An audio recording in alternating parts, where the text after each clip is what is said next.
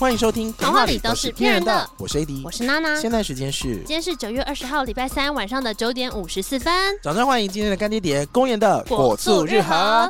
我特别呢去看了一下官网哦，公演他们家真的很会酿造，哦、成立于一九四一年，哇，差不多已经是百年的酿造食品工厂了。同时呢，它也是全国第一家的食品 GMP 酿造工厂哦。其实我自己就是从小吃公演的醋吃到大，不管是白醋、乌醋，我都超爱。其实我们家除了白醋跟乌醋之外呢，我们家还有一个是素食醋哦，因为我妈吃素，我后来不知道醋里面好像有洋洋葱什么的话，就好像也会有另外一款独立出来的素食醋，所以我们家的确是公盐很多醋的忠诚粉丝。那公盐真的也是醋的专家呢？公盐的果醋日和的醋，它是左边一个有字，右边一个炸。哦、嗯，这个字跟醋是共通的。嗯、那日和呢？Hiyori 它是日文的天气、天候或者是好天气的意思。嗯、希望你在喝的时候呢，都可以感受到像好天气一样的心情，就每天喝感觉都很不错。赞赞赞！确实，这次喝到的果醋日和呢，它的口味其实是一个我从小就超爱的口味。我不知道你是爱这口味，我从小就非常喜欢石榴系列的东西。为什么？因为我觉得红石榴的风味很特别。啊、以前去一些泡沫红茶店，我就很爱点有石榴的，比方石榴红、石榴绿。哦，可那时候的石榴都还是那种，它其实是呃调味用的。哦、然后到后来我真的吃到石榴的时候，就觉得好喜欢哦。哦，那这次的果醋日和居然也有红石榴口味。这个红石榴果醋是浓缩的水果醋，你其实一瓶拿到的是五百九十毫升。嗯哼，兑水喝可以喝很多杯。像是呢，他自己建议的比例是，你可以兑一比三，就是一是醋，然后三是水。你也可以到一比五。那像我自己是喜欢口味比较酸一点的，所以我觉得一喜欢一比一哦。一比一太多，那一比三呢？真的就是酸的恰到好处，尤其是我们这次搭的是气泡水。欸、对，我跟大家说，如果超清爽，你要搭的话，你一定要试试看配气泡水，因为那个感觉真的会不一样，很像在喝某一种饮料，对，很爽快，而且它的浓度差别其实主要是水果味的浓度跟酸度了。嗯嗯，那我觉得加气泡水或冰水或冰块。风味更多更特别，尤其是配食物的时候更爽。像我们那时候喝的时候，刚好是吃完了一个正餐，然后娜娜就倒了两杯，而且装在很高级的红酒杯里面，感觉就很优雅。你再喝下去就觉得说，我好像餐后来了一杯酒，但其实你喝的是健康的水果醋。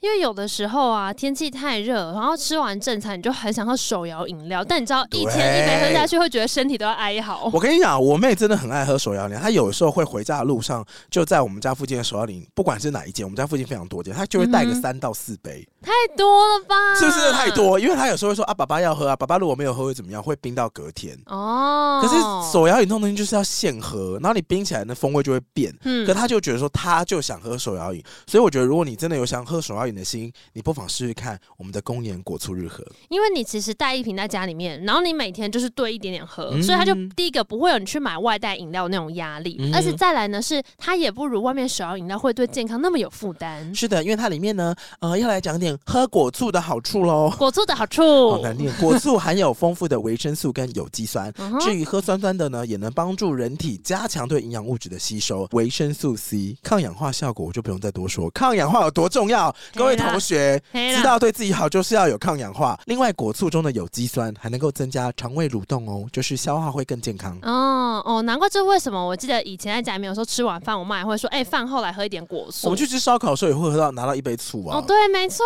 对，喝了就是喝了再上。像我们这次的口味是喝到是红石榴，那它是有花青素，花青素的作用就是可以增加眼部血管的血液流量，嗯、就是能够帮这边促进新陈代谢，哇，帮助你的眼睛比较舒适了。像我前阵子又是又发生了。就是看不到的世界，太可怕了。我跟你讲，我最近只要工作压力一大，我就会一直觉得眼睛很晃神。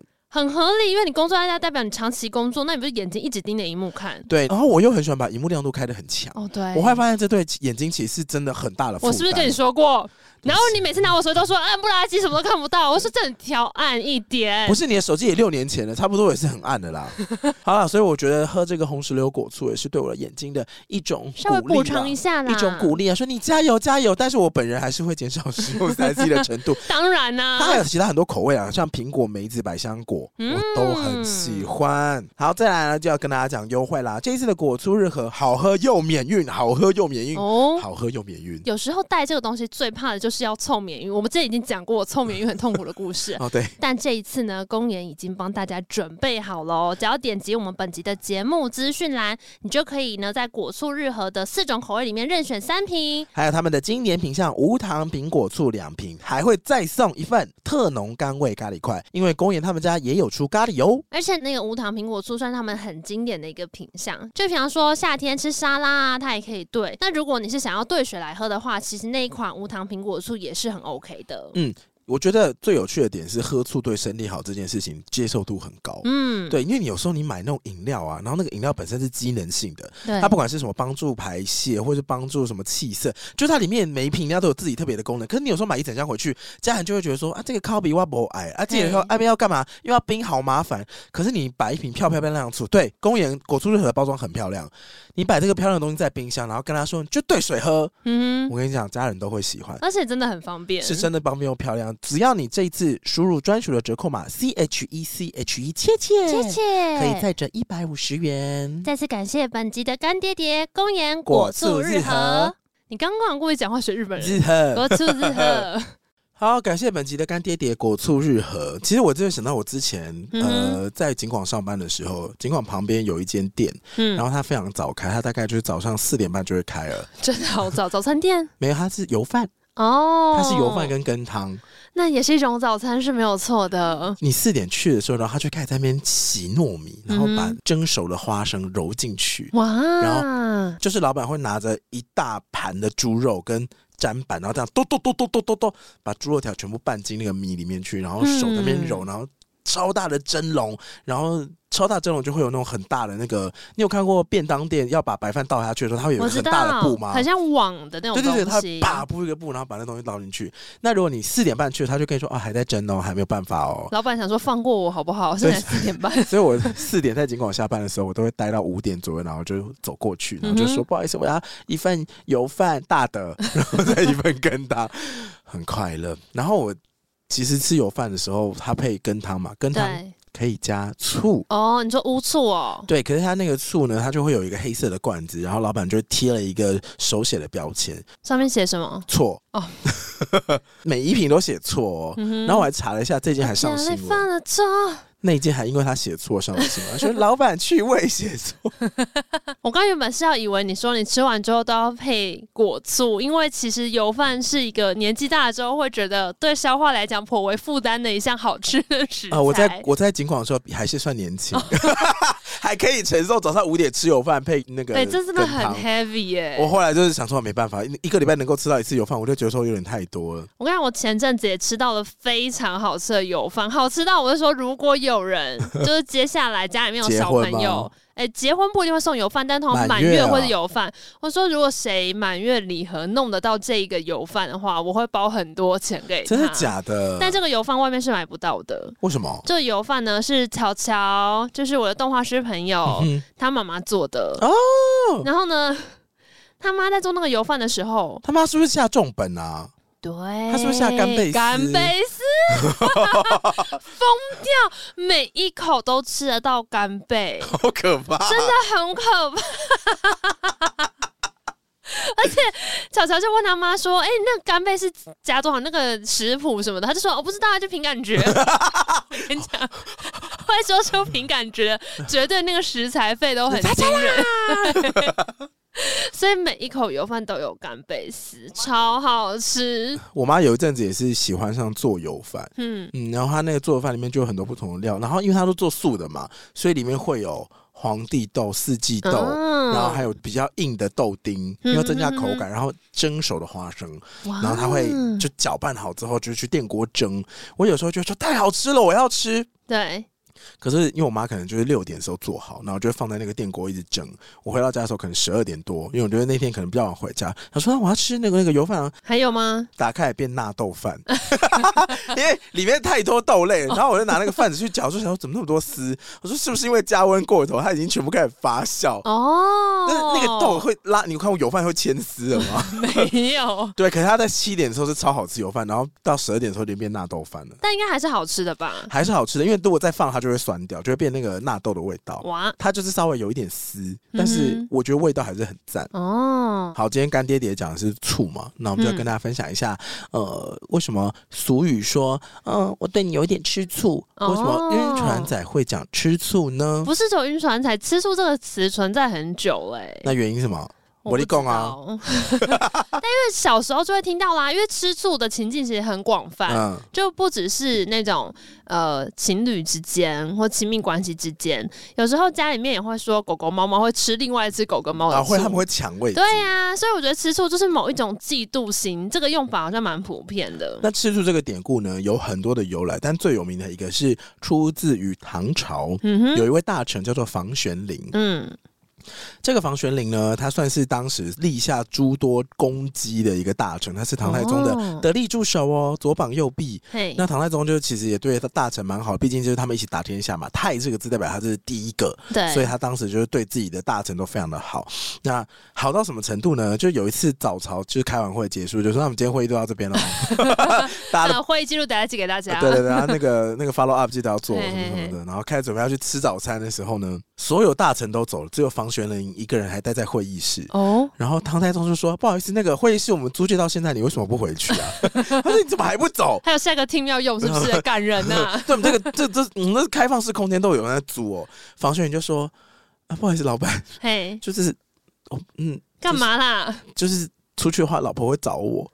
什么意思？房玄龄说惧内：“哦，恐惧家内就是妻子的意思。你做了什么让太太对你造成了威胁啊？”是的，唐太宗这位老板听了也非常震惊，想说：“说来听听。”他说你：“你你今年业绩公司第一，啊，也帮我们想了两个新的专案，你干嘛怕老婆？发生什么事？”啊、然后他就说：“这实在是不合理。那不然这样好了，我帮你想一个办法。”唐太宗就故意赏赐给房玄龄好几个美女哦。他说：“来来来，哦、那帮你介绍好多不错的伴。”什么意思？往死里打是不是？他，他就已经会怕了。他还准备了一壶毒酒，干嘛？命人端给房玄龄的夫人说：“如果你不同意你老公纳妾的话，你就把这毒酒喝了吧。”嗯哦，结果夫人一听到这个话，然后看到一群正妹走进来。如果是你，你会怎么做？嗯，你说我吗？对啊，你说有毒酒跟正妹，对，你会喝吗？还是就说好，那你那吧。我可能会说，姐姐赏赐大家。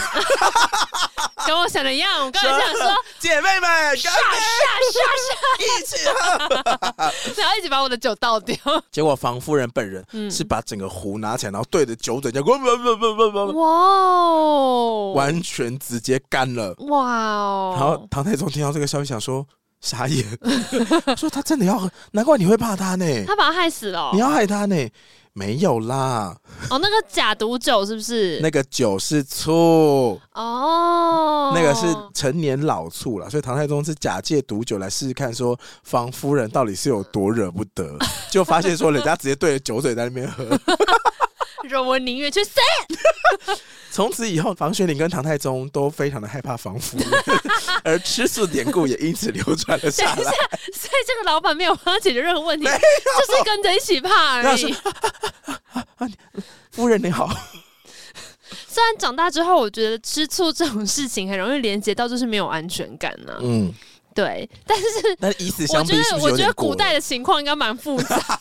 可是也是因为有人先设这个局给他。你说唐太宗吗？对啊，而且我觉得心情上某种程度可以理解，是因为如果我今天就让你欺负我这一关，我以后日子不用谈了。如果我今天就说好，那没关系，那那你就那你就那，那以后呢？软土生绝，我不行，我现在就跟你卯上了。好，分享完这个故事呢，我上礼拜怎样要分享一个你吃醋的故事吗？那你小时候有没有疯狂吃醋的故事？疯狂吃醋的故事，呃，比如说我那时候想很想看某一部电影 A 电影，对。然后我就问喜欢的人说：“你要不要跟我去看 A 电影？”他就说：“我对这种电影没兴趣哦。嗯哼”然后过了两个礼拜，他就跟我说：“A 电影蛮好看的。”我想说。你跟谁去看的？我说操你妈！把那次换成独角。你有问吗？这算其实没有？当然不能问啊！不能问吗？你们有一些比较高端的手法套得出来哦。我其实没有，我这边手段都很低劣。你骗人！真的，你的招那么多，这工具箱那么大一箱，你一定有一大堆烂招可以套。钥匙吞下去，才没有嘞！你没有吗？我不相信呢。后来就直接都不问啦。哦，因为他不想跟你说实话，就铁定不会跟你讲实话。你问了也没有用，说的也是，啊？你要到他的手机密码也没用，就是想搞事的人多得很。你前两天还看到有一个那个小三是谁传的？怎样？咪咪吗？还是什么的？反正就有人分享说，你们可以加 Line A 的官方账号。哦，我知道，你说偷吃的人，然后把那个小三的头像改成很中国信托，就是他有智能小帮手温馨提醒。对，然后他就发现他有两个中国信托智能小帮手，原来有一个 是小三啊，有一个不是中国信托的智能小帮手，有人是用用别的手在拖，是他房事的智能小帮手。对啊，吃醋的例子好像就还好了耶。啊！我记得我小时候可能是看了一些少女漫画，你会怎样？这 些小红豆里面人都很发疯，然后就会有那种，你知道班上很爱玩，大家聚在一起交换秘密的游戏。嗯，我记得我小的时候印象里很深刻，有一次大家聚在一起，然后躲在一个小房间里面，然后又要干嘛啦？嗯，有一个女生就先说，大家都要讲自己在班上喜欢的人是谁，嗯、每个人都要讲才可以离开那个小房间。那个可能是不知道道具间和扫除间之类的地方，有有我只记得是一个 暗暗的地方。然后后来就说大家都要讲，然后我那时候就不知道我要讲谁，嗯、哼可是我记得大家全部都有讲完，我们才可以离开那边。然后等到我稍微到了可能国小中高年级，就是真的有心仪的对象的时候，玩这种游戏就很刺激。嗯。因为呢，如果 你前面的人先讲了你暗恋的男生，结果跟你暗恋是同一个人，这种时候怎么办？这种时候要怎么办？你就说也不是，不说也不是、欸。那会怎样？我记得我应该就是说谎哎、欸。哦。我听到之后，当然就要说别人、啊，所以不能说没有哦。不能说没有，不能说没有，一定要说一个人的名字。好烦，好无聊、哦。说没有，你就会被踢出这个。一定要有一个喜欢的人是不是，是但这种事，如果你确实也有，可是。有一个人已经先讲了同样一个名字，那你就知道你的对手是谁了。对，但这时候你要不要现身？所以你被你喜欢的人被先讲哦。对啊，例如说我们在玩，然后前面就有个人先说：“哦，好啊，其实我喜欢许光汉。”就想说：“干，我喜欢许光汉怎么办？” 然后就想说：“我是要讲还是不要讲？”可是如果可是如果不会，那时候就想说：“不然我不要讲。”然后我再偷偷靠近许光汉。就会变成这样啊？你会讲吗？嗯，好像不会。好，反正我印象里，我小学应该就因为这样，就是我忘记后来我可能没有说出来，但总是大家都看得出来。嗯，所以我那时候班上有另外一个，大家都看得出来，所以你做了什么？嗯，就是可能大家都在聊天，但你就特别喜欢跟某一个人聊天，这很明显吧？嗯对啊，然后 是真的哎、欸，其实你其实你只要在团体里面看到谁特别跟某一个人很靠近，就会知道、啊、超级明显的、啊、哦，超明显的，不要闹了好不好？可是小时候会有一个气氛是不能被别人发现你喜欢谁，嗯，对。但我印象我国小也是很糗，嗯，是我那时候有一个喜欢的对象，但我没有跟人家讲。然后我为什么被旁边人发现，疑似发现，就说，看你是不是一定喜欢他？是因为呢？我的朋友们、就是，桌不差照片，没有没有没有，他们在教室里面叫我的名字，我都不理他们。可是他们大叫那个男生的名字，我马上就回头，然后就说：“ 好，这太夸张了吧？”我就说：“没有啦，我刚刚是真的没有在听啊。”然后我只是刚好听到有人大喊，我根本不知道你喊什么，好不好？就变成这样，咦哇，就是嘴硬啊！然后说我才不知道在讲什么来，拜托，谁喜欢他啊？所以你没有大方认爱过，说真的好喜欢他。我觉得，除非那个人不是班上人，就是那种离朋友圈很很远，而长大之后就会这样啊，就是在喜欢那种很远的人，当然就随便到处乱讲啊。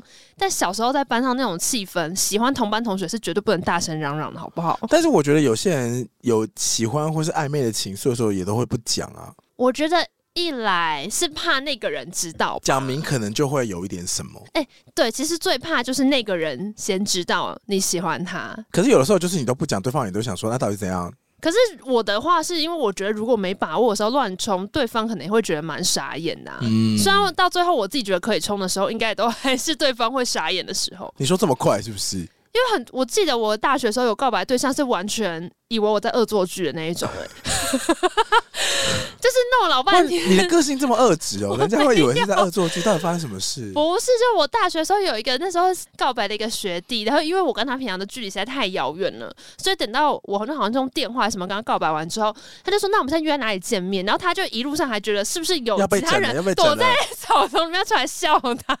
结果没有，是你害害羞说嗨。对对对，然后但他有说出来说，这是不是在骗人？你们等一下是不是会大出来，然后吓我什么的？我说没有人有那个心力整你。这是谁？你以为是谁啊？谁有时间整你啊？那就要看你平常营造的个性到底是什么喽。怪我了，不然怪我吗？怪只好怪那个啊，见习爱神。我想问，见习爱神如何养成？你刚刚不是在说小时候会看《永之助》还有什么小红豆吗？哦，对啊。前几天 D 卡才做了一个网页，叫做“童年卡通大会考”。哦。反正里面有一些小时候的童年元素。我要玩，我要玩，有什么？呃，我只有我只有解两题，但是你可以回答一下。在小红豆里面，小红豆跟永之助开始写交换日记的时候，永之助在交换日记上写了一段话，让小红豆非常心动哦。请问这句话是什么？太难了吧？A. 我们之间不能有秘密。哈？You。B. 我发誓什么都会跟你说。呃。C. 我这辈子只跟你写交换日记。OK。猪，放学后到顶楼找我。猪猪猪，我也选猪。前面三句都是废话。哎、欸，我跟你讲，我不知道正确答案，但是我就选猪。我想说，我是成年人了，我只想看到放学回到顶楼找我这句话多好听啊！本来就是啊，可是我觉得永之助感觉就不是写猪、欸。对，永之助可能是说一些什么，我发誓什么都会跟你说，还是什么，我们之间不能有秘密。他到底写什么？我不知道，我没有看正确答案，我只是觉得放学后到顶楼找我是谁想到的？Good idea。等一下，我现在要查一下。好，我刚刚呢很快的玩了一下迪卡那个游戏，我发现这一题的正确答案是是，我发誓我什么都会跟你说。好的。然后小红豆说什么你知道吗？他说什么呢？永之助。给我。他们不知道为什么感动的时候都会喊对方的名字。哦。对。如果你今天给我一千万，我就说 Eddie。好像会耶。哎、欸，会吗？会这样啊？就叫对方的名字。有的人会啊。你怎么对我这么好？之类的。永之就是说，我发誓什么都跟你说，其实也不算什么情话啊。因为他如果下一句说，那你讨厌我吗？他说对，那不是也一样吗？那就看他要的是什么。他如果要对方百分之百诚实，他就要承担这一些啊。他为了要玩交换日记，那你一定爱啊。你小时候玩过交换日记吗？没有，完全没兴趣。我小时候有跟梦玩过交换日记，然后呢？而且应该是他要求我的。嗯，就那时候可能也是看漫画看到很流行，然后我们两个每次只要一吵架，他就会把交换日记写过的地方全部撕掉，所以最后那个粉子变臭薄，薄到一个不行，然后都是撕掉的。书店有卖那个啊。我知道它有那个凯西呀、啊，就有个格式是告诉你这边你写，这边我写、啊，是可以上锁的哦，上锁的、哦，有那种很厚的，然后它是中间可以有一个锁，可以再开锁起来，超没用的小锁，用力一点就掰开了，但是锁起来感觉就很好。我记得我以前是会在我的日记本第一页先写下一句警语，是什么？就是说这是。嘚嘚嘚，我本人的本名就是得得得的日记，因为我入内者死，这类似，因为我很怕有人说我又不知道那你的日记，我就会说第一页翻开第一页，然后我就是写说我是谁谁谁，这是我的日记。如果你看的话，你我会什么这辈子都不会原谅你。嗯，对，我想说应该写到这样就可以达到市井的功用了吧？那有人真的偷看过吗？还是现在都不知道，你都不知道他们在哪里了。没有，其实日记就是放在家里面，所以我主要除了防我妈，还能防谁？哦、因为其他人真的也没有兴趣看、啊。而且刚刚那个人是你妈的口吻，就对了。那我就我没有没有，就是要情勒的话，对，就是避免妈妈好累，妈妈不知道，避免家里面人会说我又不知道那是你的日记，所以我要写在第一页，就开宗明义的说大家好，这一本就是娜娜的日记，请大家自己放回去自重啊。好了好了。好，讲到这里，嗯，我觉得最近脸感觉就是很火气大，因为痘痘就长了很多，或者粉刺长了很多。嗯、然后主要原因，我觉得是因为之前有一阵子我很勤的擦 A 醇，嗯、就是擦擦擦擦，然后你脸就会过一段时间，它就开始就是想说，那我就要开始排出这些不好的东西喽，一起一收你，然后就叭叭叭叭叭叭叭，哇，整个长到爆。他就是很焦虑，我去看了医生，嗯、然后医生当然就是正常的开药啊。然后因为我之前都会去某一间西门町的，然后他就可以打痘痘针。哦、然后因为我最近有些有事情刚好去永和，我就在路边随便找了一间皮肤科，就说请问可以看青春痘吗？他说 OK，、我就看了。然后我就看到排到医生之后，我就很自然而然跟他讲说，我想要打痘痘针，因为你知道痘痘针是什么吗？我不知道、啊。他会用。一个针孔戳进你的痘痘里，嗯，感觉好痛哦，很痛。可是他会打一点类固醇进去，然后你痘痘会立刻消掉，嗯、会立刻马上就里面的脓啊什么的就完全消掉，完全不见。可是那个直接戳进去，要看你痘痘的熟成程度。这个我倒是懂的。如果是很初期的红肿的话，那就没有用。嗯、可是如果是那种你知道有一种脓泡是熟了，你就会想说它。永远长不出一个洞，让那个白色的东西出来。我知道，那一种我知道。痘痘针一下去，马上乖。我之前压力痘的时候，也都是在等它熟成。对，可是你有时候等不到那个熟成，因为你在等它熟成过程当中，上面的皮就会长得很快，嗯、然后就一直盖上去，那痘痘就永远爆不了。通常它那个熟成大概就是一天内会结束。对。然后在那天早上的时候，它看起来就是已经很白很白，然后就是整个被挤到那个很饱满表面的部分。但是呢，你稍微手碰一下之后说还不行，还要再等一等。对。到今天晚上可能就是轻轻一碰它就爆的那一种。啊，对对对，对，可是呢，接下来这一整天，每个人都会想要挤你的痘痘。每一个敢跟你说“哎、欸，你那个痘痘”的人，都会说“那可以挤的吗？” 然后想说 还不行哦，还不行哦。那真的吗？还等熟成了，等我说等我快了，快了，快了，等我一下。因为他真的熟的话，就可能洗个脸，他就自己爆掉了啊。对对，但是还不行，就是不要挤。如果再更熟一点的话，他、嗯、会。皮肤会紧缩，然后会有只剩一个那个白色的那个东西，然后就掉下来。这什么阿姨的老生常，叔叔阿姨跟大家说，痘痘不要挤，痘痘 no 一生，痘痘 no 不要挤呢。最可怕的就是我前阵不是压力痘，我就跟你说，嗯、最痛的就是那种你已经觉得这边痛到不行，可是它表面上看起来就一点点红红的印子，它超深层。对，那一种就觉得。等到它长出来的时候，我就死定了。对，所以这种就是我会去依靠痘痘针。哦，对，然后但是我去的那间诊所说他帮我看一看，他说哦，我现在脸的状况比较不像是直接打针可以解决的。然后我就说，可是你看我就是。鼻子上长了一颗大痘痘，就是在两颗眼睛的正中间，嗯，这边哦，对，就是鼻梁上面。我刚才说没有啊，哪里？因为他现在已经小很多了，他那时候就很大很重。我就说，因为我想想嘛，赶快把它解决，因为它就是属于那种上面很多层皮肤角质层的痘痘。哎，哎，其实我觉得现在大家分享，很多人不常长痘痘，可能都没有感觉。很多人不常长痘痘吗？我身边的男同志每个人皮肤都是全白的，没有毛孔。哎，我想到底发生什么事？容易哦。他们一定都是基改，他们是基改男同志，不合理，人都没痘痘。然后我就问那医生说：“他们可不可以打一个痘痘针，赶快把它结束掉？”我们就是想要立刻离苦得乐。医生说不行，医生就说你那个太靠近眼睛了，哦、可能会有一点危险。比如说你打下去之后，那个类固醇它可能会跑到眼睛里啊，或什么。哦、我说会这样，他说对，因为其实。这边只有一层皮肤，然后就是眼眶跟眼窝了，哦、所以其实超轻。他就说他不建议。我说那怎么办？他说那你眼睛闭一下。嗯，我就说嗯，然后呢，我就被喷了满脸。医生，医生你怎么这样子？要先说啊。就是他好像喷了液态氮还是什么的啊？对你全脸喷。他其实是粘在一个超长的棉花棒上面啊，他只动那一颗，然后他动在我的那个。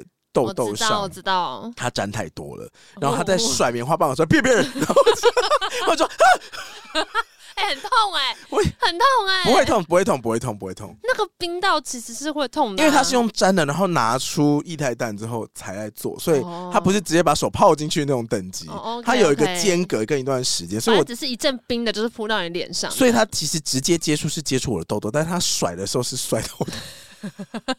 我都想说，什么东西水在脸上就会冰冰凉凉。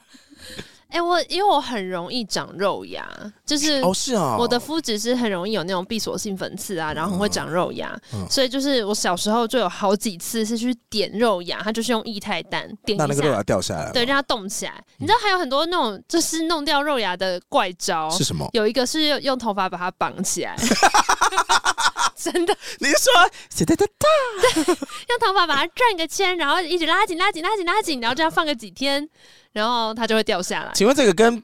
把线拿去门，然后甩门，让牙齿掉下来的古老招式有什么不一样？一样啊，一样。其实那几天看起来像长了一个有毛的痣。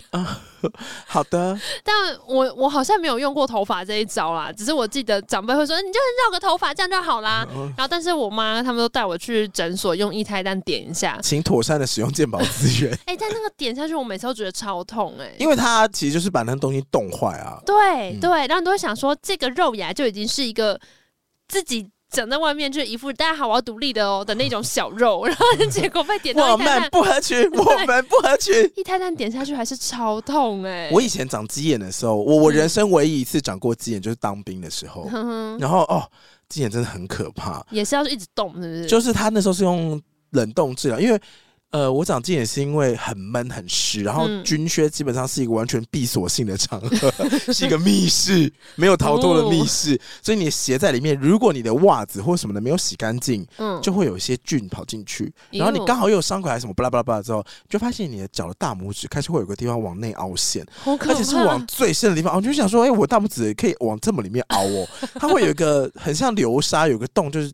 整个往内缩，哎呀，真的，他真的是哎呀！然后我那时候看到时候说哎呀，而且按到的时候好痛，走路会就是你知道拐一下拐一下，是错过那个施力点，感觉就超痛的，超级痛。我那时候也不知道为什么不去医务室，因为其实你长鸡眼的时候就去医务室，然后就跟他说长鸡眼哦，不能操练，要休息两个礼拜哦。我可以这样子、哦，呃，我没有这样讲，因为我那时候就是很乖的医务医，我就请休假回营的同梯帮我带那个鸡眼贴。哦，你知道还有鸡眼贴这种东西哦？我不知道、欸，它就是一个鸡眼贴，就贴在你的脚上，然后它里面那个药膏还是什么，就是软化那个角质层。嗯嗯，现在会掉超多脚皮下来，所以你脚会瞬间瘦一半，脚趾会上面想说，嘿，好多皮掉了。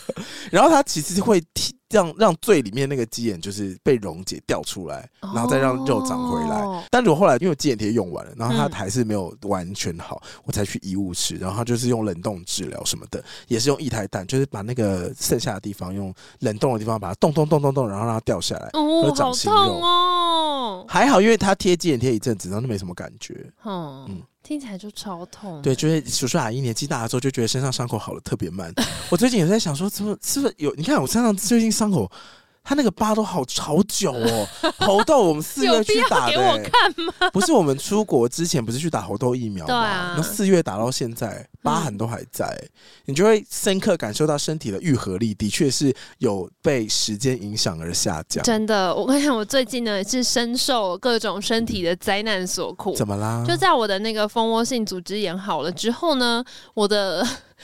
背痛就又开始加剧，还有肩膀痛。就是其实我的左肩这一带已经痛很久了，这是，是真的。就是可能可能从三四月开始就一直偶尔比较严重的时候，甚至会有一点手麻，嗯、然后到后来就只是变成一直酸痛酸痛。然后我最近也跑了，今天推荐大家不错的肩膀厂商，没有 没有肩膀厂商，就是你自己要矫正姿势，你就是你自己最棒的肩膀厂商。你对你自己说吧。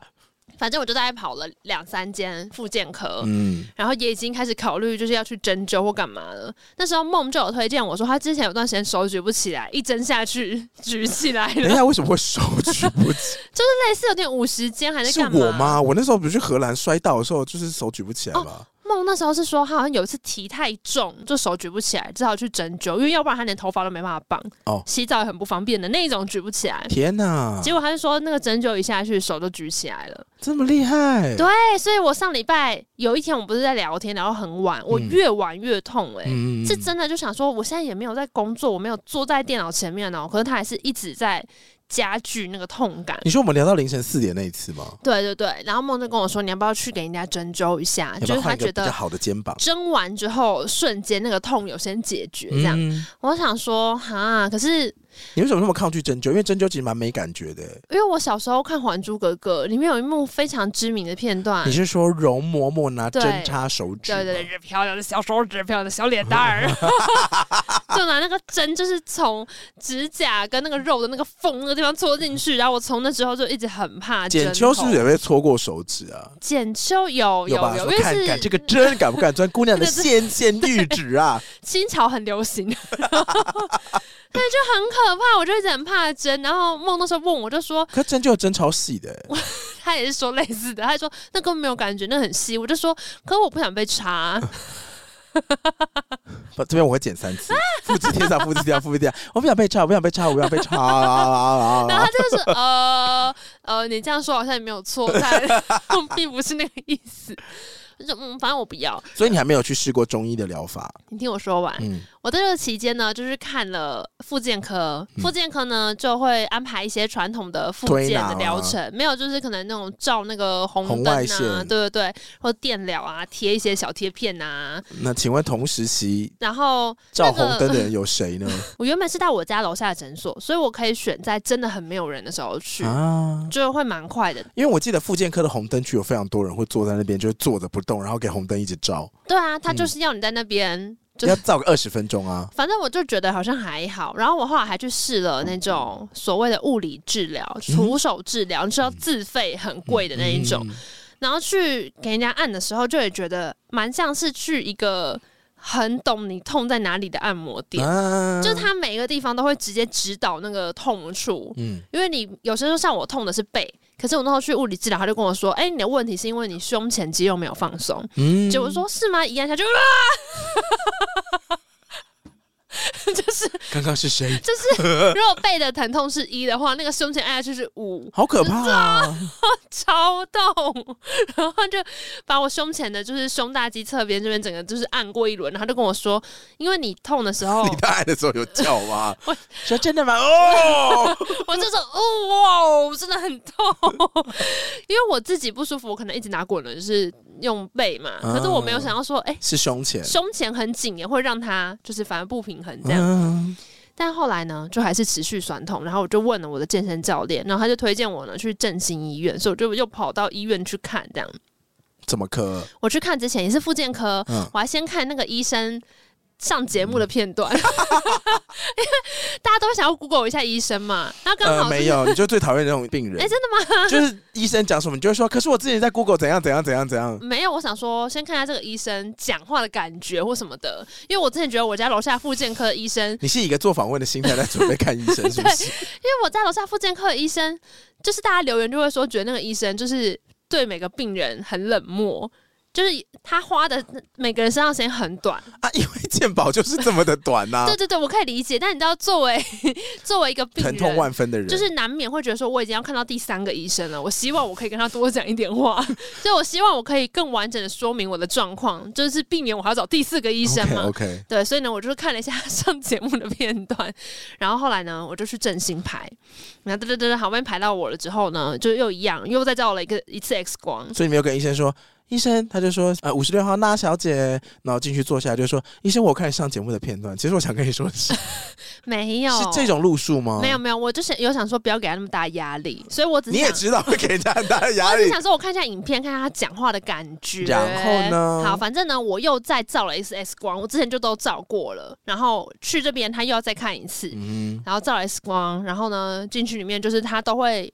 碰一下你这些地方，说哪里会痛，然后检查一下，比方说脊椎啊什么之类的。嗯、但我觉得大致几次的状况判断都差不多，反正我就是姿势不良。胸哦是，所以是姿势不良导致胸前太紧？不是不是，胸前太紧是我去卧推。那现在到底是怎样？但是姿势不良是长期的姿势不良，哦、就是我会有点那个，他们叫乌龟脖，就是这样，啊、就是你脖子往前。就是因为我平常用笔，你说缩前缩前缩前，就是一直前 一直前，它就是乌龟脖。就是我可能用电脑的时候，如果呢，我今天笔电就在我的视线比较低处，那我要看清楚上面东西的时候，我会不自觉的，就是头一直往前，一直往前。对对对，类似这样。然后就是代表我平常用电脑的姿势有问题。嗯、对，这个电脑荧幕对我来讲太低了。嗯、然后再加上我本来就有点圆肩，我以前去重训之前圆肩更严重。你不是会架高你的电脑荧幕了吗？呃，如果我我其实已经有架高，但代表可能，例如说光线太暗，所以我眼睛还是看不到，嗯、或是我已经习惯了，不自觉就是人会往前倾、啊，好像会、哦。对，所以他就跟我说，我就看一下那个脊椎侧面的图，就是说你要注意，就是头不能一直往前倾，要坐挺。那你看现在这个脊椎已经是一个两倍的 S 型了。哦，没有没有到那样子，但他就是说，我觉得我的状况好像都没有严重到即刻要干嘛，因为那个最严重是，比方说如果你今天长骨刺或什么的，那是要开刀。哦、可是呢，短期之内看起来要改善，他也没有什么别的方法，因为你就是姿势不良，你就是要得从姿势矫正开始。哎、欸，有一阵子国中很多人会背那个铁背心啊，真的好可怕哦。就是你说脊椎的那种，对不对？他好像真的是驼背太严重，而且他驼背是他自己想驼背才驼背成那个样子，不是说他肩骨骼怎么样，是他长期的走路就真的一直在驼背。嘿，我不知道为什么，可能女生会觉得比较有重量就想驼背吗？有时候女生一开始抽高长胸部的时候，会觉得有一点哈子卡西。哦，然后就会想用驼背的方式，就是让自己没有那么明显。对，所以我国中的时候，班上大概有两三个女生同学是有穿铁背心的。哦，嗯，他们就是要矫正姿势。对，反正如果呢，听到这边有人呢，就是已经投资了觉得还不错的椅子啊，或者是升降桌什么什么人体工学，欢迎可以再 回来贴给我。好，对，反正我就是认真。现在吃了秤砣铁了心哦。因为我听完这一整串之后，听起来医生就说你要去复健，你要做物理治疗，就都可以，反正你就是姿势要矫正的对了。嗯，然后想说好，可是我现在这边还是很酸，那到底该怎么办？然后他就说：“那不然还是扎个两针好了。”嗯，所以我本来以为他要用，他帮我打消炎针或什么之类，结果就不是哎、欸，结果好像就是干针。嗯哼，听到这边大家就想问：请问干针跟针灸有什么不一样？干针是什么意思？干针就是其实跟针灸好像有一点像，就是他拿那个针扎我，那个针就是很像针灸的针，很细的那种。对，因为我说我今天被扎针了，很多人以为我被打针，可是其实没有，我就只是被针扎。对，我被针扎，而且他那个插下去，他还会问说：这边有酸吗？有没有很酸？因为他只要说最酸的点，嗯、我说嗯，好像还好，他还会去拉拉，然后去找最酸的地方在哪里。哦，对啊，那很厉害哎，超痛！这前面也都是说，嗯，我觉得还好像有一点，然后整个戳到痛处的时候就，就呃，就真的是，我以为我自己很能忍痛，就搞了半天，是因为我根本没有碰到真的痛处，就跟那时候按胸前一样，就说那好吧，然后那个针也是一插到真的痛的地方，就是哦。痛到我真的是马上出来就吃他开给我的止痛药。你知道我每次看到像那针灸的时候，都会想到一句古诗词：“慈母手中线。”不是，它是什么？“青龙慢捻莫复挑。”啊？“青龙慢捻莫复挑。”为何？就是他这个词，其实我记得是在讲。那个琵琶啦，嗯、就弹琵琶那个手指，就是你很能拨弄那个弦啊，然后你反复的在让那个弦会发出声音的那种手，对对对对，就是手好像就是一直在拨弄那个琴弦的感觉。对。可是我觉得，如果你把它拿来形容一个针插进你的身体，然后它在里面挑弄你里面的那个经络，嗯、好像也可以这样子形容。所以你刚刚讲说，我就很有这个画面感。嗯、好痛！其实没有那么痛，它只刚好刺到你酸痛的穴道了。针灸真的会痛的也有很粗的针，嗯、像我我妈以前的工作是在市场，然后摆摊啊，然后贩售一些东西，所以她常常会站很久。对，那站很久就会造成一个结果是静脉曲张。嗯，对，所以如果你真的很常站久站的话，对，才大概说你要什么。女生可能会说你要有、那个、穿那种压力袜啊，对啊，就是会压住你脚的那个袜子啊，或者是你本身的鞋子的支撑就要跳过，对，就是有些比较弹力的鞋子。那静脉曲张会呈现的效果就是你的脚上面会有很多浮起来的青筋，嗯哼，对，但是因为你脚真的会撑很久，所以那个青筋会整个抱住，对，就是撑在那边。你知道治疗方法是什么吗？是什么？放血啊！这我我陪我妈去看过，就是静脉曲张症，她就站在两张日历纸上面。然后医生就说：“好，那开始喽。嘿”然后就针对那个特别粗的筋，嗯，他就会拿一个针头这样，哒哒哒哒哒哒哒哒哒哒哒，所以一只脚可能被扎个十几针，另外一只脚也被把它扎了十几针，然后那血就开始流下来，那血都是黑色的。哦天哪！他就会流遍他的手就，我想说，哇哈哈，好可怕哦！他会痛吗？当然会痛啊，因为他要让那个血流出来啊。哦，但是那个的确就会消下去哦，但最终你还要改善的还是你的久站问题。对啦，好像也是要搭配运动啊、饮食啊，就是姿势还是很重要啊。确实，确实，你知道其实呃痔疮也是一种静脉曲张吗？啊，我知道啊。讲到这个呢，我前阵子还做了健康检查。哦，有其他的静脉曲张啊？没有，没有，没有，目前是还好的。多谢你关心我的屁眼。好了，你出来听听。反正我就去健检，然后今天就拿到我的健检报告。好看吗？最终的那个建议，哎，其实还行呢。哎呦，就它红的地方跟我想的地方是差不多的。我觉得很在预料之中，因为其实。到这个年纪呢，开健检报告的时候，已经会有点害怕，你就会由不得想说，我是不是该多买一点保险再去做健检？已经会怕了，已经会怕了。嗯哼。好，我最后就是直接看那个医生总结的地方。第一个，他说我血中胆固醇偏高，有是要去鱼油啊。他说要降低胆固醇，采低胆固醇、低动物性油的饮食。吃素啦，那就是血胆固醇偏高，吃清淡一点跟原型食物啊。呃、但他最后给的整体建议呢，也是叫我要多运动，然后注意饮食，然后注意休息，这样子。我想说，其实医生会不会也觉得蛮无奈的？你说永远都要多运动吗？就是他最后给你的健康建议，其实差不多，真的就是这样。那为什么人的运动永远，哦，或者说台湾人的运动永远都不够啊？永远都不够哎、欸，嗯、呃，就几乎每个人去，那就是。看医生，他就会说、嗯、啊，多运动，多喝水啊，多休息。他说，可是你不觉得这就是一个常态吗？因为很多人都是在亚健康的状态，亚健康的，就是健康跟不健康的中间哦。就其实你不是真的很健康，那只是还没俩起来。我懂哎、欸，对啊，所以你没有什么显性的征兆啊。哦，因为你有时候抵抗力低下的时候，比如说熬夜到特别晚的时候，你就会觉得真的身体全身都不舒服。但大体来说，你也称不上健康，所以你就是亚健康。欸、就大部分人应该都是这个状态。而且像我最近就觉得，会不会真的跟我离职有关？因为我的背痛不是一两天，我离职之后，它整个裂起来哎。他就一副说，现在没有别的事了，是不是？好，那换我了，啊，然后就是啊，好痛，好痛，就是你跟我讲这件事情的时候，我还很开心，跟你说，果然摩羯座就是不能没有工作哎，欸。我 不是，我真的觉得有工作压力的时候，就是跟你平常遇到有敌人的时候一样，那个肾上腺素起来，你根本就没有感觉。所以说不定他其实一年四季都是这样在痛，只是说你无感，你不觉得很常会就是例如说一放假就感冒？你说你现在不在战斗状态，所以他就松懈下来。对，就肾上腺素没有起来啊。可是那就代表你平常根本就没有好好休息啊。确实是，可是你看，就例如说以前我我记得我有一段时间是真的很夸张，我只要一放假就会重感冒啊，就是有有一段时间放多长的假？呃，比方说，好不容易到年，没有没有，比方说年底要去什么清迈玩个五天那种，要跨年，就出门第一天就感冒。好可怕、哦！然后在清迈全程就是味觉降到很低哦，吃那个泰北咖喱，哦，好好吃啊！终 于骗人，终于有味道了，哦、其他东西都超淡。你说吃那个东阳贡也是觉得说嗯酸酸的感觉而已，就是它只有极端味觉，让比方辣就还有。你可以生吃柠檬啊，你可以生吃柠檬给你同事看。那时候可能真的可以，然后或者是像我有一年是呃放假带我妈去日月潭玩，结果马上荨麻疹。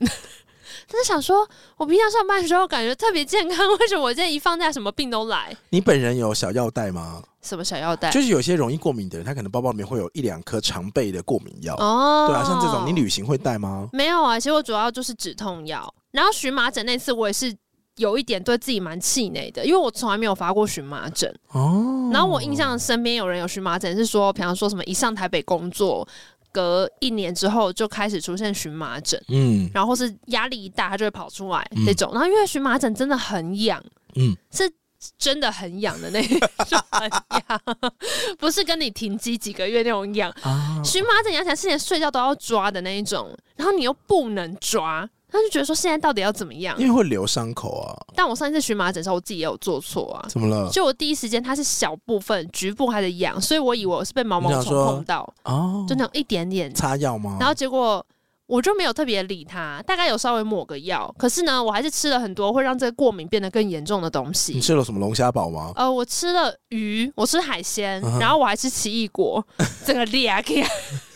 很光敏感的东西，就我就想说，我真健康呢。那边吃虾、奇异果，结果它就更严重。人生就是会有一些食物会让你的过敏指数上升。像我呢，嗯、我本人最有印象的就是，我只要吃大猪公就会大过敏。大猪公是什么？就是那种红色的一条，然后咬起来会有一些香香甜甜咸咸的味道。哎、欸，是不是你之前讲说那种干妈点会卖的？干妈点会卖的，它有分干式跟湿式，湿式的就会是。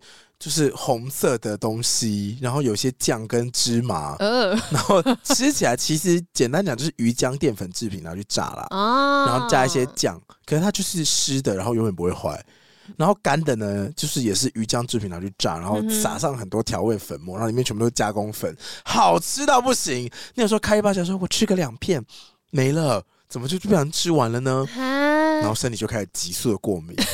想说怎么那么痒？这就是跟之前也会讲说吃淀粉就会爱困一样啊，就是自作孽啊！你就是已经没有办法吃的这么猛了，不要在那边原型说。我觉得成年人过了三十岁之后，人生最重要的关键字可能是硬控。我觉得如果有个 AI 可以很快去扫，就是所有 Podcast 谈话内容的话，像出现这种关键字，明显这个节目的主持人年纪超过三十。哎哎，我们三十岁以前从来没有在聊这些话题的。你说身体过敏吗？也不会聊什么哎淀淀粉怎么样啊？就是哦对，在吃太饱说让你睡一下，然后大家对啊，因为唯一会讲就只有说我最近减肥，为什么？哦没有啊，我最近在饮控啊什么的，就只有这样。可是不会有那种什么 哎这个淀粉不能吃那么多，等下会睡着。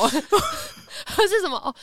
大学了不起就宿醉很严重，哦、可是熬夜隔天身体不舒服这种话题是不会出现的。现在会了，现在会说脸有点水肿吼，看起来很累吼，啊、要不要喝一点姜黄啊？脸真的肿超快，我是我之前有一天晚上超想吃泡面，哎、欸。超想吃泡面。我最近也是晚上会吃泡面，因为我买了拉网的特价，然后还有酱油味跟豚骨味，酱油味，拢是导游呢，黑林蕊吼。可是我觉得拉网已经算。比较客气了，真的吗？可是我汤煮到剩很少，那 我觉得可能是你的问题。我之前是会吃那个日本的那个日清的，有那种小盒杯面，嗯、然后 因为我前男友喜欢买那个，哦、然后搭配就是便利商店会卖的那种台式小香肠，哦、一碗那个杯面加那小香肠，再加一个生啤酒，这就是你家就是餐酒馆。再累了一天呢，你只要把这东西塞好，你就会觉得说，哇哇，我要来吃三罐盐巴喽！你会觉得人生一切的苦难我都可以再继续承担下去。隔天早上起来照镜子呢？隔天早上就是 有啊，没有。你前一天前一天会说那个什么米亚仔裤啦，隔天起来就呃，哎呦怎么这样？想要按摩已经太迟了。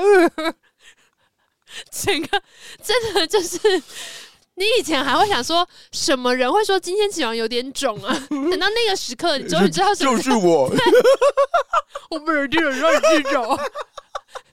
你知道这是什么梗吗？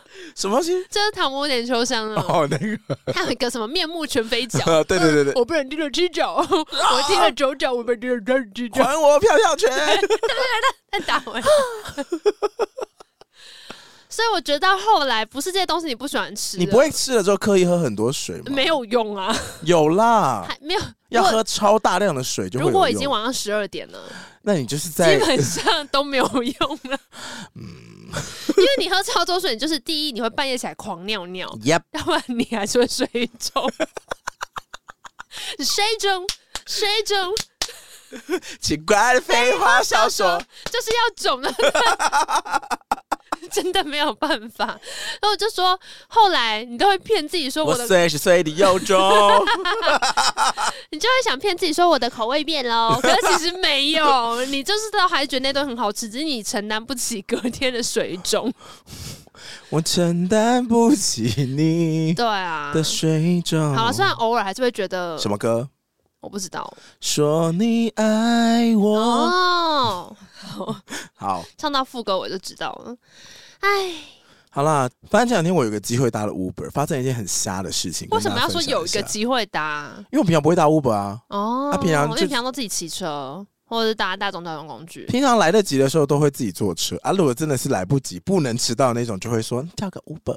对，但关键是你很少有真的不能迟到会出人命的约，或者是你今天是跟其他朋友一起出去，然后大家大家比如四个人搭一台 Uber 更省，就会打 Uber。哦，OK、嗯。然后那时候我们叫 Uber 的时候，就叫叫到某个点嘛，车子来了之后呢，嗯哼，他就直接开过我面前，我就在那边挥手说：“哎、欸，在那边。”然后开过去。然后想，通常车子就会停在前面一点点的路嘛，对啊，然后再等你上车。他开过去之后呢，就开走了。哎、欸，然后我的 app 就显示说已接到乘客。哎、欸，我说，哎、欸，现在七月还没有结束，我说好可怕。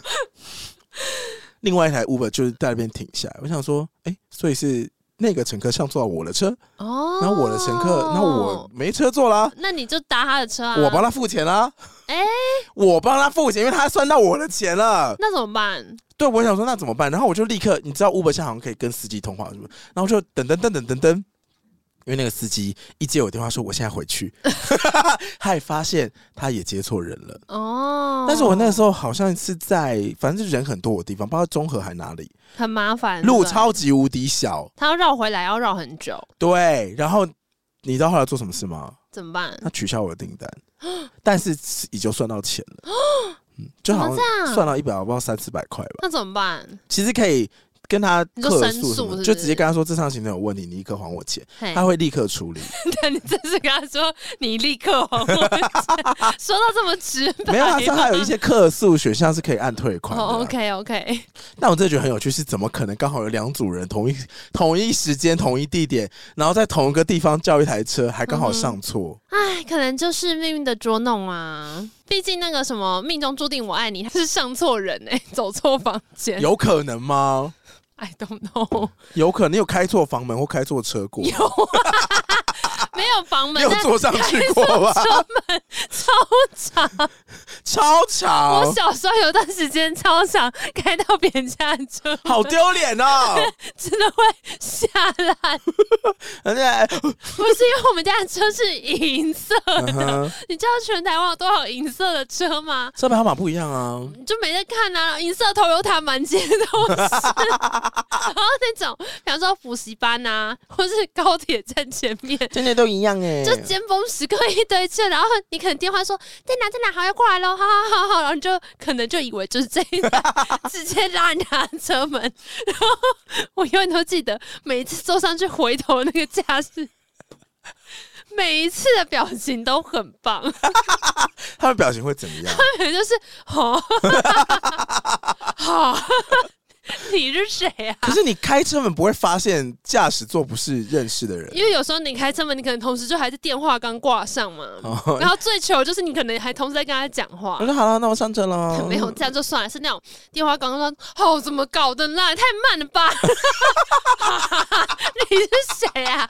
啊，对不起，对不起。我一上车说妈咪，我来了。是这种的、哦。他就想说你是谁啊？啊，不好意思。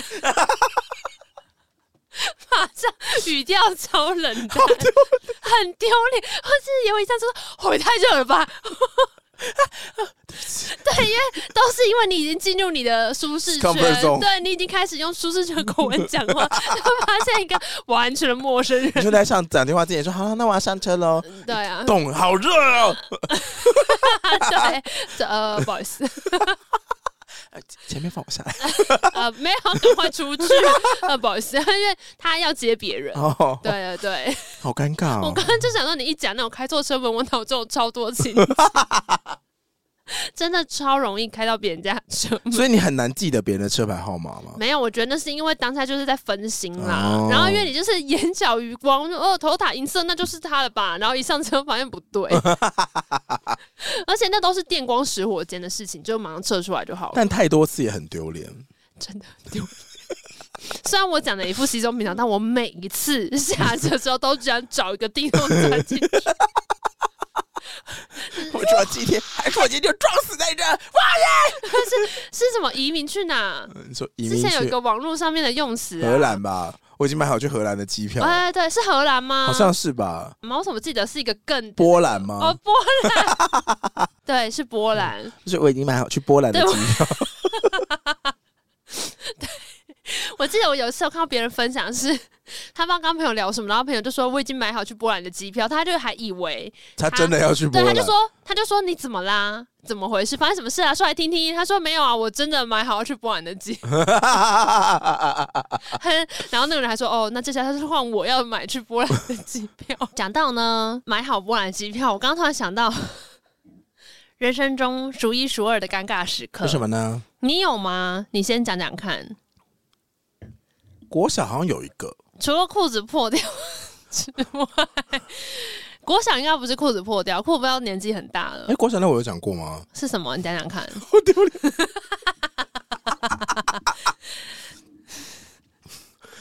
我忘记我那时候是国小的时候，好像那时候还播任贤齐演的《神雕侠侣》，就是蛮早期的东西。对，那时候我小时候八点档看的武侠片，嗯、可能在国小下课，我永远记得是下课的时候，旁边有那个走廊嘛。嗯，那走廊就是一零一班到什么一零七班都是同一条的。对，那我们就在走廊上打闹，说：“那那那你超厉害！”嗯，我说：“我现在可以会武功。”然后我就想要模仿剧中的，因为你知道有一个东西叫翻跟斗哦，可是翻跟斗是往。后翻嘛，有侧翻比较简单。对，就是你把你整个人往右边甩出去，然后就是右手左手撑地，然后右脚左脚就是在接地这样。我失败了，我说我来，然后我直接整个人就是右手左手，然后砰就直接到地上，脚根本没落地，太丢脸！我这眼睛闭起来，大字躺在地上，然后躺到上课才起来。真的假的？真的，因为我的眼皮好薄哦，我的眼睛好丢脸。哈哈哈哈哈！所以就我来，咯咯嘣！对对对，It's my worst of my worst experience。你为了这样就要买机票去波兰？还可以有可以买，帮买一张头等舱，现在就出发。哎、欸，阴影好重哦，因为我听起来我觉得还好，但你刚刚第一次也说好丢脸，真的好丢脸哦。因为内心就觉得说哦来，然后大失败。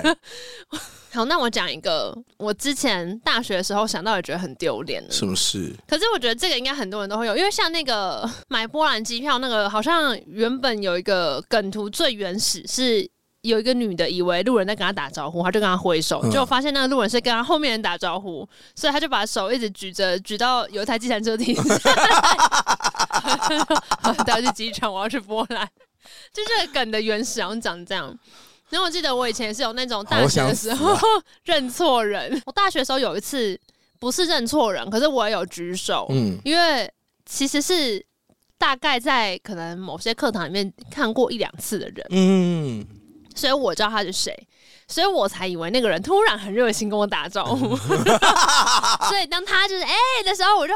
哎、欸，他居然跟我打招呼，哎、欸，所以我们算是朋友了，是不是？然后就很高兴的很 A 回去，哎、欸，发现他在跟我后面人打招呼，吓一头撞，想起来是觉得好可怕，真的好地狱哦！我忘记那件事情怎么收尾，很丢脸到我很想把它从我记忆里抹去。那我觉得人生最最可怕的，可能就是第一个就是会错意。哦、嗯，就是像这种会吹就最可怕，这真的很丢脸。这真的会觉得说我在干什么？我在唱什么？什么都觉得开始跳舞，而且对方话就会发现你在跟他挥手，说啊，你我在跟你挥手啊，不是啊，我在跟你后面人挥手。他不会讲，他会直接跟后面那个人聊天，他然后会看你一下，但他眼神，对他眼神会发现哦，所以那个人刚以为我在跟他挥手，他好久哦。哎、欸，我觉得尴尬真的是史上最复杂的一种情绪，哎，真的吗？因为很羞愧啊。之前博恩不是有说什么尴尬就是一种好笑吗？当然好笑啊！但你身在其中的时候，是我觉得是一种心痒到一个 想要就地爆炸，真的好痛苦，巴不得立刻发生下一件事情来解决这件事情的尴尬。我觉得也有听过别人分享那种在讲别人坏话的时候，对方突然从后面出现，Oh my God，然后没有人拦住他。拦住谁？你说拦住讲坏话那个？就来来不及了。比方说你在跟我讲某个人的坏话，嗯，然后那个人从你身后过来，然后我怎么跟你使眉弄眼，你都 get 不到。你干嘛，啊？干嘛，啊？所以你也觉得他很讨厌，是不是？啊，然后那个人就在你身后方，然后好不容易 get 到时候，就会只好开始硬转呐，啊，就说：“哎，但我跟你讲，他也是他的好处，来不及了。”只能说害人之心不可有，防人之心不可无。嘴巴小心一点啊！我觉得我们两个应该都算是祸从口出的系列，我想把这个节目停掉。谢谢大家。好烦。好了，怎么样？讲今天的故事喽。真的好丢脸哦！不想再陷入那个丢脸的情绪。很难呢，一定还是会。难免会发生这样的事情了，而且尴尬跟痛苦这种事情，就是有时候走在路上就跟打哆嗦一样，突然之间就会重击你脑门。对，你想说我现在在办一件正事，你来这边干什么？然后就想说好尴尬，就是那个啊，旧爱的誓言，仿佛一个巴掌，啪！每当你想起一句旧爱，一个耳光，啪！好丢脸。欢迎跟大家跟我们分享你的尴尬时刻，你的波兰时刻，你的波兰，你的你波兰机票买是为了什么原因？你买在第几排？坐我旁边。欢迎大家的波兰心得啊！好，来讲今天的故事。今天的故事呢，嗯、是我在八月十一号，我去看那个 file 的文件，是八月十一号准备的。哦，中间包括什么经过那么多风风雨都没有讲这个故事，熟成了，熟成了。那我还特别，我那时候看的时候，这部电影我还付费在 Apple TV 上面看。嗯哼，因为我看的时候，它从 Netflix 下架。嗯，然后我准备完这个节目过了一个礼拜，它又从 Netflix 上架。她是宫崎骏的魔法公主哦，你没看过对不对？没有，谁？谁？刚刚是谁？没有。哇，这也算小波兰，小波兰。哇，好，今天要讲的故事是吉卜力工作室制作、宫崎骏执导的电影《魔法公主》（Mononoke Hime）。嗯哼，它上映的时间，诶、欸，一九九七年哦，在日本上映的时候，它这样算几年呢、啊？二十五年吧，嗯，差不多二十五、二十六年左右。哎、这电影你有印象吗？你是不是有就对那只那两只狼跟那个女生有印象而已？嗯，对，它它封面就是两只大狼还是三只大狼，然后有一个就是有有有点类似身上有些兽皮装扮的女生，嗯，盯着荧幕的一张海报。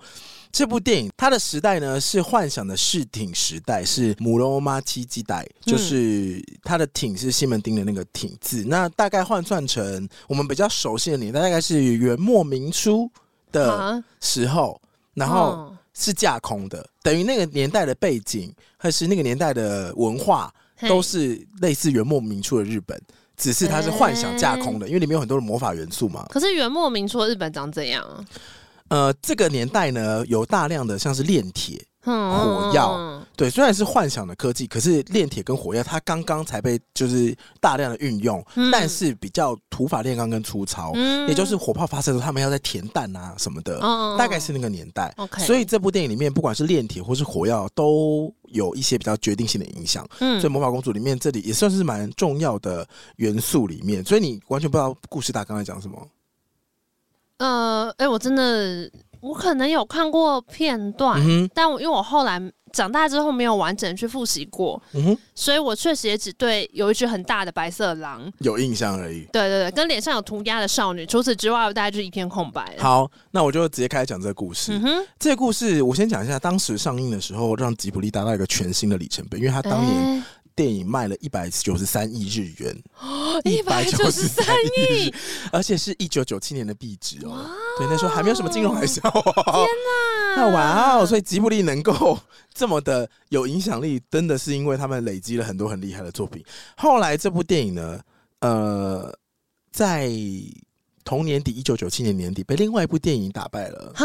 嗯，他们还马上有另外一部，不是，是被另外一部国外的电影打败了哦，不是他们自己的《铁达尼号》对，被《铁达尼号》打败了。那《铁达尼号》是那种影史上最卖座什么？就是没就没得说，就输了他就算了吧，输给他就算了。哦、我们以后也会专门做影片为大家讲解《铁达尼号》。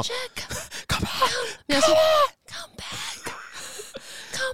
后来他们自己在二零零一年的时候，被他们自己的《神隐少女》就是票房又在超越，所以吉卜力真的是算是辈出新作。嗯，在很久很久很久很久以前，很久很久以前的日文叫做木卡西，木卡西，所以是木卡西木卡西，就是好久好久以前。对，它大概就是画面会是一片翠绿的森林，然后有一个字幕说有一个国度被浓密的森林所覆盖。哦，这个国度的森林里面存在着许多从太古时代就存在的众神明。哼，嗯，在那个年代呢，就是人类跟兽类会和平相处，就即使是隐身在山中的人，他们都呃享受数百年的太平盛世，因为就是人与神共处嘛，然后就没有征战，所以他们也学会如何就取之于自然，用之于自然。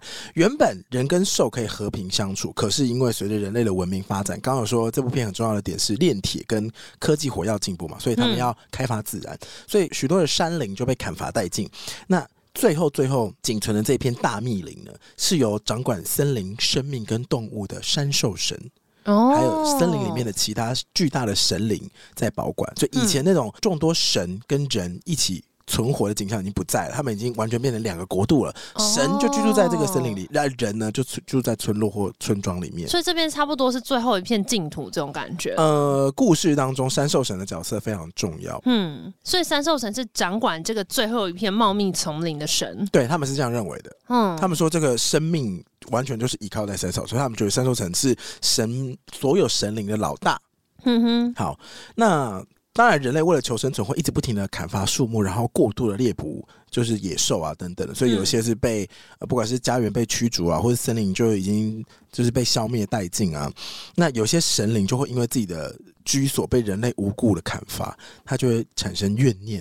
哦，就是人类。他在破坏森林的时候，森林会产生怨念。那这个神灵原本从神格，它就变成邪魔化，嗯哼，嗯，黑化了，叫做塔塔利卡米，嗯，有点类似荒神的感觉啦，就是日文荒野女巫，有一点像，嗯，就是算是万物皆有灵的那种感觉，但是它比较，它本来是正念的灵，那如果你一直因为正念跟负面的这种就是相对的概念嘛，那它就往另外一边跑了。哦、嗯、，OK，所以呢，这个故事呢，大概就是神灵。跟人跟环境互动的一个故事，嗯嗯嗯，好，故事的一开始呢，前面我刚刚讲到这个故事，它其实电影一开始就有交代一点大纲。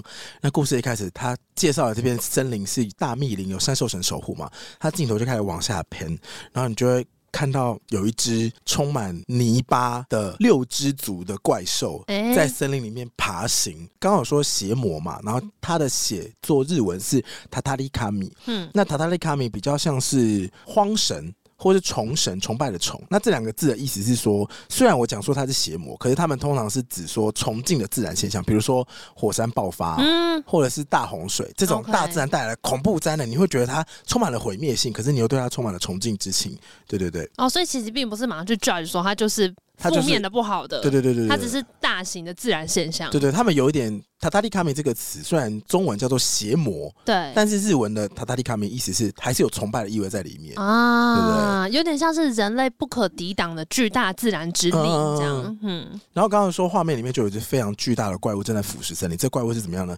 它。一脚踩下，然后再抬起来，他身上就一直不断有黑色黏液掉下来，掉下来。他只要踩过的地方，所有的青草绿马上就会变成很污秽、有毒的泥土。然后怪物的脚不只是踩过之后土会变成烂泥巴，它还会有很多的类似蠕虫的生物，就是掉下来，一直不停的从它身上掉下来。哦，好密集恐惧症哦，非常很就是非常有生命力。然后那个虫就是一直在抖动，一直在抖动，一直在抖动，很像过度密集的海葵，很黏的那种，一直在窜动的感觉，很像粉刺很多的皮肤。是这种吗？润印太多的鼻子鼻翼，然后往下一挤，那个鼻四条这样。Oh, OK OK OK，好，那我懂了。煮熟的马铃薯要压下去。好了好了，然 后 或是我们这个乌龙面这样子在做的时候，与此同时，在这个森林里面的附近有少数的虾夷族人。嗯嗯，虾夷族好像就是北海道附近的村落。嗯。少数的沙夷族人呢，居住在这片大密林的旁边。那这里有一个末代的沙夷族的少年，他骑着羚羊在动森林当中奔驰，哒哒哒哒哒哒哒哒哒。本作本作男主角出现，他叫做阿西达卡，阿西达卡。嗯哼，嗯，他就这样看起来说，嗯，森林里面有一些异动，然后很多虫虫鸟兽都在跑跑狂奔啊什么的。对啊，他就想要靠近，然后发生什么事，然后。顺便去跟村民们讲说，哎、欸，好像有点危险，你们要注意哦。然后他就是正在观察的过程当中，哒哒哒哒骑着骑骑骑，突然之间，画呃森林的远方就有三个少女跑过来，哒哒哒哒哒哒，这三个少女就是来找阿西达卡的。嘿，他就说不好了，不好了，阿西达卡，那个村里的神婆说有大事要发生，我们赶快回村庄，太危险了，太危险了。这三个女生有一个是阿西达卡的未婚妻。阿西达卡说：“好，你们赶快走，我我骑羚羊比较快，你们徒步吧。嗯、我再观察一下，你们就先回去。”对，他就先绕个路去村庄的那个瞭望塔。瞭望塔就是一个他们自己非常原始手工搭建的木头的高台，嗯，就是一个木质的瞭望塔。那那个看守人是一个年纪非常大的爷爷，他就说：“爷爷，你发现什么了吗？”爷爷这时候示意他就嘘，你安静。结果。阿西达卡才发现，当他爬上瞭望塔那一刻，森林的声音突然全部都不见了。那他们就指向某一个角落，说他要来了。阿西达卡就偷偷拿出了他的背上的弓跟箭，他就是搭弓这样一拉，然后往那个树丛的很怪的地方那样咻射过去。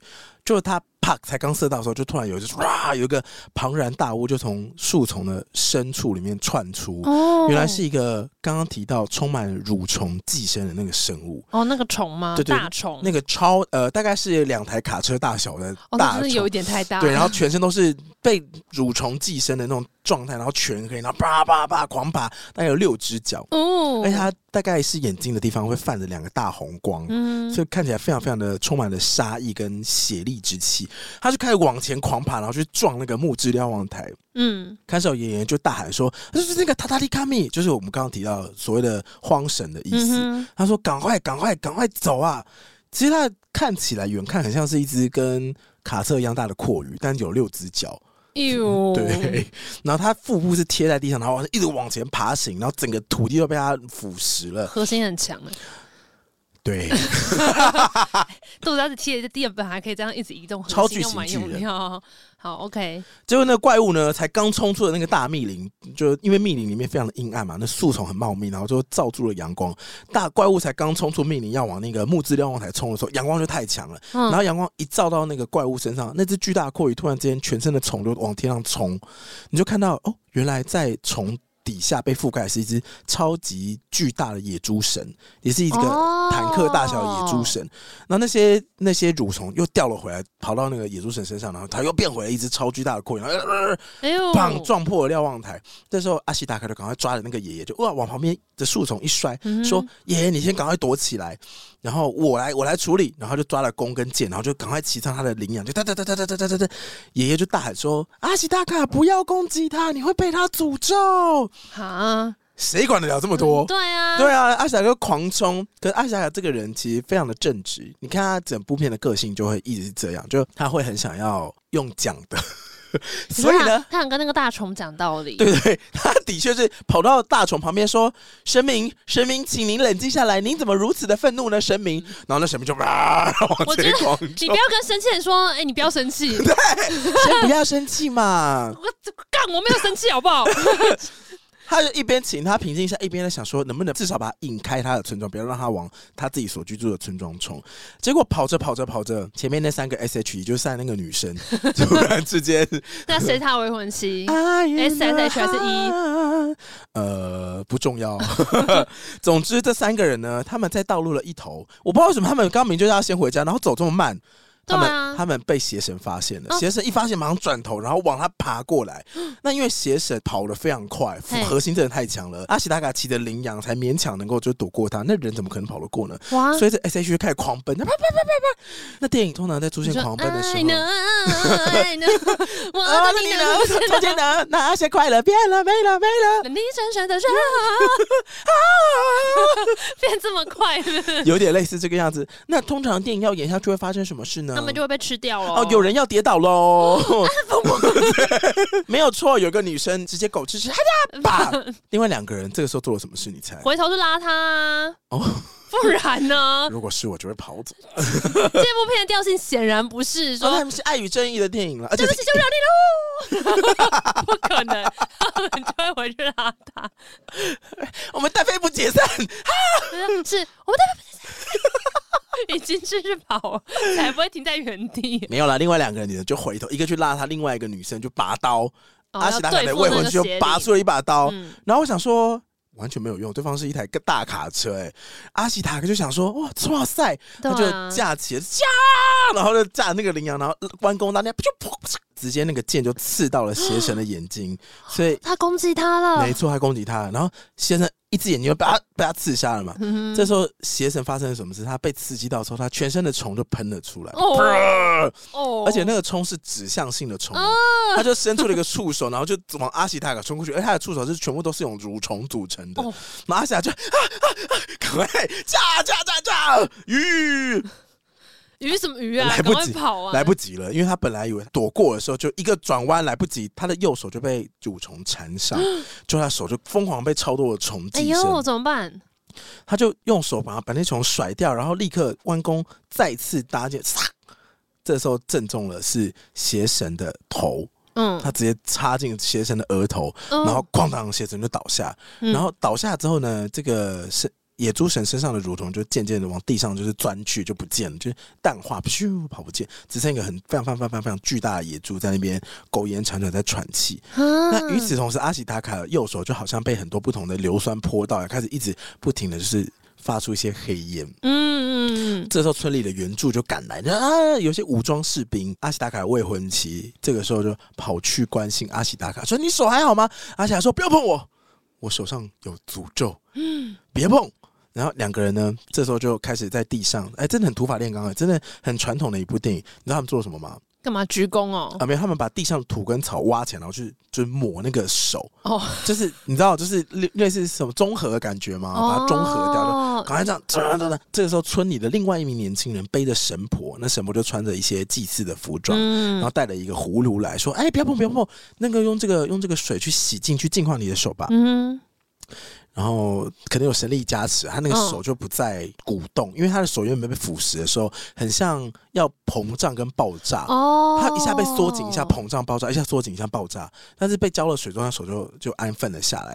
这时候神婆就走向旁边奄奄一息的野猪神，他就说：“这个……那真不好意思啊，呃，刚刚那个不好意思，啊，这是波兰的机票。”他说他祈求这个野猪神息怒，不要召唤灾难降临到这个土地。他说。哦不知道你是哪里来的皇神，但是我真的希望你呢可以息怒，然后原谅我们。你不满意我们分店的服务没有关系，麻烦你不要去总店客诉。有什么不高兴，我们在这里给你赔不是就是了。对不起，对不起，我们今天帮你免单了，不好意思。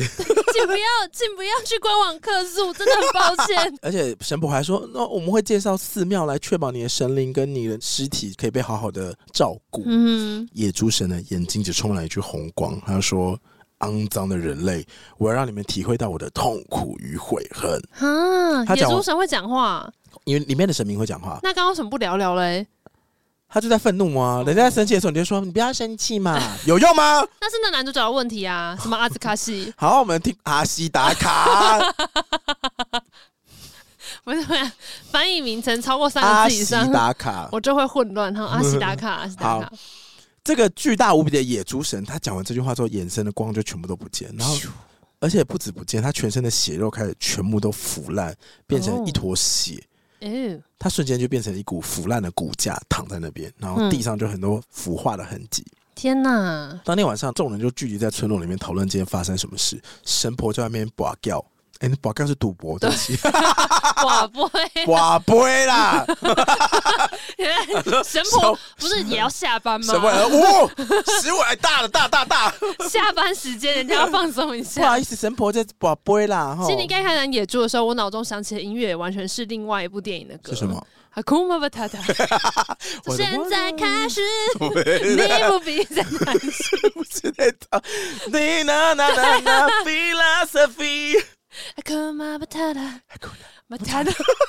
当天深夜里，神婆就正在卜卦，他就拿了一个什么乌龟壳，然后跟一些石头，叭叭说有坏事发生。我想说，还要你说啊？还要你说啊？要确定呢？然后神婆就跟阿西塔卡说。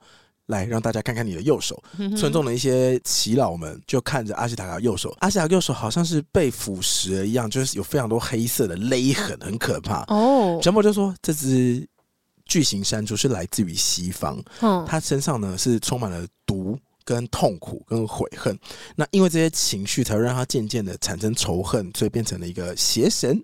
哦，那阿西塔卡，阿西塔卡是这个村落的类似。继承人，所以他是类似王子的身份，但这村落非常小了，嗯、所以他就跟他说：“阿西塔卡，你在射杀这个邪神的瞬间，你是否有面对命运的觉悟？”阿西塔卡说：“有的，我知道，我知道，只要射杀他就会被诅咒，我准备好要背负这个命运了。”神婆就跟他说：“好，那我跟你说，这个诅咒呢会深入骨髓。”要了你的命哈？对，没有其他旁旁边村村人也是哈，他也是为了救他未婚妻、啊。他说我也是为了救大家，难道今天没有阿西达的话，整个村落可能就被碾过去了耶？啊、难道没有办法了吗？嗯、神婆就说命运是无法违抗的。OK，神婆到这边其实整出剧他要的功能就是出来倒杯水就结束了，其他时间就是在讲一些屁话。就是基本上告诉大家，有些事情是设定好了，动不了的。对，就是这是故事剧情大纲哦。嗯，命运安排已经定喽，请大家认命哦。虽然是这么说，但是神婆从他怀中掏出了一坨黑黑扁扁的哦，但是闪着光芒的一个扁状的一坨东西。他说：“啊、你看过这个吗？”没，这是什么？阿西亚就拿起来看，想说：“我到底是什么东西？”神婆说：“这是野猪神体内找到的，这这个东西就是让野猪化为邪魔神的关键。”所以它是一块黑色的石头吗？它是让邪魔神非常痛苦的东西，肾结石。听说结石，对啊，结石很痛哎、欸。因为他们就看的那不知道那什么东西啊，所以阿西达哥就说：“好，那我就是去寻找它，把它放到袋子里面。”嗯嗯。那因为刚刚说西方有事情发生，他们跑到东方嘛，嗯、所以他就说：“那我就往西方找答案，我看那边到底发生什么事？为什么那边的神明会突然之间变成了邪神？还是那是鸡眼？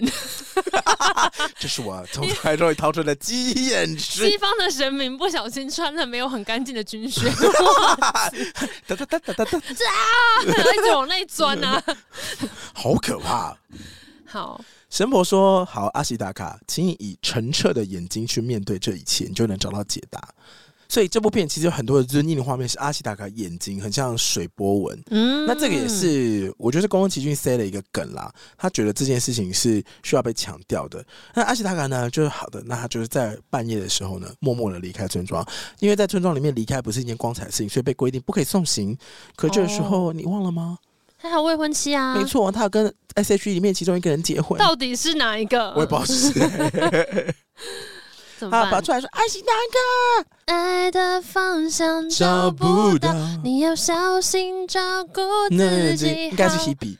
那那那那那那拥抱，哎、欸，这很适合哎、欸。阿西达卡就说：“你不能送行啊，嗯、你要会受罚的。”他的未婚妻说：“哥哥。”我甘愿受处罚，为了你，但是我的心与你同在，我一定会等你回来的。这给你，他就拿出了一把刀啊，这个刀呢、哦、是用非常珍贵的黑曜石做成的石刀，然后很漂亮。嗯、他就说：“这是你的护身符，请你好好照顾它，然后我等你回来的。”阿西达卡说：“好，我也永远不会忘记你，你也永远不要忘记我。”于是阿西达卡呢，在接下卡雅的心意之后呢，就把。那个刀放在脖子上，这这这这这这的往西方前进。哦，所以这个女生叫卡雅啊，对，这个女生叫卡雅。嗯，但是因为她后面就不会出现了，所以大家记未婚妻就好了。嗯，好。后来呢，阿西大哥他一路往西，他其实经过非常多地方，高山、溪流等等的。因为以前的交通不是那么便利嘛。虽然他骑着一头羚羊，但是羚羊也是会累的，嗯哼，哎，要吃东西。所以在中间途中，呃，经过了一些高山溪流的时候，他到了一个类似山坡地的地方，有一些居民的村落。他想说啊，去讨个水喝吧，有点累。在靠近之后，却发现说啊，在打仗啊，有一群乡野武士突然之间在砍杀，就是村民。而且这部片的。虽然是宫崎骏的动画，但他的砍杀画面做的非常的好。就是？你真的看到有人手会被砍掉，啊，唰，呃，他手就掉下来，然后唰，头就飞走。哦，然后阿阿西达原本想远远的看到他赶快走，可是他后来发现，呃。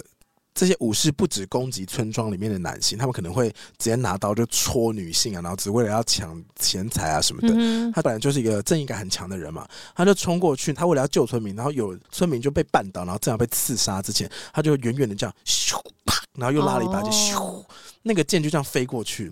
他本来想要射中武士的手臂，然后让他痛，然后赶快让那个村民赶快跑。就他箭射到之后，武士的手整个飞出去，嗯、他手直接脱离身，啪，直接断掉。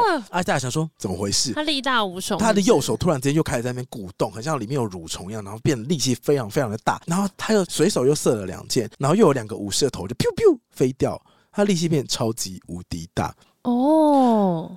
而且他在射完弓箭之后，他右手的那个疤痕的黑色变得更加的深，然后等于是看到阿西达卡的神力，这些武士有点被吓走了，所以少数幸存的人就开始在聚落当中就是重建家园啊，开始在那边煮个饭啊来吃吧，收拾一下，收拾一下。在这个少数幸存人的村落当中呢，还是有人非常非常的实际。嗯，他们来做生意啊，他们做饭，然后说啊，大家就是开一个那个什么餐馆啊，你就吃吧。虽然现在刚刚战争过啊，这时候有人就在一边喝这个米饭粥，一边就在讲说，这个水也也太稀了吧？这个这个这个饭米粒浮在上面的这些水怎么回事啊？完全没有诚意啊！原来这时候在吃饭的是一位和尚。嗯，这个和尚是一个鼻子非常塌、非常丑的和尚，他叫做疙瘩和尚，因为他脸上有长一个大肉瘤。嗯哼，嗯，他是一个酒糟鼻哦，然后呃眼睛就扁扁的，然后轮廓很深，感觉就是很常在晒大太阳，所以全身的毛孔都很大那种感觉。他手上拿了一个非常长的伞，大概是他身体的一点五倍长。嗯，然后他穿了一个很高的木屐，所以他等于是奇形怪状。嗯，对，但他。感觉就是一个有点历练的，因为他讲话非常的不客气。他说啊，这个米饭粥超难吃，搞什么都水水的哦。他还一边抱怨的时候，他也是一边把那把那个米饭粥全部都吃完啊。可是他一边喝一边听到远方有骚动，他就过去看啊。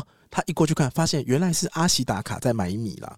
因为村庄虽然是刚经过战争，但日子还是要过嘛。嗯，所以很多人就还是拿家里的钱说啊，那买米啊，那那个小贩说现在通货膨胀啊，这米那个要涨五倍啊什么的。阿西塔也是一样，他买到米之后，他也没抱怨。他说：“呃，我没有钱，但这可以吗？”他就拿了一颗黄黄亮亮的东西，说：“这可以当钱吗？”你猜他给什么？嗯，黄金。你是聪明的村民哦，因为卖米的村民就说：“你这什么东西？我要的是钱呢！你这怎么这黄黄的能干嘛？”然后咬了一下，说：“超硬的。”然后这个时候和尚看到的时候刚好走过来，他说：“那你不要换这个给我啊，这个刚好可以换他的这个五倍，嗯、大概看五袋米吧。”对啊，这个东西不然你不要给我好，这个我我我付钱给你嘛。那个小贩听到他说，哦哦哦，干他有钱人了，所以哎还我，完了把那个纱巾抢走。嗯哼，和尚就借这个机会跟阿喜达卡搭上线，他就开始就跟他套近乎啊。阿喜达卡其实也没有想要屌他，因为他原本就是要往西方找到野猪神邪魔化的原因嘛。所以一个村庄的小战争对他来说只是路过的一个事件而已，所以他就想说，那我走了哦，他就趁乱离开。疙瘩和尚这个时候一直跟上去，然后一直随便乱讲话，说：“哎、欸，这附近真的是战乱好多、哦，你，你就是那个力大无穷年轻的嘛？因为你就你救我们了吧？什么什么什么的。”然后阿西达本来觉得他很烦，干嘛讲那么多干话？结果和尚讲一讲干话就说：“哎、欸，我现在讲干话啊，那你看一下后面，你不要往后看了。我看我们等下会被包围哦。我们说到三就开始跑，原因是什么呢？因为阿西达卡在战乱的时候显露出他是个有钱人，所以他刚刚在。”交换米的时候，不是拿那个沙金跟金矿去换钱嘛？嗯、好像其实有很多的武士就想要把他干掉，然后把他身上的钱财劫走。哦，所以哥大和尚就一边跟他讲干话，就说：“那我们就数到三，一二三，跑！”然后他们两个就啪跑走，嗯、才免于被那个围殴的、被被被围杀的困境。嗯、对。两个人就在一个战乱的断垣残壁下，在这个离开村落一段距离的地方，一边煮饭一边聊天，就咕咕咕咕咕煮了一锅非常好吃的白米饭。嗯哼。然后和尚一边煮饭就一边说：“哦，原来阿西达卡你是要追着野猪神追到这里来哦。嗯嗯，好，那野猪神哦，哦，好像很可怕呢。把那饭锅打开，然后然后就从他包包里面掏出了味噌，放进去，然后这样搅一搅，哎。”阿西达卡就很自责说：“啊，不应该来这个村落了，我们不不应该介入你们的。嗯，哎，如果不来的话，可能就不会死这么多人。哈和尚说：别傻了，怎么可能战乱的时代不死人？而且你看，我们我啊，还有村里的人，都是因为你才活下来啦。老汤的喝光说：嗯，哦，马西手游，哎，日本的电影，我信呢。嗯、来来来，阿西达卡把你的碗给我。阿西达卡就说：嗯，谢谢。阿西达卡从头到尾都非常镇静，他就拿出了一个碗，他的碗呢？”非常漂亮，嗯，天青色的颜色，嗯，好高级的茶碗哦，很像古时候的好东西。哥大好像拿这个碗就说：“哇，这个碗看起来像古时候的宝藏，嗯、你知道吗？你刚刚说你从东方来的嘛？据说遥远的东方有一只虾夷的彝族。”这个彝族呢，他们会骑着特殊的羚羊，然后行动非常快速，而且武艺高强。欸、你是这个彝族吗？他说：“古老的东方有一条龙。”没有人知道这首歌了。怎么可能？阿奇大哥就还给他嘛。他讲完那些屁话之后，捞了味噌饭给他，自己这样。又把自己的饭吃完之后呢，再捞了一下饭，嗯哼，一边唠唠念着说：“哎呀，你以以前这个土地并没有这么的荒芜，嗯、人也不会这样互相杀害。可是其实这个土地最近不止经过了土石流、洪灾、蝗灾，嗯，然后又经历了战乱，现在根本就是一个被战争跟贫穷影响，到处都是怨灵的土地。哎，你怎么不吃呢？”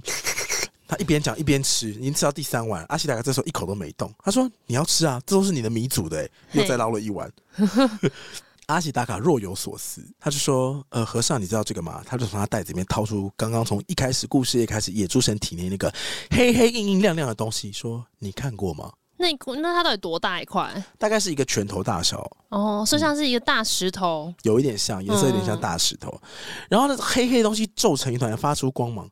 然后和尚看说：“你怎么会有这个？”他就用筷子夹起来看了一下，嗯，好，华丽。我跟你说，这种神秘的东西哦，你知道吗？在西边最西最西的地方，那里呢有一座森林，大密林，叫做山兽神森林。嗯哼，那边的动物都是。巨大无比，他们维持着远古的形象。嗯嗯，三兽神森林，阿西达卡说什么这么什么森林这么神秘啊？哎，可是阿西达卡不就坐在大密林旁边吗？超边，超级无敌边，他们是大概边边的边边，嗯、所以他们那边是呃有点类似远离三兽神的管辖的感觉。哦，所以最西边也是一个也是一个秘境。应该说大密林整个延伸非常的长，嗯、但是中间有一些段落是被人类砍伐殆尽。哦，然后三兽神居住的是在最西边。对，阿西达雅是右最东边，对，所以那个野猪神才会从西边往右东边跑嘛。那西边到底发生什么事？哦、现在那个和尚在跟他讲说，西边的三兽神森林，不然你去那边看一下发生什么事。哦，所以所有人类居住的地方都是一个大密林。诶、欸，他因为虾夷的那一块是一个比较斜长的地方，嗯哼，所以那边就是森林很多，但他并没有明确的说那是在日本的哪里。嗯嗯嗯，嗯。总之，哥大和尚就说，三兽神森林的核心地方里面生物都又大。又老，他们就维持远古时期的样子。嗯嗯，那阿西达卡说：“好神奇的地方呢、哦，好，我记得山兽神森林。和尚讲完这句话之后呢，又再咬了三次。好了啦，好饿哦。阿西塔卡到这个时候已经过了大概十五分钟才吃了第一口，嘿，所以就是整出去，人家会瘦不是没有理由的。感觉味噌配那个刚煮出来饭好好吃呢。哎，真的很好吃，因为你知道那个和尚他从他的包包里面掏出的味噌，他是用叶子包的，欸、就是那种最古早的味噌发酵的方式。嗯，然后他就是。拉就是挖一块味噌起来，然后其他再包好放回去。因为味噌就是我知道，你刚刚讲一讲，我就超级想吃豆腐乳配稀饭，就是一模一样的感觉，大概是这种感觉。嗯，好，阿喜达尔到这边故事的第一条主线，那第二条主线呢，接下来就要正式展开了。在西方的某个国度的某个山上，刚刚说这个故事不是有分东跟西吗？阿喜达从东边过来嘛，对。那比较靠近西方这个地方呢，有一座山。这个山呢，呃，光秃秃的，下着大雨，嗯、然后有一群人就穿着斗笠蓑衣，然后很多牛，他们在运送类似一些物资的东西。可是山路非常的险峻啊，他们看起来很累，虽然看起来非常的累，雨又大，但是带队的一个带队的人是一名女性，她就是黑帽大人。嗯嗯，黑帽大人就说：“赶快走啊，走快一点啊，有精神一点。”然后那个警戒一下哦，然后。这个时候你才发现说，哎，不止这些运货的人，旁边还有一堆类似火枪兵的一些警卫，他们好像在警戒的什么。有一人就大叫说：“黑帽大人，黑帽大人，不好啦！”冲过来警叫：“黑帽大人，是山犬！”这个时候，远方画面就跑出两只超巨大的白色山犬，大概有多大呢？大概重机到小客车大小的山犬，哇 Wow，非常巨大，白色的，不 是这，就是很可怕的低声，然后就动作非常快，然后就往大部队这边冲。嗯，同时呢，有一只犬上面还坐着一位面具少女，就是戴着面具，然后披着兽皮的少女，然后拿着一只兽猫，他说狂冲啊！黑帽队伍也不是吃素的，那些武装部队马上就准备迎击，有些人就撑伞。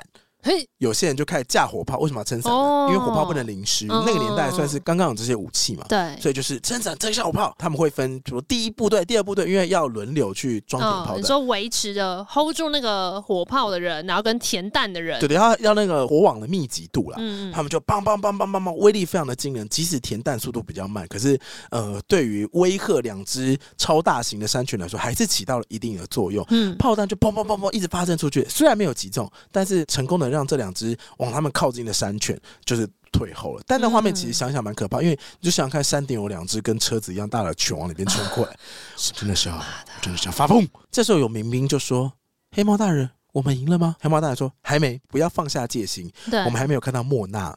谁是莫娜？”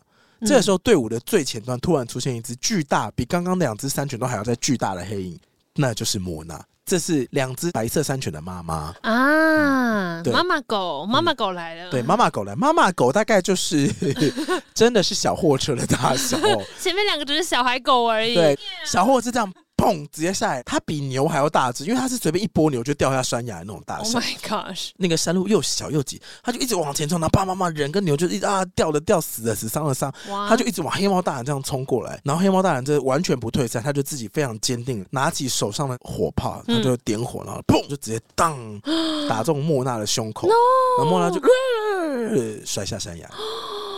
其他人就问说：“莫娜死了吗？”嗯、黑猫大人说：“不可能啊，那个畜生是不死之身。”啊，我们赶快回去，赶快回去！来，大家那个收拾一下哦。有些人就问说：“请问黑猫大人，掉下山谷的人怎么办？”黑猫大人说：“不要管他们了，走了啦。”是一个非常严厉的女性。嗯，画面又切回到阿喜达卡这里。阿喜达卡呢，就是正在取水。他刚刚经历了这些，啊，那哥大和尚已经走了嘛？嘿他就装水装装，喝喝，装水装装，喝喝，装水装装装。哎，有一只脚飘过来了。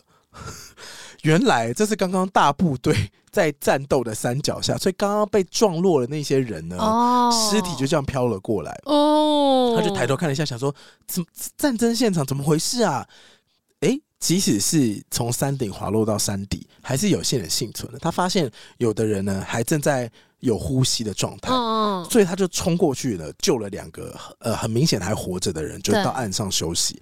然后他把他们安顿好之后呢，他就想说：“那我再去取水，帮他们清洁一下什么什么的。嗯”他在取水的时候就发现，哎，河的对岸刚好就是犬神莫娜跟他两只大白山犬，跟那个戴着面具的少女。嗯，莫娜的日文叫做 Mononokun。嗯，Mononokun 的它的设定是她有三百岁的智慧，哦、然后会说话。啊、哦，是一个聪明的老狗狗，还有两只大尾巴，它是一个外形非常巨大的狼神。它的工作平时就是守护森林，嗯，所以它平常对于入侵森林的人类非常痛恨，因为人类来这边就是只会破坏嘛。对，那在这边为什么会有面具少女呢？等下会讲。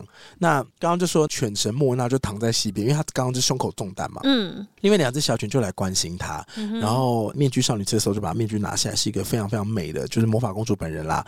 他就看到。诶、欸，莫娜受伤的时候，他的照顾方式就像野兽照顾伤口那样，你就舔舔哦。对，他把头埋进去那个伤口舔，他想要尝试看能不能把那个铁块吸出来。可是你知道，莫娜本人是一台小小卡车，那你的头能够起到什么作用？那个伤口超大超深的，所以完全没有任何作用。他只吸出了一些脏血，嗯，所以就造就了一个名场面是。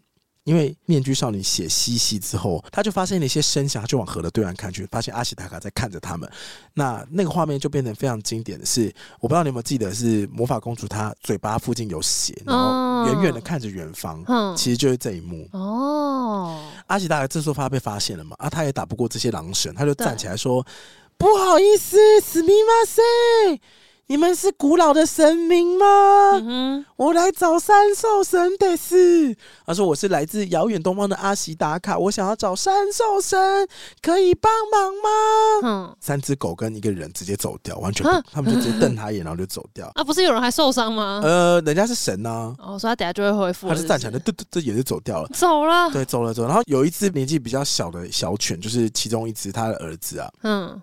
就往回，刚刚不是说那个货物里面有牛吗？嘿他就叼了一只牛走了，欸、很可爱。嗯哼，哎、欸，他叼牛好像在拎购物袋一样，对，完全不重。嗯，对，你就看到这些所谓的山神真的是力大无比。嗯，阿西达就想说，哦，没关系，算了，不要沟通啊，都不要沟通啊，会讲话都不讲嘛。嗯、我在那边喊的都不回，他就装了水之后又回去照顾那两个受伤的。就是他发现，呃，那两个人呢，在原地不知道被什么吓到，很惊恐。他说：“阿西跨掉三米。”嗯。啊，金价跨掉上面啊！是啥？结果呢？他顺着那两个人的视线看过去，他本来以为是很可怕的东西，但他就开心的笑了出来。原来他们看到的是蟑螂。呃，他发现是 看到了九份的陶笛。要买吗？为什么是九分？真的很像九份陶笛。他看到的是森林小精灵。哦哦哦哦，真的是九分的陶笛，是不是长得很像？我还想说，哈，什么东西？因为魔法公主里面那个山中的小精灵，不就是一个类似石头脸，然后有两个黑黑的眼睛跟一个大大黑黑的嘴巴，啊、然后它的声音很像彩虹阔鱼，因为它那个头啊有点类似石头，然后它石头跟石头会摇晃，衔接出会 kitty kitty 对对，然后听起来就是很像这样。啊，好可爱哦，真的很像，而且这个声音他们很开心的意思。Happy Happy，真的，那那两个伤患就是很害怕，说那什么啊？阿西达卡说：“你不要担心啦，你知道小精灵在哈，代表这个森林很有活力啊。基本上呢，你只要不要弄它、打它、凶它，它根本就不会对你怎么样。而且他们还是很友善的那种类型，这算是充满好奇心的小动物的感觉吧。”嗯哼。于是呢，阿西达卡就背着一名伤患，然后另外一名伤患呢，就是骑在羚羊上面，就哒哒哒哒哒哒爬着山路。嗯，为什么要爬山呢？是因为小精灵一直要他们跟着他走。嗯，那因为阿西达卡本身就是活在自然里面的人，他就觉得说啊，小精灵要跟他走那也没问题啊，啊，走吧走吧走吧走吧。再说了，山的另外一边就是他们所住的城镇，那这两个人就有救了，因为不然在荒山野岭之下，哦、他们就摔一个摔断腿，一个摔断手，嗯、也会活不下来嘛。走着走着，本来以为要翻过山头了，结果他们一转弯，发现哎，来到了森林的深处。嗯。原来这里就是古代的巨兽森林。嗯，这里的树非常的高大，大概有六七层楼那么高哦，嗯、是真的是苍天巨树那种大小。然后树因为太高了，所以它上面的密林几乎已经把阳光都遮住，只有一些细小的阳光有透过那些树叶的缝隙这样洒落。哦，那树的底部不是土地，是有点类似山中的湖泊吧？哦，就是有些树根跟树根中间，因为它的地洼部分。就是太多了，所以它会积水，会积水，然后那个水非常的干净，它画的很漂亮。嗯、那些水是你可以看到树根的样子哦，所以哇，什么秘境？很秘，真的很像秘境。而且你知道为什么是巨兽森林吗？为什么？因为里面有一些古代的三叶虫。然后超大，不是小小只的，然后或是一些古代造型的蜥蜴，就是那种头很像斧头的蜥蜴，很小只，然后游过去，然后你一看就是这代是什么中生代的生物吗？哦，就是所以他才会说这些生物都保持着原本呃古生物的样子。阿喜大哥就想说：“哦，那我们喝个水休息一下，毕竟爬山真的很累，嗯、那这样补充水分才不会水肿。”他就想要这个取水。他就一边在取水的时候，他发现说：“哎，为什么他取水的周围旁边有一块泥巴，上面停了很多只蝴蝶？”嗯，他再更仔细一看，哎，那个蝴蝶停的地方其实是一个脚印，这个脚印是一个山肢蹄的脚印，嗯，然后压出来的一个凹陷处，然后里面看起来生机盎然，然后花草都长得特别茂密。嗯，帮大家科普一下哦。三只蹄是代表还有三只脚趾，那一般的猪是有四只脚趾的，嗯嗯，牛也是有四只脚趾的，那马呢？呃，两个，一只脚趾，哦、一只，我们帮他装那个马蹄铁啊。哦，对，一个圆哦，好，超大的，嗯、超大的脚趾甲。所以两个到底是？你说两只脚趾的吗？对啊，我、哦、没查到哎、欸。两蹄的，两偶蹄类吧。那三蹄就是现在这个，三蹄是他发现这个脚趾。嘿，好，他一边装水的时候，他一边看那个脚印，突然发现说远方突然间闪耀了金光，他觉得好奇怪哦，嗯，因为这边不是茂密到那个树丛的东西都无法穿透吗？就都阳光几乎下不太来。对啊，这边应该比较昏暗，怎么对方就有个地方闪耀了巨大的光芒？他就抬头一看，发现发出光芒的是一只鹿。嗯，一只很大只很大只，然后说怎么会有鹿会发光？哈利波特护护法是护法吗？是吗？但 Father 就定睛一看，哎，鹿就消失了。他说，嗯，好吧。但是他在看那个路的过程当中，他手臂突然啪暴走，又开始就是充满了就是躁动，呃，然后他把那个手就塞到那个水里面去，嗯，那个手才好不容易冷静下来，嗯，所以他他想要再更仔细看的时候，他又找不到路往哪边走去了，想说，嗯，那就算就当是一个奇遇记吧，就古代的生物好神奇哦。于是他就带着两个伤患就走出了森林，嗯，走出了森林之后，阿喜达才来到了这个刚刚说到。呃，第二条主线当中非常重要的一个场景叫做达达拉城。嗯，他走到了这几名伤患住的地方，而、啊、这几名伤患也是刚刚故事的中间有提到被三兽神袭击的那个部队的城。那那个城堡叫达达拉城，它盖在一个地方很酷，在湖的正中央。哎，是它被湖包围起来，它被湖包围，然后湖周围等于是湖的岛上面被削平了，然后被插了很多木桩当做是防御，然后盖了大概两三层楼高的一个堡垒。嗯，算是一个人工感非常强的堡垒。所以他们每一次出去都要经过那个森林湖泊才可以出去吗？呃，应该说他们出城的话，他们会有一个小路连接陆地。哦，他们另外自己有盖一条小路。他们有个小路可以连接陆地，但你也可以走那个湖泊森林这边回来。你也可以走湖泊森林，就走水路过来。哦、那阿萨他们是走水路过来，因为那个水没有到真的非常深，大概就是到每个人的胸口这样子。但一般人不会敢进那个森林，是不是？呃，对，一是森林很可怕，然后没有人敢上去；嗯、二是达达拉城本身的防御非常强，嗯、它会有很多削尖的东西往外。哦然后那个城又是两三层，有很多城墙，算是一个武装防御力很强的城堡啦。那阿西达卡因为救助了城堡里面的人，所以他就被邀请说：“嗯、呃，那个，那你可以进来哦。哎，你快进来休息啊！哎，这个城堡里面的城主呢，就是刚刚提到的黑帽大人，嗯、是一位非常坚毅的女性。嘿，晚上的时候，达达拉城的男人们就邀请阿西达卡一起去饭馆聊聊天，说：哎，兄弟，哪来的？嗯、几梯的？安安几岁？家里住哪？” 有没有长鸡眼啊？哎呦，他们就说：“哎，其实因为黑帽大人的带领，他们才能够在远离朝廷跟贵族势力的边境下过着宁静的生活。”哦，因为顺便科普一下，在那个时候的日本啊，他们基本上要过生活、讨生活。呃，如果你是当武士这个角色，你有点像是贵族的私设兵。嗯哼，对，所以你的武力。虽然你好像可以配个刀，但不是每个武士都很有慰藉的。嗯嗯，哎、欸，讲一件呃，最近听到了李的历史故事里面有聊日本武士都吃什么。嗯哼嗯，日本的武士呢吃的东西，因为以前的耕种技术没有那么发达嘛，所以以前的下级武士吃的是糙米饭。哦，很健康啊。啊，对。非常健康，对啊。然后上集我是吃的是白米饭，比较不健康，呃，比较珍贵的饭。嗯，OK，淀粉会比较爱困呢。对，然后我你还记得我之前去那个唐吉诃德，不是有买什么什么公主鸡饭吗？什么卢泽鸡饭？嗯嗯嗯，鸡就是一个女字旁那个 hime。对，那日本的话，那个字可以翻译成公主的意思。对，那个饭指的是软饭。比较嫩，比较白，哦、吃软饭啊，就是比较过筛，比较精致。那谁可以吃软饭？当然是上级的啊，哦、上级吃的是软饭，吃的是鸡饭。哇，对，下级的人吃的是强饭，因为比较难咬。嗯嗯嗯，因为比较硬。那刚刚说那个达拉拉城呢，邀请了阿喜达卡一起去吃饭，他就说啊，这个地方哦，因为黑猫黑猫大人哦，他带我们这边，你看我们这边每个人晚上那边歌舞升平，吃肉喝酒多开心啊，都是黑猫大人的啦。嗯、他不止我们不会被朝廷收税哦，而且呢，你看我们这几年在这边砍树啦、挖山、炼铁。哦，我们做出了这个铁弹，还有这个石火枪，嗯、哦，这让我们保护我们的安全非常非常重要。哎，铁弹就子弹是不是？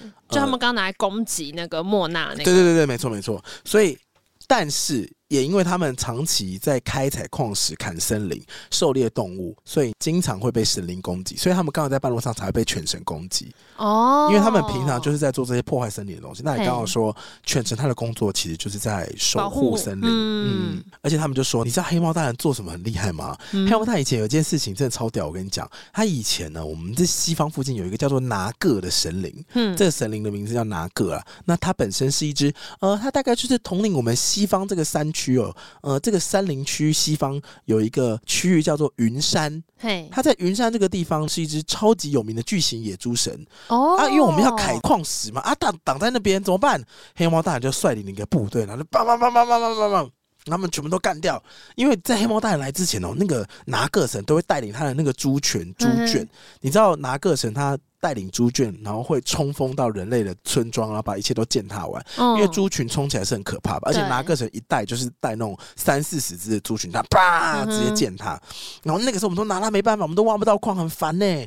黑猫大人来了之后，他直接带了那个火枪兵部队，那直接十个火枪兵就把那些拿各神的还有整个猪群，就是棒全部都打爆，嗯、还吃了很多好吃的猪肉。嗯 哇哦，对，没错，原来是他，他搞他家破人亡。没错，最后黑猫黑猫大人猪破人亡，猪破人、欸、家破猪亡。黑猫大人率领从朝廷哦，不是十位，是四十位火枪兵啊，棒棒棒，就直接把这个猪群给歼灭了，放火烧山呐、啊！我们这原料就是源源不绝。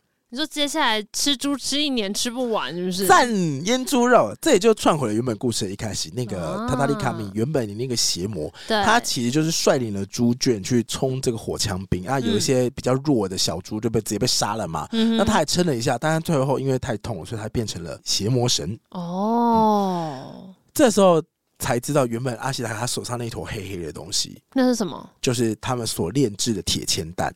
哦，就是这个达达拉城炼制的铁签弹，嗯嗯嗯，就是这个打到他身体里面，然后让他最后变成了邪魔神，这样。对对对对对对对对，嗯、因为邪魔神，我刚刚不是说那个拿各神最后被铁签弹打，然后那个铁弹卡在身体里面，对，然后他就感受到无比的痛，就是其实就身体里面有异物啦。大家都知道身体里面有异物是不舒服的吧？嗯哼，嗯，都是要拔出来的哦。所以枪伤其实是要开割，然后把它挖出来的。嗯，那他是猪嘛？他的手说没办法挖出来嘛，所以他就最后变成愤怒的邪魔神。哦、那他为什么身上会有那么多蠕虫，一直不断的产生？嗯，这个创作原本是宫崎骏他自己在想象说，如果是极端愤怒的情绪啊，会感觉好像身上的毛细孔都爆发，然后会有一些怒气从那个毛细孔冲出来，嗯、所以源源不绝的那些蠕虫，他就想说，仿佛是身上的怒气跟怨气，然后覆盖住了整只野猪神。所以他原本的创作内容是这样，所以他那个蠕虫，如果你再回去仔细看这部剧，你会发现那个蠕虫看起来真的非常具有生命力，而且的确是由内而外不停的长出来的小虫虫。哟，当然这些达达拉的人民呢，开始在那边炫耀说：“哦，那黑猫大人真的好厉害哦，那什么大野猪啊，拜拜！”他们以前的丰功伟业。家破猪王王王王王。嗯哼，阿西达卡一边听了，脸色越来越凝重。突然之间，因为他当他讲到拿个神被黑猫大人一枪击毙了、击爆的时候呢，阿西达卡右手就突然砰，又突然就大爆起。哦，然后其他人都吓到，想说他突然之间反应这么大。阿西达说：“哎、欸，不好意思，我出去一下。”他就走到旁边，然后就是认真的冷静了一下。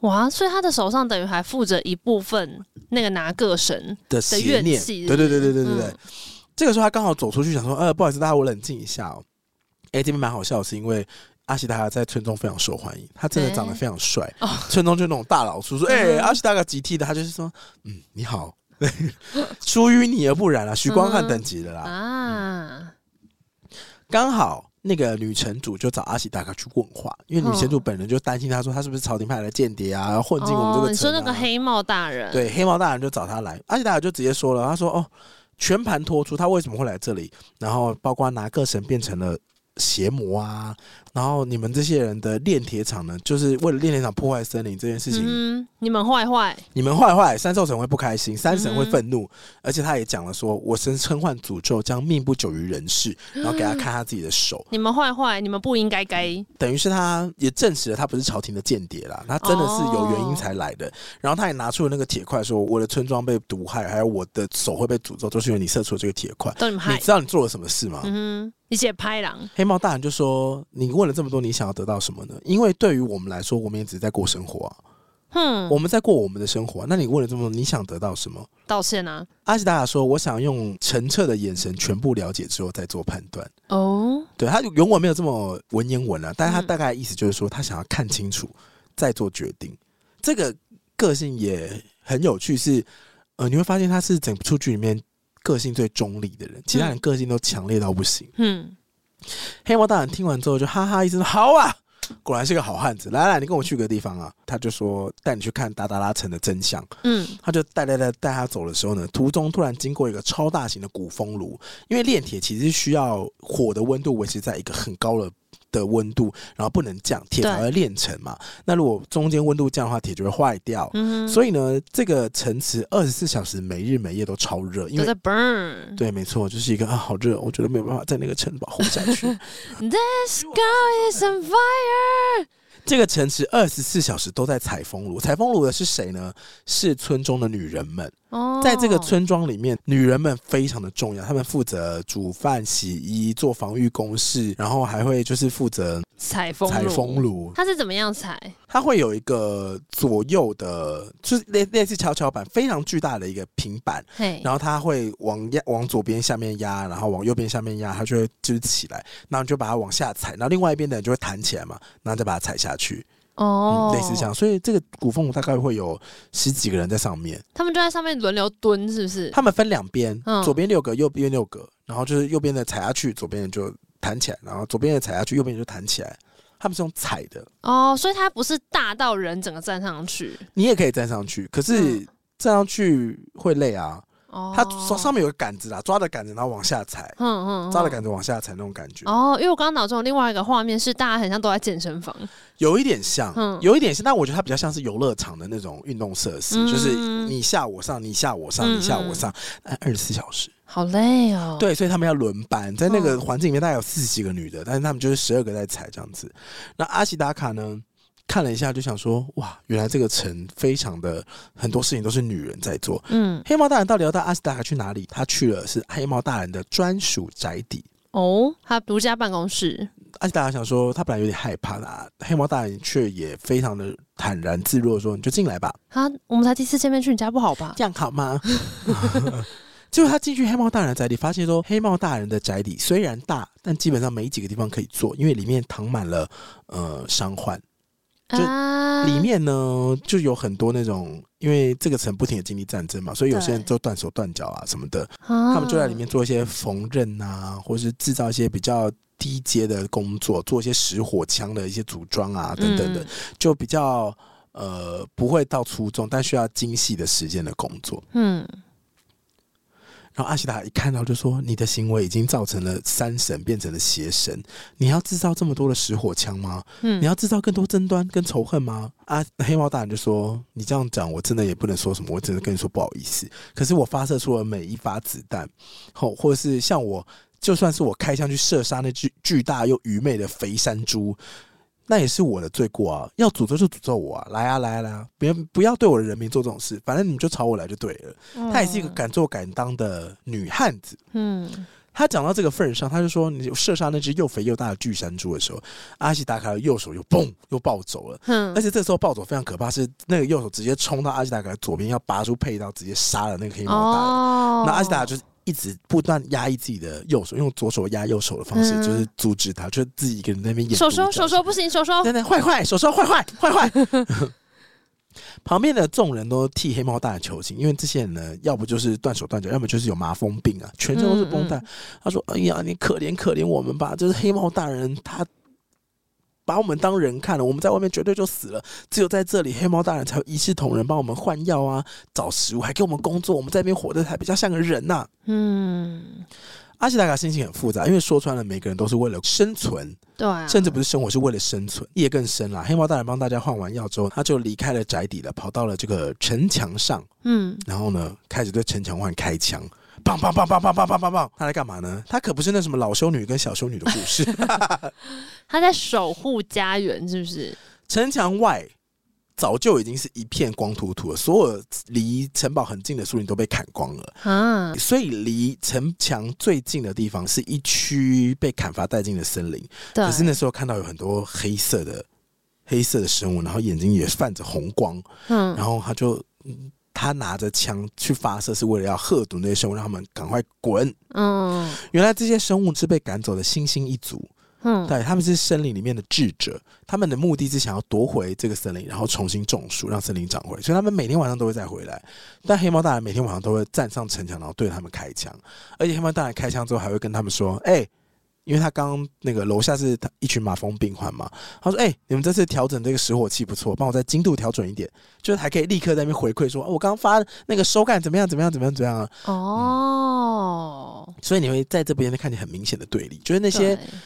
星星一族他们只是想回来种树，可是对于黑猫大人来说，就是不过就是例行公事，然后调整武器的一部分而已。嗯嗯，黑猫大人呢，他就一边。呃，调整自己的火枪跟重量，然后一边跟旁边的阿喜达卡话家常。他说：“这些人就是要回来种树的这个森林种族啊，这些都是魔法族，很烦啊，烦死了！森林太大就会产生这些魔法族，像呃，我们对抗的山犬啊，你你们那个家乡的山猪，跟我刚刚吓走的那些猩猩啊，全部都是讨厌的魔法一族。山浅玉族还更麻烦，山浅玉族还养了一位人。”这个人呢，我们都称她为魔法公主，Mononoke Hime，Mononoke 有点类似妖怪的感觉了，嗯、对，所以其实不是魔法那么浪漫的事情。好，那这个魔法少女呢，她的名字叫做小桑，嗯、小桑视人类为仇敌，嗯，但她却是被山犬所养大的的人类。的人类，嗯。黑猫大人看着阿喜达卡，他讲了这个达达拉城的近况，但是他同时也告诉他说：“你的手怎么办呢？有一个传说，三兽神的血可以治愈所有的疾病跟不治之症。嗯，那你可能就是要找到三兽神，不然我也没有其他办法了。哇！对，而且他同时也同意说：啊，三兽神可能真的就办法解开这个诅咒，因为三兽神感觉就比拿各神高级嘛，他就是众神之神。嗯嗯嗯嗯。所以呢，他就打算就是离开达达拉城，隔天就说：好，那我隔天就去找山犬帮忙。”希望可以找到三兽神解决自己手上的诅咒。嗯哼，他才这么想哦。突然之间，城外就响起了骚动。原来是小桑骑着两只比较小体型的山犬，嗯，冲向达达拉城，他想要替莫娜报仇，因为莫娜受伤了嘛。嗯，此仇不报，此仇不报非君子，所以他想要给黑帽跟达达拉城的人民一个教训。嘿，啊！然后过那个山犬的速度，哒哒哒跳得非常快。那因为远在城墙上发射的子弹嘛，就是真的就影响不到这两位灵活的山犬。哦，咚！小桑就跳进去，咻咻咻咻，咚！他直接跳到城堡里面。那他的行动也真的非常像一个在山林里长大的小孩，因为他的脚步非常的轻盈，而且没有穿鞋子。嗯，我们就踩那个屋顶，就这样啪啪啪啪都不会痛。你你看那个画面，他蹲的非常低然后，啪啪啪啪跑非常非常快。那就算再怎么快，他也是个人。对，所以城堡里面的人已经发现说被入侵，所以每个人个个都拿起了武器，然后对着小三那叭叭叭叭叭狂开枪，然后一时之间屋顶就是碎片波瓦，就飞来飞去，飞来飞去。小三还真的很会躲，他就是都没事，他一直跳来跳去，但是他也没有办法接近人，因为他的目的其实是黑猫大人的手机嘛。哦，他想要把他杀掉。对，没错。黑猫大人呢也知道小桑的目的是他，他也非常的豪气，女豪杰啊！嘿，来啊来啊来啊！对对对，你知道他在这部片里面，黑猫大人的衣服始终就是那种黄色跟黑色相间的丝绸那个类似呃浴衣嘛，所以是很华丽的华服啦，就是日本人会穿那种华服，从头到尾就只有他穿这样，其他的民女跟那个民兵全部都穿一些素布衣。嗯嗯嗯。黑猫大人想说：“哦，你要来杀我是不是？好啊，没关系啊，没问题啊，来啊，来来来，大家我们广场集合。他把所有的兵都调到广场，然后故意空出一块空地。嗯，他身边的左右两边就只有两位在达达拉城工作的女性，拿着枪对他非常的愤怒。嗯，他就叫大家停火，停火。小桑就躲在屋檐上。嗯，黑猫大人就说：你要来杀我，来啊，你来啊，我就在这里，你赶快跳下来。我跟你讲，这两个女生。”就是今天在山路上面被你们推下山的人的老婆，嗯，他要找你报仇了，来啦，嗯、要报仇，谁没有要报仇？每个人都有仇要报了，他就挑衅小桑。与、嗯、此同时，他也安排了一个呃实火枪部队，就是只要小桑露脸的足够多，他们就把他击毙这样子。哦，等于是等于是陷阱。对，这个时候阿西达卡还没有离开村庄，阿西达还没有离开城堡，所以他就想说：天哪，是陷阱，不可以，小三危险了。这部片就是这样，就是他一下会好像在三兽城那边，一下子又会在城堡里面帮忙，就是他好像一直穿梭两边。嗯，所以阿西大哥就发现说，小桑误触黑帽设下的陷阱，他想要阻止这一切，来不及，战争还是爆发了，就是冲突一触即发，村人们开始打了起来，就是小桑开始就是挥刀，然后跟黑帽大人过招。呃，黑帽大人不准其他人来帮忙，他就一个人就单挑小桑，嘿嘿嘿嘿，就他就跳下去了。就他原本不是被设陷阱嘛，啊、阿西大哥就冲出来说：“大家不要开枪啊，什么就发，反正就是推。”呀，然后挡啊，阻止那些死火炮，所以小商就是找到机会翻起来，然后就是往黑猫大人冲过去。哦、他一冲过去的时候，打的不分上下。这时候阿喜达卡就暴怒了。嘿，阿喜达卡就想说：“你们在搞什么东西啊？就你们不要打了，不要打，了，不要打了啦！”但是我们一般人喊的时候，就有声音变大声嘛。对，阿喜达卡呢，不止声音变大声，他力气还变大。他突然就挺胸，然后嗯，然后突然之间身体就冒出了一些。很像赛亚人，发出一些气，嗯、真的，他右手突然长出了一些蠕虫哦。你知道虫真的很可怕，是因为有些人就开拔刀朝向阿西达卡，因为怕他要干嘛嘛？说啊，你要干嘛？你不要管我们的黑帽大人。阿西达就说你走开啦。嗯，他就用两只手指，用他的拇指跟食指握住那个刀，轻轻一弯。那刀就弯掉了。哎呦，他真的力大无穷，他就往黑猫大人跟小桑那边走过去。阿喜达卡就是类似来阻止大家打架的一个角色。嗯，广场上的一隅，黑猫大人跟小桑打得不可开交。那与此同时呢，还记得旁边有两个为了报仇的那个拿了火枪那个女，他们也想说，到底有没有机会可以开枪？烦死了，好危险，好危险啊！这阿喜达卡突然间就走进去，哼，嚓嚓，左右干嘛把他们两个都架开。嗯哼，然后他就啪啪把他们两个都打晕。哦、嗯，而且他还说不要担心，我有控制力道。嗯，因为毕竟他刚刚把弯刀子弄弯了嘛，所以他如果认真的话，他们两个人的头可能会掉下来。嗯，所以他可能就只把他们两个打晕而已。嘿，哎。虽然把这两个人打晕了，可是村人就觉得说：“啊，那怎么办？你怎么把我黑猫大人怎么了？怎么了办？黑猫大人？”他是把黑猫大人跟小桑打晕了，两个都打晕。你把，我以为他是把那两个女的打晕了。没有，两个拿火枪的女性呢，就这个时候很紧张。对。然后阿吉达就说：“把黑猫大人接走吧，我要带小桑走，你们不要阻止我，嗯、就让这个冲突在这边结束就好了。”嗯嗯嗯嗯。事情哪有这么容易？黑猫大人被村人带走的时候，阿吉达就把小桑背在肩上，然后就一直。用非常坚定的态度，一步一步的往这个城墙外面走。那那两个女的怎么会放过他？因为毕竟小桑是他们的杀夫仇人嘛。对、嗯，所以他们就想说，看到底要不要开枪？可是打到阿西达卡怎么办啊？什么什么的。然后某一个那个，比如说阿春啊，其中一个女的叫阿春，不管啊，阿春啊就想说怎么办呢、啊？到底要不要开枪？阿春啊，然后旁边人就会说阿春呢、啊、你在干嘛？阿春就是啊砰，然后就开枪。所以他根本没有意思要开枪，但是他夹到砰。子弹就穿过阿喜达卡的身体，砰砰，他的胸心脏下方就破了一个大洞，哪。而且是从后面可以看到前面的那种哦，啊。砰之后，然后那血就开始狂流，怎么办？阿喜达卡完全没有放慢脚步，继续走，眼神非常的坚定，然后继续走。可是那个眼神虽然很坚定，但他走过的地方全部都掉了一坨一坨的大血，因为那个火枪的。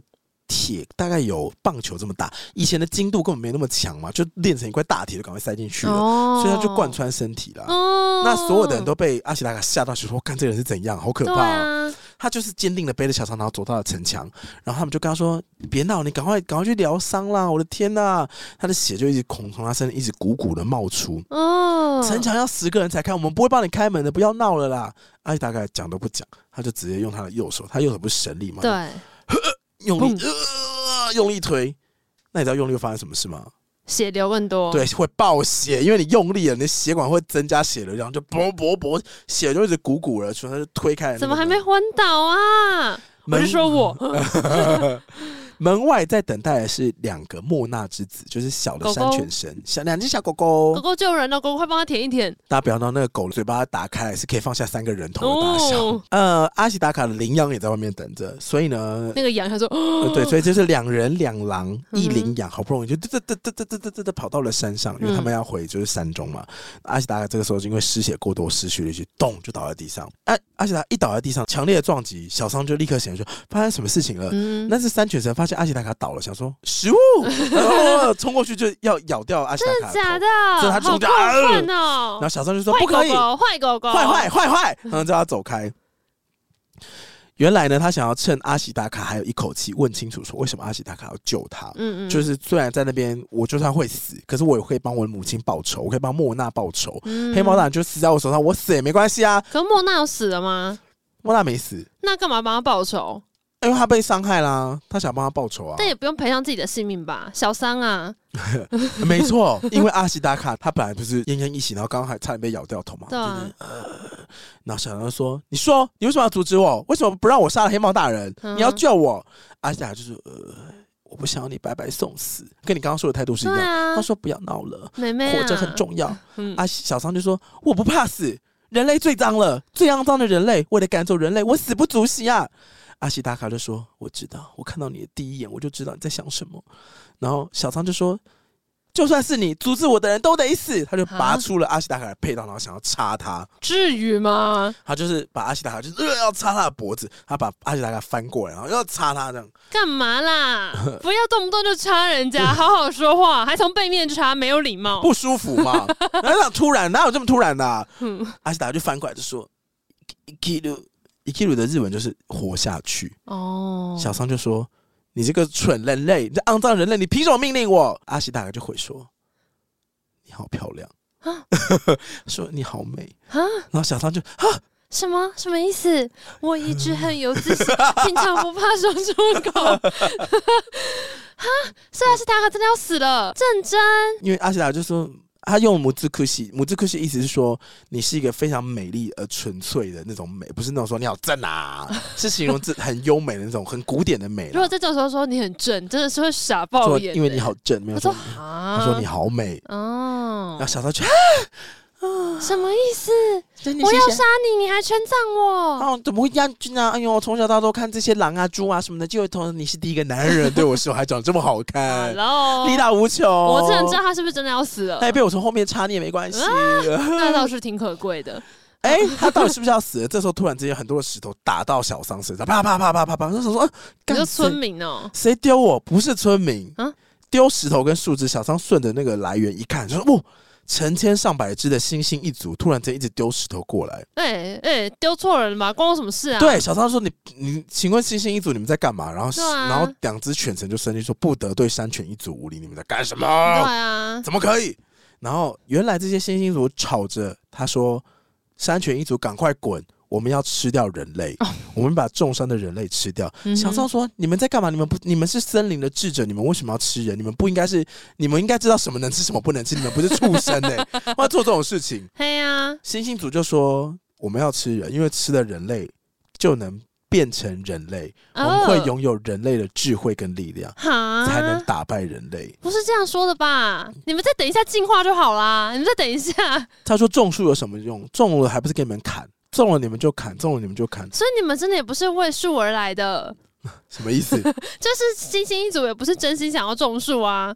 不是，他们前面已经种树很多次了，但是都被人类砍掉。所以他们现在只想变成人。他们现在想要打败人类，他们已经燃起了仇恨之心。哦，这部片里面的猩猩全部都是黑色的猩猩，只有两只红色的眼睛。哦，就是看不清楚他们的长相。反正仇恨版都会变红色眼睛的。对对对，然后小桑就说：“你们不要这样子，不要这样，不要讲这种话，不要来乱，好不好啊？你们不要放弃种树，山兽神会保护我们的。”哦，猩猩就说：“我条你得抓嘞，山兽神才不会来，森林完蛋了啦。”怎么这样子？我的鞋。我知道你是人类才不在乎，我跟你讲，我们被星星去点灯啦，谁在烤哦？星星点灯啊！星星，我真没想到你会有，照亮我的家门。真没想到你会接一首这么久以前的歌啊！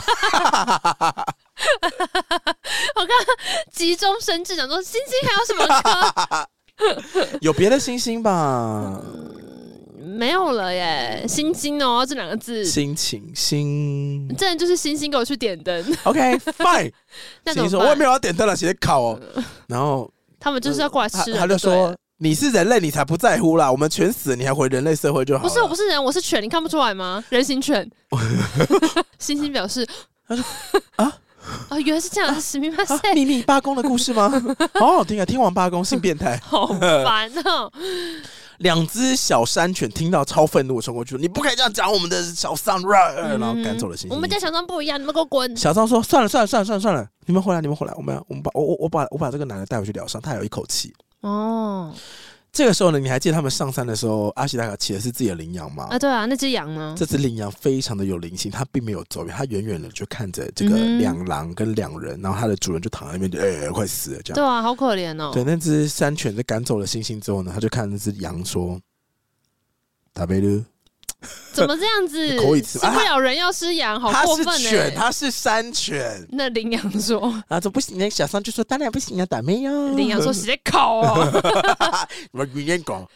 于是呢，他就叫那个羚羊过来，然后把阿喜达卡放在羚羊身上。嗯、他就前往巨兽森林的深处，就他们平常待的地方。没有没有，他带他去巨兽森林的深处是为什么呢？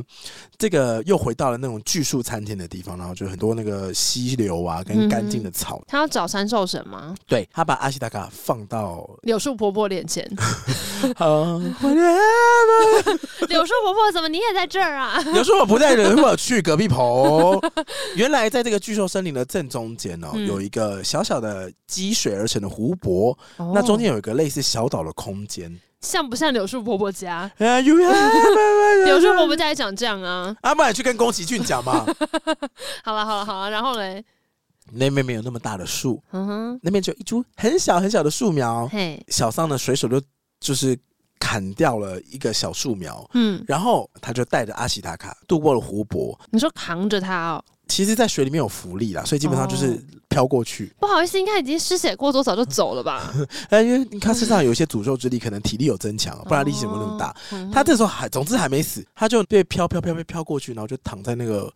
湖中小岛的旁边也没有也没有被拖上，他就是躺在那边，然后飘在水里，然后血就一直从水里面这样飘出来飘出来。然后小桑呢就把刚刚砍下来那株树呢插在阿喜达卡的后面，就是又要插人家，有点类似在他前面种了一棵树的感觉啦。这个意思有点像祭品或者是供奉的感觉，因为说把这个人供奉给神灵哦，就是这株植物是供奉给兽神的。然后请你救救这个人吧，哦、类似这个感觉哦。所以他不是把，他不是把树苗插在阿西达卡身上，他在阿西达卡头旁边的土，哦、OK，这象征着呃，这是给山兽神的祭品啊、哦、OK OK。然后他就跟他的羚羊就说：“哎，你以后就自由了啦，你以后就是自由者，你不需要当他的骑兽，没关系，嗯、你去旁边。”嗯。啊，可是这只羚羊其实很喜欢阿西达卡，嗯，他就算被解除了一些马鞍嘛、羚羊鞍，就是一些骑乘用的东西，他也是待在阿西达卡的身边。嗯，终于黎明到了，嘿，阿西达卡还没死。哦，就是整个夜晚过去，一直狂流血。等到了黎明，山兽神终于现身了。啊，画面这个时候并不是在湖中小岛，而是在一大片的山林之间。嗯，在群山之间，突然有一个非常巨大的荧光巨人。嗯，一个有鹿的形体的头，身上呢若隐若现的很多的类似果冻的材质。嗯，然后是荧光的，很像闪烁的露水。嗯嗯嗯，很像闪烁露水的形体，然后是一个很巨大的巨人，只是他的头是一个类似鹿的角色。哦，他该不会就是刚刚看到那个吧？他就从山的最远端这样缓步的走过来。嗯，那走过来的时候，你会发现，哎，原来所有的树丛的顶端都出现了小精灵。哦，其实我觉得荧光巨人有点像双足双脚的海阔鱼。嗯嗯嗯，对，所以当风吹过树顶的树梢的时候，或是荧光巨人走过的时候，山林间会吹起大风。然后就会这样，哦，小精灵都在笑，他们都很开心，很像九份陶笛一样啊，好开心啊！那咯哩咯哩咯哩咯哩咯哩，好像树被风吹动的声音。嘿，原来荧光巨人是山兽神晚上的样子啊！现在以黎明要到了，白天山兽神就从巨树森林当中，中间会有个洞，嘿，那个洞就是山兽神的头会这样呼，这个融进去。就变成一只鹿，变成一只金黄色的鹿啊！那就是刚刚阿西达卡看到的，啊，对，头上有非常繁杂的鹿鹿角，很像旺盛的植物这样。它不像一般的鹿，可能就是三叉或四叉，嗯、看了有五十几叉，非常的复杂。脸呢，长得像猴，又有点像人，又有点像鹿，哦、非常特别。但是你不觉得恐怖？哦、你会觉得。就是一个神灵，是不是？会起崇敬的感觉，因为它就是有各种不同的特质。嗯、那我觉得重点是你读不出他的情绪，嗯，它就是一只有人、星星又有鹿，虽然长得像神像的脸，是不是？有一点像，就你看不出他的情绪。嗯嗯。但这个三兽神踏出他的三脚趾里，他就是一步一步从荧光巨人变成了一只黄金色鹿的时候，他就一步一步往阿西达嘎走过来。这时候镜头其实仔细的看，三兽神的脚踩下去的瞬间，它的脚旁边会长出啪很多的植物跟花。哦、但是当脚离开土地的那一刹那，只要一离开，花就立刻枯死。嗯，然后再踩又啪再长，再起来又枯死。哇！所以你可以在他旁边见证了生与死的轮回，一瞬间。哦，你也可以把它当成生与死，其实就是象征三兽神的一体两面。嗯嗯，它也会有荧光巨人跟就是鹿的两面性，就是这个两面性在这个神上一直不停的发生。三兽神有没有治好阿吉达卡呢？有，他就是亲吻了一下阿吉达卡的伤口，嗯、突然之间血跟伤口就砰，全部都消失了。嗯，隔天三兽神因为刚刚出现，造成非常大的震动嘛。嗯嗯，然后在这个巨兽森林的某一处，哎、欸，竟然有一整群的人类在观察三兽神。嗯，原来是。前面不是有讲一个很讨厌酒糟鼻的疙瘩和尚吗？哦，对，疙瘩和尚其实他为什么穿着这么特别？他穿着的呃和尚的衣服，戴了斗笠，然后三十公分高的木屐呢，跟一个超大的伞，是因为他是属于朝廷的一个部队，叫做唐伞连。哦、唐朝的唐伞雨伞的伞，连是部队的那个连兵的那个连。嗯、唐伞连功能就是原来朝廷需要唐伞连去夺取山兽神的首级，朝廷觉得山兽神的首级煮来吃可以获得长生不死。的能力，OK，cool，非常有创意的一个想法。你说三兽神的首级吗？对，煮来吃，非常有创意的一个想法。就是抓什么，不然不吃吗？就是抓什么克服什么，就是把它杀掉，然后取他手机来吃。吃什么补什么啊？就是很像以前会讲的那个啊，以前不是会说。呃，斩首，然后要放在城门上面。人血馒头，就是有点类似说，我要杀就要杀最大的，杀最大的之外，还要砍他手机，因为这样会认出是他的脸。哦。然后呢，你还要，你最大的羞辱就是还要把它煮来吃嘛。好可怕哦！就我就我就想说，那就是很像以前那种斩首示众挂城门嘛。好像比较不是这样，但是他们一边在山中观察三兽神化身的那一个瞬间，嗯，突然之间，他发现山的另外一端。又起了骚动，嗯，这不知道为什么又有谁在偷看啊？因为。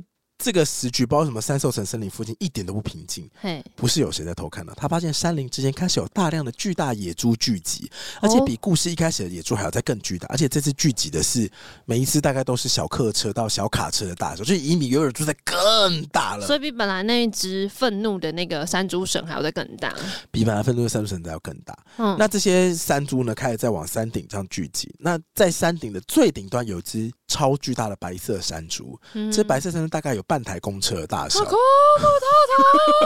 我哭了吗？这一只最巨大的野猪是野猪族的族长，它是长了四只獠牙的白色野猪神，它已经老到他年纪已经大到全身都已经变白了。哦，它叫做乙氏主，乙氏主是镇西九州的山林的统治者。你知道镇西九州，据说甚至是。三兽神森林的海的另外一端，所以他率领整个猪族渡海而来找三兽神。所以他跟三兽神是同等的，是不是？不是，不是，他不是同等，他是在另外一边的山神，但他还是。比三兽神还要再层级小吗？对对对对对对对，OK。应该说山神的等级都可以，你把你可以把山神视为都是同等的，只是他们年纪有大有小嘛。这个仪式主已经全身都白色啊，一开始那个拿个神也只是比较大的野猪而已，三百岁，所以仪式主可能更老，因为他老到都失明了，但他还活着，因为他可以号令族群，非常的可怕。那他要来干嘛？对，他们到底要来干嘛呢？来报仇是不是？他们好像就是在聚集武装部队，但是没有人发现他们在干嘛啊。因为唐三连虽然观察到了，他们不会讲猪语啊，他们就是。啊，因为猪跟猪平常之间他们不会讲人话，他们碰到人的时候，他们才会用神力讲人话。哦，对他们通常都只是讲就不不。所以你也听不出他们到底要干嘛的，对？他们就是。嘿，那请问山兽神这边事情办完了吗？啊，是的，昏迷的阿喜达卡苏醒，好像哦嗨呀，哦好痛哦，啊啊伤伤口好了，嘿啊。那我的诅咒呢？哎、欸，诅咒还在哦，所以他不懂为什么三兽神救活了他，却不解除他手上的诅咒。对啊，小桑就过来看看状况，说：“你还好吗？”嗯、阿西达说、呃呃：“原来他就是失血过多，躺了一整天。虽然伤口好了，但基本上血没了，口干舌燥，没力气讲话。”OK。然后小桑就说：“啊，这是哪里没办法？好了，那不然喂你吃好了。”他就把食物就是咬碎了之后呢。嘴对嘴的喂了它吃。不需要吧？嗯、因为它咬不动啊。哦，可以弄成泥，然后用汤匙喂它吃啊。小桑是什么养大的呢？呃，狗狗。狗狗怎么吃东西呢？我我都用碗喂 你没有养过狗？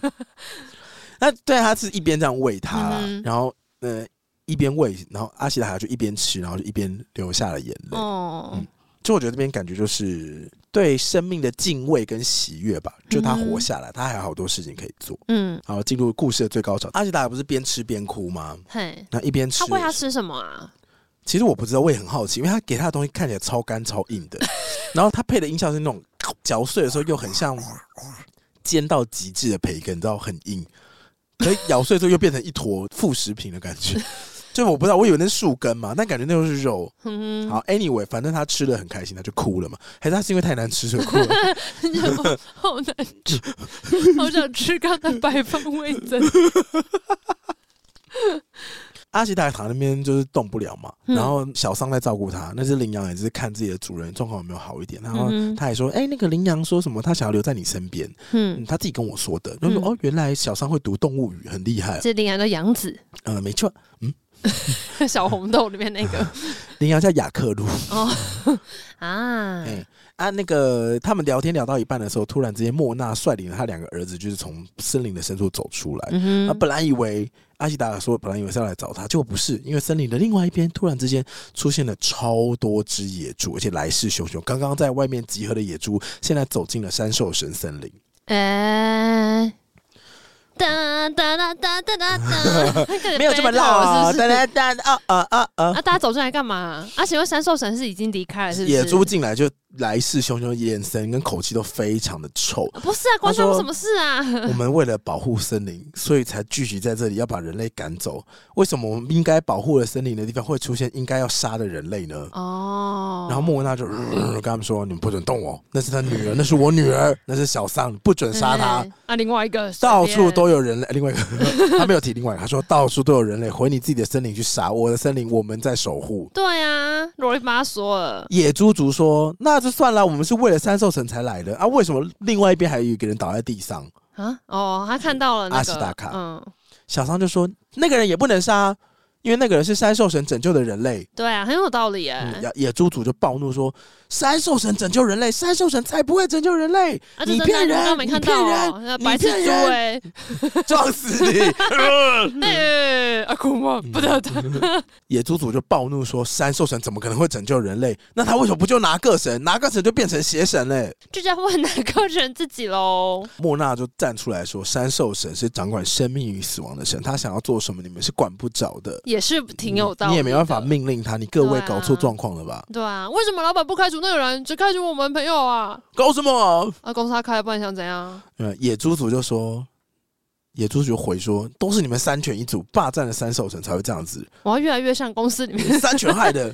哎、欸，怎么这样子啊？莫娜说，我没有做，我们没有做任何的事情。拿个神，他唯一做事，他逃走了，他从战场中逃走，他才会这么痛苦而愤怒。我并没有逃。我人也在这，哎、呃，我我本身 本本犬你还本犬你还在这，我身体里面还有人类打的毒弹，我不逃走，我迟早会凋零。哦、这个毒弹已经一直不停在夺走我的性命啊！所以他身上那一颗是拿不出来，拿不出来。然后小桑就说：“啊，妈妈，他就抱了三犬。他说：‘妈妈，拜托三兽神救救你吧。’莫娜就说：‘小桑啊，我活得够久了，我去找三兽神求助，三兽神会把我的生命吸走吧。’”人不能直接帮他把那个蛋取出来吗？他就卡太深啦。哦，你要你要想，小桑他是被野兽长大的，嗯、他可能没有这个智慧，或者他没有这个想法说，说哦、啊，应该要把它取出来。嗯，对。野猪族就说：“我不信啊，拿个神是我们美丽又坚强的兄弟，一定是被山犬吃掉，都是你们干掉山犬，干掉山犬。不是啊，哎，你们等一下，怎么会是这样嘞？就是他其实非常的展现出那种生命原始的冲动。OK。”有本事你们刚刚去跟那个啊，去跟最大的神说啊，人家在那边救人的时候，你们在外面聚集，现在人家走，你们进来叫嚣，哦，那你们就最厉害，撞死他！阿喜大卡这时候就突然间把手举起来，呃，各位、呃，不好意思，我说两句话。看我，嗯、山林的神明啊！他就把右手举起来。那、呃，这个是哪个神啊？说哪个神真的变成了邪魔？山犬并没有说谎，他跑到我们村庄了。嗯，然后最后是被我杀的。杀了他之后，诅咒就转移到我这里。哇！我到这里是想要寻求解除诅咒的方式，但山兽神并没有帮我解决诅咒，他只是治好了我的伤口。哦，这个时候，整个野猪族最大的统领者乙氏族出现了，是那个白色的巨型猪，它突然出现了。你这个大白猪，哎，很久没被泼了，是不是？好，大白猪要说啥？乙氏族出现的时候，莫娜就说：“太好了，终于有个明事理了。刚刚那些猪简直是猪啊，终于有一个好猪，哦，终于有个白猪出现了，还有个好主意。”乙氏族呢，就吻了一下阿喜达卡，就好。他遗憾族里出了一个邪魔啊，因为那个哦，他证实了那个乙氏族确认了之后，其他的野猪族也就安分了下来。嗯哼，莫娜说啊，你们快走了，你们赢不过石火箭的，石火箭太可怕了，石火器啊，就嘣，哦、就直接伤人。乙氏族却只是淡淡的说，就算我们全族灭亡，也要让人类知道我们的厉害，嗯、否则未来。只会变成一个一个冬季过冬的食品哦，确实也是会变成他们梁上掉的那些好吃的猪肉，确实好吃啊，啊，真的好吃啊！仪式主带领所有的野猪族离去之前，他就告诉莫娜说：“不需要你们山犬参加，我们也足够让人类体会到恐惧。我们要就是让他们灭绝。”然后他也跟阿喜达卡说：“我再看到你就会杀了你，你赶快滚吧！”啊，不是，他现在一个受伤人在这边稍微躺一下也不行呢。啊，所以他们走了嘛。Oh, 啊，另外一方面呢，哥大和尚他就找上了黑猫大人。哦，oh, 他们已经绕开那个地方了。没错，没错。哥大和尚终于找到了黑猫大人。嘿他要干嘛？其实黑猫大人能够在这个地方站稳脚跟，是因为黑猫大人跟财朝廷借了石火枪的部队。嗯，石火枪的部队是隶属于唐散连，就是哥大和尚所在的部队。嘿所以哥大和尚呢，现在就来要回这些资源了。他说：“黑猫大人，你该。”回报我们了吧？嗯，你该你知道你该做什么了吧？哥大和尚他们要的东西呢，就是三兽神的手机。他要黑猫大人出兵出人，去跟他一起去猎捕三兽神。啊，其实他们也不想当主力部队，因为呢，如果要死的话，也不是他们死。对啊，对，所以他们怎么可能黑吃黑啦？那黑帽这个时候，他本来也是因为这些武器才办法站稳脚跟嘛，所以他就留守了一部分的人民，然后决定跟哥大和尚他们一起去猎捕山兽神。因为黑帽本来就是觉得说，我的一切是我自己打拼出来的，你们不要吵呀，有事情你也就来找我嘛。哦，他觉得反正一开始资源是朝廷借的，要还就还。那今天这些山猪是我杀的，要杀就杀。没错。哦。所以，哥大和尚也带了朝廷的一些新的火枪兵跟一些山导游，他们决定要在隔天展开秘密的猎捕行动。嗯、那这件事情呢，黑猫大人其实私底下就有交代了留守在达达拉城里面的女性跟一些士兵、伤兵，他说：“你们一定要死守，那、嗯啊、必要时候可以用什么什么什么功法。”为什么他会交代这么仔细？是因为达达拉城最近已经。发生了非常多战争，因为他们所在的地方易守难攻，然后他们又占据了一个很大的炼铁的挖矿场，然后他们炼铁又炼得非常好，所以基本上把这边打下来有利无弊了，就是稳赚不赔的生意，所以很多人都想要打他们。对，那所以哥大和尚来找他来借人的时候，黑帽才会觉得很心不甘情不愿，因为等于是城中的一些一大部分的武力就被调走了嘛。嗯。隔天早上就是准备要发生大事，那阿喜达卡就离开了三兽神森林，然后跟小桑一起就是睡在洞窟里面。哎、欸，就哎，欸、这边还有感情戏哦，这样子不好吧？阿喜达卡就起来走出去，想说，嗯，那我们两个不应该睡在一起什么的。嗯、他走出去的时候，发现莫那神正在坐在门口，就是用类似呃看门，在守望这个森林。嗯。他就跟莫娜聊天，他说：“一定要这样吗？一定要走到这一步吗？你们一定要全面跟人类开战吗？嗯、就是火气的，当然人类一定会受损伤，可是人类的火气如此强大，诸神跟犬神可能也都没有办法全身而退，甚至有可能会灭族。对啊，毕竟你们这一组看起来只有三个人，家里面那个人的话四个。嗯，对，四个。然后野猪组可能有五上百头，但又怎么样？枪一支就带走一支，哎。对啊，对啊。那你莫娜听到这边，你知道说什么吗？什么？干你什么事啊？嗯。他说：“干你什么事？你真的就是从东方来，这这一切都不干你的事，你就走吧。Oh. 你你你你你以为你说上一句话仇恨就会解决了吗？你以为人类会这么容易原谅吗？嗯，然后阿西达卡就说：“可是，难道你们除了打架、打仗、斗争，没有其他办法了吗？”嗯，你看你女儿小桑怎么办？你要她一起去赔命吗？然后这个时候莫娜就大，她就生气，她说：“我不要情勒我了，直接考。”对，他说：“你好自私的想法，不愧是人类。她比较有情商，她不会讲情的。她说：‘哇，好自私的想法，人类。’你知道吗？小桑跟我一起长大，他是我们这一组的。森林生他就生，森林死他就死。OK。阿西达说：‘嗯嗯，他是人哎、欸，他不是跟你们一样是山犬，他不是魔法族哎、欸。’莫娜说：‘你给我点起，你给我点起。’你懂什么？当年闯入森林的人类为了活命，他们把婴儿抛下，他们要我们去吃婴儿，这样就不会把那些人类吃的。他们是以婴儿来就是换得他们的一命。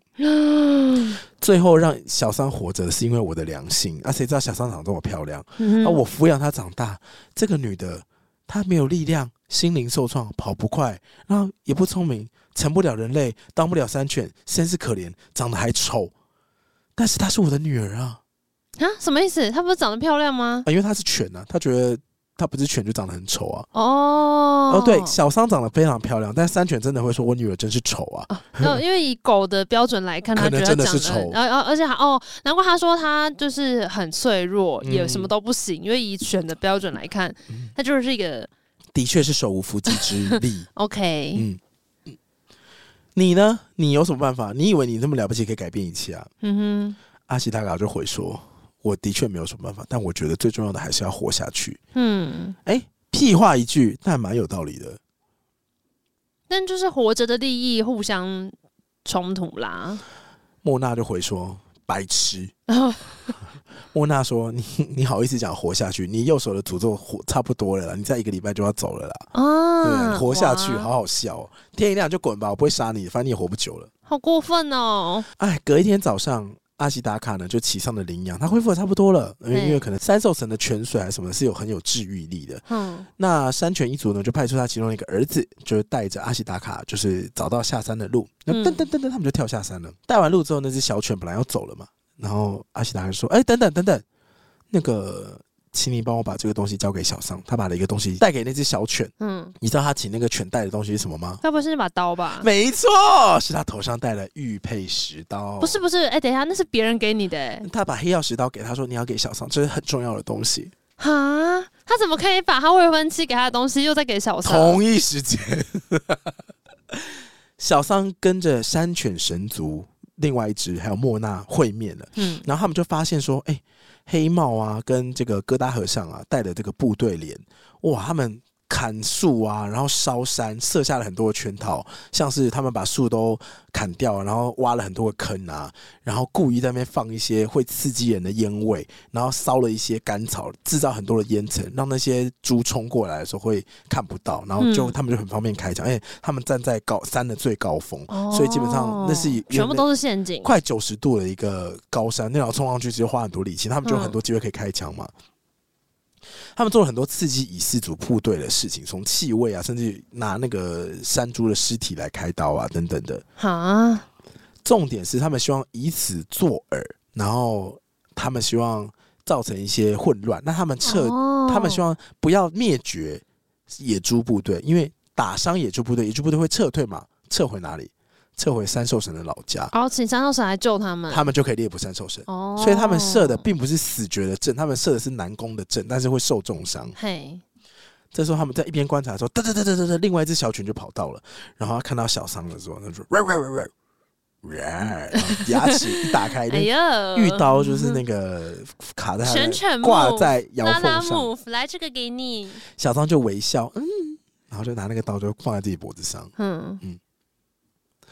这个时候呢，小桑就说：“嗯，妈妈，他跟莫娜说，我去通知仪式组合，我们还是与他们站在一起。嗯，那这场战斗就由我跟两个儿子来，您就别你就别烦了，因为他现在就是身受重伤了。对，所以他们就决定兵分两路。那那个莫娜就待在三兽神森林的最深处，等于是虽然他是命剩半条，但还是躺在那边，就是想要守护三兽神。嗯嗯，那小桑呢，就骑着这个犬。”小犬神、呃、跟着野猪神族一起往人类冲去，就、呃、最后这边就产生了一个大战。嗯，这个大战没有演出来，他是用事后回顾的方式跟你讲这个大战有多沉重。哦，镜头这边先调转到了达达拉城。嗯，刚刚不是说阿西达卡被小犬带开森林嘛？带下山。对，因为阿西达卡就想说他要听劝告嘛，他真的要远离这一切。他要回家了，是不是？所以他想说，那我去达达拉城打个招呼，我要真的就要走了。反正我这是解决不了我的，因为三兽神就拒绝帮我解除我的诅咒嘛。那我能怎么办呢？我就回家跟大家说，哦、我失败了，我要死在这。哦，你也是啊，回到我家跟大家告别。他就去达达拉城，就说：“哎、欸，我再吃一顿饭，然后跟大家说拜拜。”嗯哼。发现达达拉城正在遭受猛烈的炮火攻击，然后就是到处都在燃烧，而且守城的只有女人跟伤兵在勉强捍卫城镇。原来是因为。刚刚我说过，黑猫大人把主力部队调走之后，大家都觉得这是一个好机会啊！哦，大家都杀进来。对，所以很多的那种，也就是比较乡下贵族，觉得说抢啊、攻啊、嗯、什么的。所以在城内的人就开始了一场死战，是不是？就守城之战。对，没错。那阿西达卡就本来想要靠近那个城堡，想说他可不可以帮上一些忙。那村里的人呢，就丢给他了一把弓跟一把剑，就是一把弓跟一袋剑啦。然后希望阿西达卡去通知黑猫大人说，这边被攻击啊，你赶快。请黑猫大人率兵回防啊！哦，然后阿西达卡说：“那你们怎么办？”那个守城的人就说：“不要担心我们，我们会有办法了。”他们算是比较乐观，然后因为他们本身就非常的强韧，嗯、他们就是在荒山野岭当中还可以炼铁的个性嘛，所以他们性格都被锻炼的很坚强。他们就说：“啊，了不起，就把那些炼铁的热铁直倒下城堡，就这种说看谁可以活啊！干，呃，没事，我们可以活的。”嗯。与此同时，他们在对话的过程，其实阿西达卡是在城堡下面喊，对不对？说啊，怎么办什么的？他们说你去找黑帽大人。他们是用对话、用喊的方式，嗯、一边喊着，他们要一边躲避射过来的箭。阿西塔说：“哎哎哎，好，要怎么办啊？”对，所以战场其实真的已经非常非常的危急。所以阿西塔就呃，好，那我赶快去找黑帽。哒哒哒哒哒哒哒哒，他就往嗯黑帽的部队跟山兽神产生。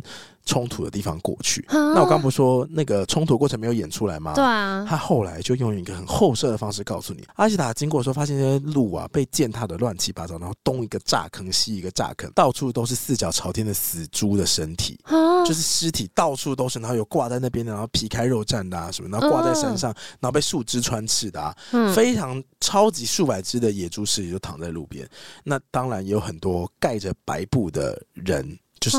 一个一个一个放好在那边，因为那种沙场的尸体不就会躺好一个一个一个一个放在那边吗？嗯，然后就看到很多的白布被盖在那边。哦，所以已经打完了。他到的时候已经打完了。嗯，所以是是那个原本的战场就是一片狼藉，一片狼藉，然后都没有人了。人类部队还在那边休养生息，就是所以他们才把尸体排好，然后盖上白布嘛。哦，所以阿西达看到说想说发生什么事情啊？总算看到了幸存的士兵，然后就跟他说：“哎、欸，你是那个达达拉城的士兵对不对？”他说：“嗯、对啊。”说：“哎、欸，达达拉城现在被攻击啊，怎么办？怎样？你们要不要赶快回防啊？”幸存的男兵们就告诉阿西达卡这里发生什么事。虽然以氏族的军队勇往直前，数百只猪就冲过来，但唐三连部队他们不只设下了沟渠让猪会跌倒，他们还设了很多的炸弹，所以等于是东炸西炸，哦、东炸西炸，变炸猪排啊。嗯这些士兵几乎已经被全数歼灭，只剩以世主全身是伤，嗯，然后就哇，全都伤，然后再撤退啊什么的。唯一的希望就是透过找到三兽神，以世主就要说，好的，撤退回防，回去找三兽神，请三兽神出山呐、啊。小桑呢一直不离不弃的在旁边鼓励以世主说：“以世主要加油啊，快到了，快到了，要加油啊！”到哪里？你说回到三兽神身边？回到三兽神身边。嗯、那阿西达卡为了保护小桑，那他也想说不能让三兽神被人类所利用，所以呢，他就先冲到黑帽的部队里面，跟黑帽讲说：“嗯、你们不要再追了，因为为什么仪式组可以活着，可以回去找三兽神，是因为他们部队故意放过他。这些部队其实是尾随着仪式族，哦、然后希望仪式族带他们去找三兽神，然后一举把三兽神的首领的首级给砍下来嘛。嗯”阿西达卡说：“不可以这样啊！”于是他就冲进去部队里面，然后跟黑猫大人说：“黑猫大人，你的城已经快要被攻下来了，你要不要赶快回防？”啊、他希望可以阻止这个部队的前进。只是没有想到，黑猫大人只是淡淡的说：“我的人民他们自己是有办法存活的，不要担心，我去去就回。”啊，所以他也没有要。理会他的城堡，他其实有派一部分幸存的士兵回城堡，但是他本人还是带着部队继续往深处走。这样，对对对。可是因为达达拉城可以这样子活下来，有一部分原因是因为他们借助了朝廷的力量。那如果今天朝廷要你去杀一个兽神，然后你不杀，那你到时候你会被朝廷歼灭。哦、所以我觉得，嗯，其实黑猫大人没有别的选择啦。对啊，他的判断并没有错了。他可能就想说，那就是他去想办法杀掉三兽神，他一命偿一命，对，然后他的人民可以活下去。没错，所以大部队呢就一直在以事主后面亦步亦趋的跟着，一直保持一定的距离，嗯，但是又同时又给他们压力说，说我有我们在追哦，你赶快走，赶快走哦。但以事主就说哦，砰，不行了，因为他真的受太重了伤，因为他年纪也很大，嗯，气若游丝。这时候。小桑大在旁边一直没什么用，只能一直喊加，他说：“医师说，您要加油啊，加油！您是这个山的统治者啊！”巴拉巴拉巴拉，讲了一堆屁话。嗯、这时候他突然发现，嗯，好像有什么东西正在靠近，难道是黑猫大人的部队吗？他往回一看，发现，哎，不是，是好多的野猪。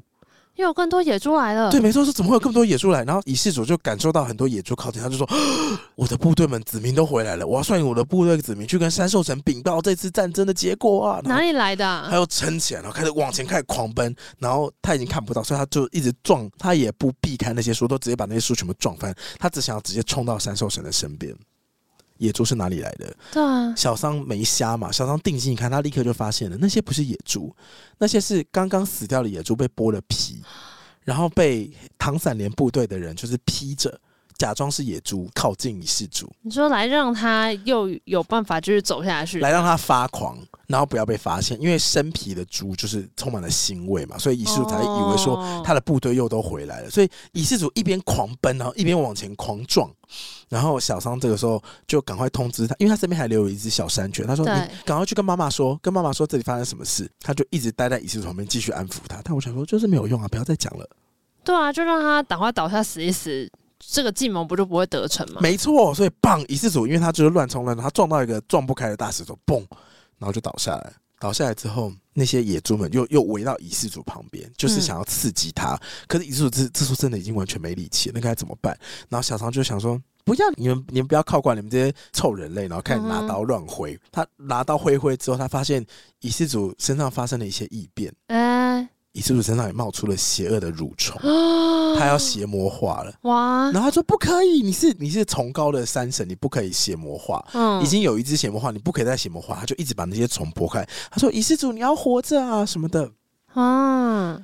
与此同时，小桑在这边乱的时候，旁边不是有很多披着野猪皮的猎人吗？对，他们就投了石头，就啪往小桑身上打过去。哈，然后小桑啪呃被打到头，然后晕倒了，倒在仪式族的鼻子上。看穿小啊！然后他就被邪魔给淹没，所以仪式族啪变成了一只超巨大的阔鱼感。然后 OK OK cool，现在全部人都去死吧。对啊，因为变成大邪魔，不就大家想大家一起去死啊？然后恭喜你们把野猪全部打死了，然后你们现在也全部一起死吧，是吧？嗯哼，因为。他又变成了邪魔神，所以他力气突然之间又长了出来了，呃，开始往三座神的地方狂冲。因为他死掉前最大的愿望就是他要找到三座神，往前往前狂奔，所有部队开始狂奔。那那个另外一只小犬现在在哪里？没错，因为他们狂奔的时候，他们就终于穿过巨树森林，来到巨树森林当中的那个湖泊。嗯，湖泊中的小岛就是三兽神所在的地方嘛。对，莫娜就躺在湖泊旁边，嗯，他已经全身软。你有看过动物全身软掉的样子吗？就毫无力气躺着。还像猫躺在一个碗里面那种软软的感觉，嗯、完全没力气。然后那个小犬就在旁边跟妈妈报告刚刚发生了什么事。阿吉达卡这个时候也到了，然后他就发现说啊，莫娜怎么会倒在这里？嗯、然后乙事主冲过来变成邪魔，然后旁边还出现了一些披着猪皮的人猎人。然后想说到底发生什么事啊？嗯哼。但他就发现乙事主虽然变成了邪魔，然后身上都是蠕虫。他发现那些蠕虫在窜动的过程当中，哎、欸，有一只脚挂在外面。哎、欸欸，小桑的脚。嗯、他说：“哎、欸，小桑！”然后就冲进去，然后又在那个邪魔的那个身上就一直不停的挖。嗯，这段其实有点可怕，是因为那个邪魔的状况很像一直往外冲的蠕虫嘛。哦、往外冲的蠕虫，它可是不管你的人，它会穿你的身体的皮肤哦。它等会不停侵蚀你的皮肤，你全身都会被侵蚀。但他就是冲进去那个邪魔里面，想要把小桑拉出来，然后怎么拉拉不出来，因为小桑被蠕虫缠的太紧，哎呦，所以他们两个人都被困在那个仪式主的身上。哇，那怎么办？然后后来阿喜大哥还被甩出去，就仪式主力气不是很大嘛，就啪被甩出去，啊，小桑还是被缠在里面。哦、嗯，然后可能就是阿西塔不顾一切的行为感动了莫娜，嗯，莫娜就本来已经躺在那边已经要死，他就突然就是又撑起最后一股力，叫呃，然后站起来就去撞仪式主，然后。把小桑从遗失主身上就是咬出来，哦、剥离出来，就呃，这时候就是一团乱嘛，因为呃，旁边的猎人想着有没有机会可以抓到三兽神，看这个三神要闹到什么时候，要干掉他们了吗？嗯、啊，因为他们也很怕打打斗的过程当中，因为只要攻击乙事主，他身上的皮掉下来就会跑出很多的蠕虫，嗯，啊，如果被沾了就等于被诅咒了嘛，所以他们会离乙事主其实有一段距离，他们也不敢上去弄他了，他们也不敢上去弄他了，那所以就看这个两个人，然后还有一犬一猪在那边斗，嗯。乱成一团的时候，突然之间一切都安静了下来。三兽神出来了，那个黄金的路突然走出来，然后所有在吵架中人都不敢讲话，然后就看着三兽神。三兽神就默默走过来，然后他从湖中的角小岛往下走，嗯，走到了湖边之后继续走，他他踏在水面上，一步一步踏在水面上，哒哒，然后要往这个山山犬还有山猪那边走过去，嗯，就是因为战争的地方嘛。这个时候不要忘了。黑帽大人的部队还在，嗯，黑帽大人部队呢，其实离得更远，因为他们是火枪兵嘛，嗯，他跟唐三连的人呢就超兴奋，说太好了，嗯，那个三兽神的手机我要定了，嗯，他们就拿起枪啊，他们就拿起枪，咔咔砰，然后三兽神一边走，他一边走在水面上嘛，一边往阿西达卡跟两个山神的部分走过去，结果才走到一半的时候，突然就噗，然后就子弹从右边穿过左边的脑，就啪，然后三兽神就。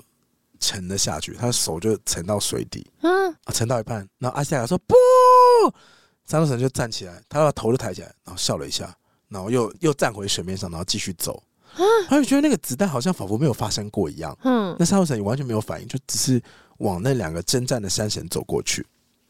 黑帽跟哥大和尚看了就觉得说，哇，看来要把整个头砍掉才有办法哦，那这单纯的射杀是没有用的。山兽神终于走到了岸边。他就直接走向仪式主，然后仪式主这个时候身上的那些蠕虫就突然之间全部都退散掉，只剩下非常惊恐的眼神，然后一直不停的看着三兽神，然后他就都不敢讲话，就大蠕虫们吗？蠕虫们全部退掉了，只剩下蠕虫，蠕虫皮底下都是原本的大白野猪仪式主，仪式主就就很瞪着眼睛就看着三兽神，想说现在怎样？嘿，现在怎样？然后。大家知道已经是邪魔化的版本了。他身上的蠕虫，因为看到三兽神全部都退掉了，嗯、就等于是被吓坏了，然后那些虫都不见，等、嗯、等于被镇压住了啦。所以他不是红眼睛呢？他不是红眼睛，他是白眼睛。嗯嗯嗯。然后三兽神这个时候只是靠近了仪式主，然后露出了一股笑容之后，吸了一口气，仪式主就完全不动，就咚倒下去。原来是他的生命完全被三兽神吸走了。然后随着生命的离开呢，仪式组身上的邪魔蠕虫也都全部都不见了。嗯嗯，所以你看，现在邪魔被解决了嘛？那。三兽神接下来会做什么事呢？刚好夜晚降临，夜晚一降临，三兽神就会变成荧光巨人。嗯，所以这个时候，呃，月光就透过山顶的那个缝隙这样照下来，然后刚好照到三兽神身上，三兽神开始拉长，他的头就拉的越来越长，好像长颈鹿那样。嗯，然后皮就渐渐的越来越松，他要开始脱皮了。嗯嗯，他就头变得很像长颈鹿的感觉，就是疯狂的拉长。这时候，黑帽大人。抄了一把石火器，跑出阴影处，他就说：“刚刚打不爆他的头，一定太远了，所以他现在要跑超近开枪，才把那个头打掉。嗯”他就冲啊，然后他想要把那个头打掉。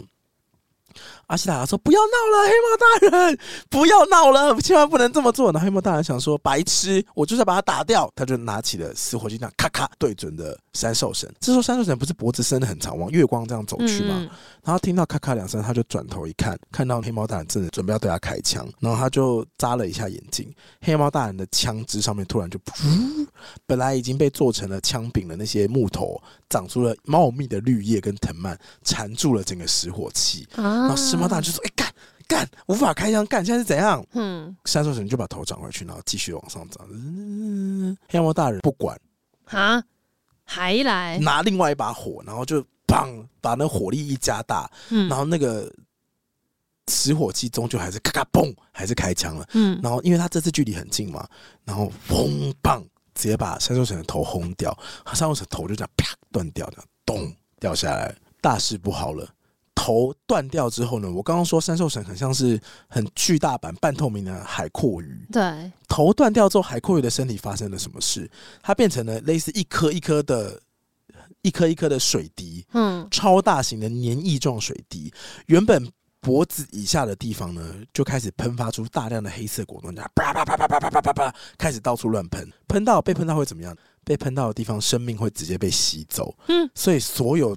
在三兽神身体周围的东西，就是生命就快速的凋零，然后完全，你看到那个树就直接变成咖啡色，然后甚至有些森林小径直接就从树上掉下来，然后直接就没颜色了，呃，全部被吸走，树干啊、草地啊、水啊，然后连躲在旁边的那些那些猎人，本来披的那个猪皮嘛，对，直接被黑色的果冻啪一冲，全部不动，就躺在那边全部不动，全部死绝，唯一唯一。可以往哪边跑？这时候阿西达卡不是还在那吗？对啊。然后阿西达卡那时候就发现说啊，这些果冻碰到水会停下来，所以他们就全部往水里面冲。嗯。那些死亡果冻碰到水会暂停。嗯。刚刚不是说乙事主已经死了？嘿。还有一口气的莫娜，他把小桑救出来之后，发生什么事？他就倒在那边。嗯。他倒在那边，他就听到旁边有黑猫大人的声音，因为莫娜刚好被黑色果冻泼到。然后他整个身体都不见，他只剩一颗头。嗯，可他头听到黑猫大人的声音，就在那边说：“干，打到他的头太爽啦！”嗯，他就突然眼睛睁开，然后他的头就突然往前一冲，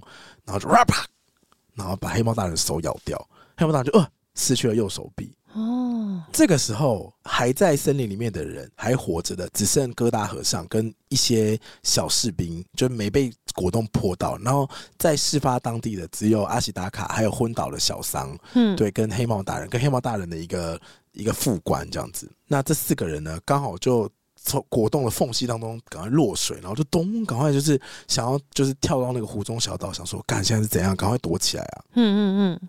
然后他们要想办法要解决这件事情。这个时候，沙洛神手机不是被黑猫大人打掉了吗？对啊。他一掉下来之后，哥大和尚马上就拿了一个大铁锅，然后把那个手机就放进去，然后盖着封起来，然后就哦扛着手机赶快走啊！咚咚咚咚就逃走了。啊然后完全完全不管这一切，然后那个果冻就一直在狂奔发的，叭叭叭叭狂发。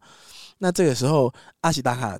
就是好不容易逃到湖中小岛，可以离黑色果冻远一点嘛。他开始帮那个黑猫大人包扎，然后他包扎到一半的时候，小桑就冲过来要杀了黑猫大人，说：“你看他在干嘛？刚打爆了三兽神，你还要救他？你在干什么啊？”嗯，然后这一部分也非常的血腥，是因为小桑非常的愤怒，他直接就是说：“你到底在干嘛？我要杀了他！”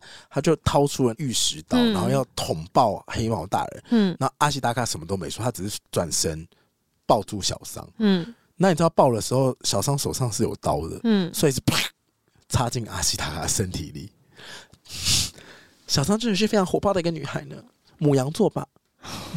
哇！小浪就说我要让黑猫大人得到报应，阿西塔卡就说他已经有报应，他的手已经没了，他已经失去了一只手。嗯，我们去，那我们不要管他，我们去把头找回来吧，我们把这一切给修复。小桑就说：“我不要，人类都去死！你们都去死！你们都被果冻吃掉，你们都烂透了。”阿西达卡就说：“你也是人类，你知道吗？你也是人类。”讲、嗯、完这句话，就拥抱了小桑，说：“对不起，我真的已经尽力了。因为他在这出电影里面，他真的就是尽他所能的，不要让事情恶化到这个状况。”嗯，他说：“对不起，但是现在还有救，我们一起挽回吧。”画面呢，就转到疙瘩和尚跟他的手下，他们一路从山顶往下狂奔，然后那个黑色果冻是直接蔓延到两三座山谷的那种夸张的速度。嗯，因为原因是因为那个黑色果冻要找回手机嘛。嗯嗯嗯。那疙瘩和尚为什么敢逃呢？因为他们知道荧光巨人如果到了白天。没有变成三兽神的话，他们被阳光消灭，它就像露水一样，啵啵啵会被蒸发。那他只要撑过这个晚上就好了，三兽神就不再存在。对，他只要撑过这个晚上就好，他就留着那个手机。后面的剧情就变成呃，小桑跟阿西达卡他们一人骑着羚羊，然后一个另外一个人骑着山犬，就哇冲过去要去找和尚抢手机。嗯嗯，最后的最后是他们好不容易总算追到了和尚，可是和尚死都不放过。装着头颅的大锅炉，那怎么办？他们就被困在一个山谷里面，然后周围都是绿黑色的果冻，所以就要把它丢出去啊！你说和尚吗？就这，我是找他把那个手机丢出去，不就可以结束了吗？那个手机就被关在锅炉里面嘛。嗯，所以呢，他们在征战的过程当中，太阳就已经要出来了。哦，打了这么久啊！打了非常久，因为他们追了很远。那最后总算追到的时候，他就劝那个和尚说：“你就放弃吧，因为你看现在就是民不聊生。对啊，你如果你就算真的。”拿到这个手机，我想他还是没有什么用。他看起来超毒的，和尚感觉就真的有被说服，所以他就打开了锅盖，然后让那个手机跑出来。那个三兽神的手机有点像是被泡烂的一个头套，嗯，对，因为本来那个头套会被褪去，然后里面的头会变成另外一个果冻头嘛，对，但它被泡在一起，就那个头套好像就被泡烂了一样。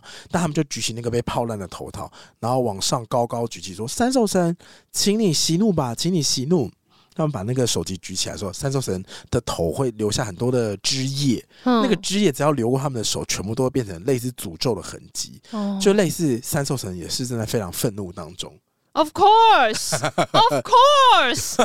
你说手机被打掉？对呀、啊，谁会生气啊？好啦，反正总而言之呢，就是哒哒，然后就他们就这样高举声说：“三兽神，请原谅我们吧。”他们的呼唤仿佛让那个果冻听到了声音，那果冻就全部聚集起来，然后开始就是往收集前进，然后就嘟嘟嘟嘟嘟嘟嘟嘟，在所有的果冻都凝聚的那一刻，突然发生很大的金光，刚好太阳也升起，然后哇，三兽神就不见了。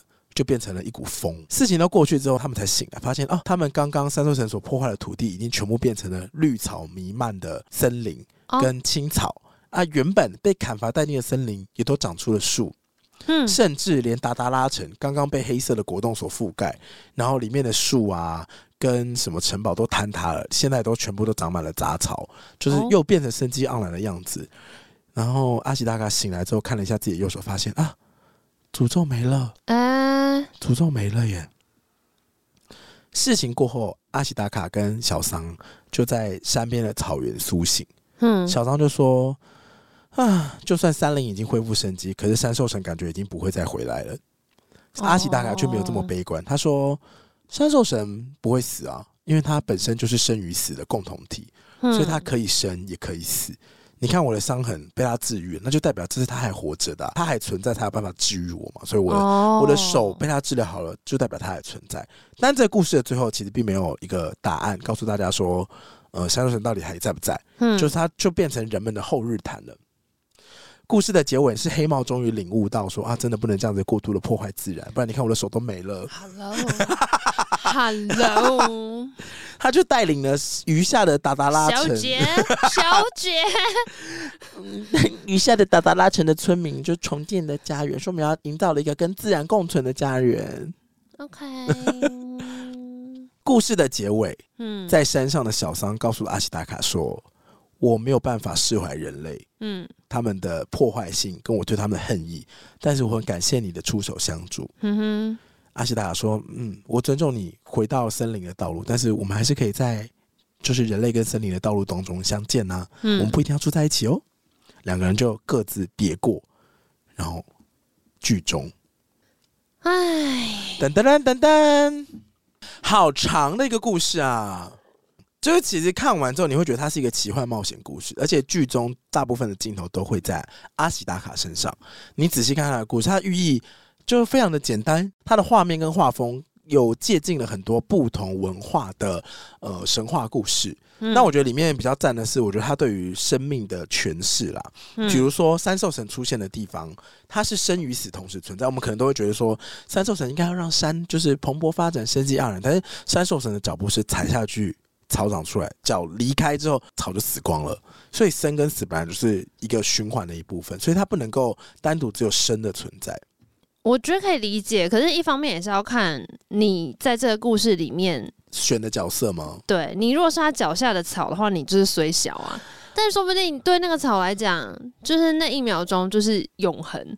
那也许也可以，就他的体验，也许是过了很久的兴荣，然后才衰败，那可能也可以。但从人的角度看，就是莫名其妙被踩到了一块地，然后嘣，然后砰，这样，那就很衰。或者是我刚刚就在想说，那阿西达卡一直在那边说，哦，大家不要这样杀来杀去，不要杀来杀去。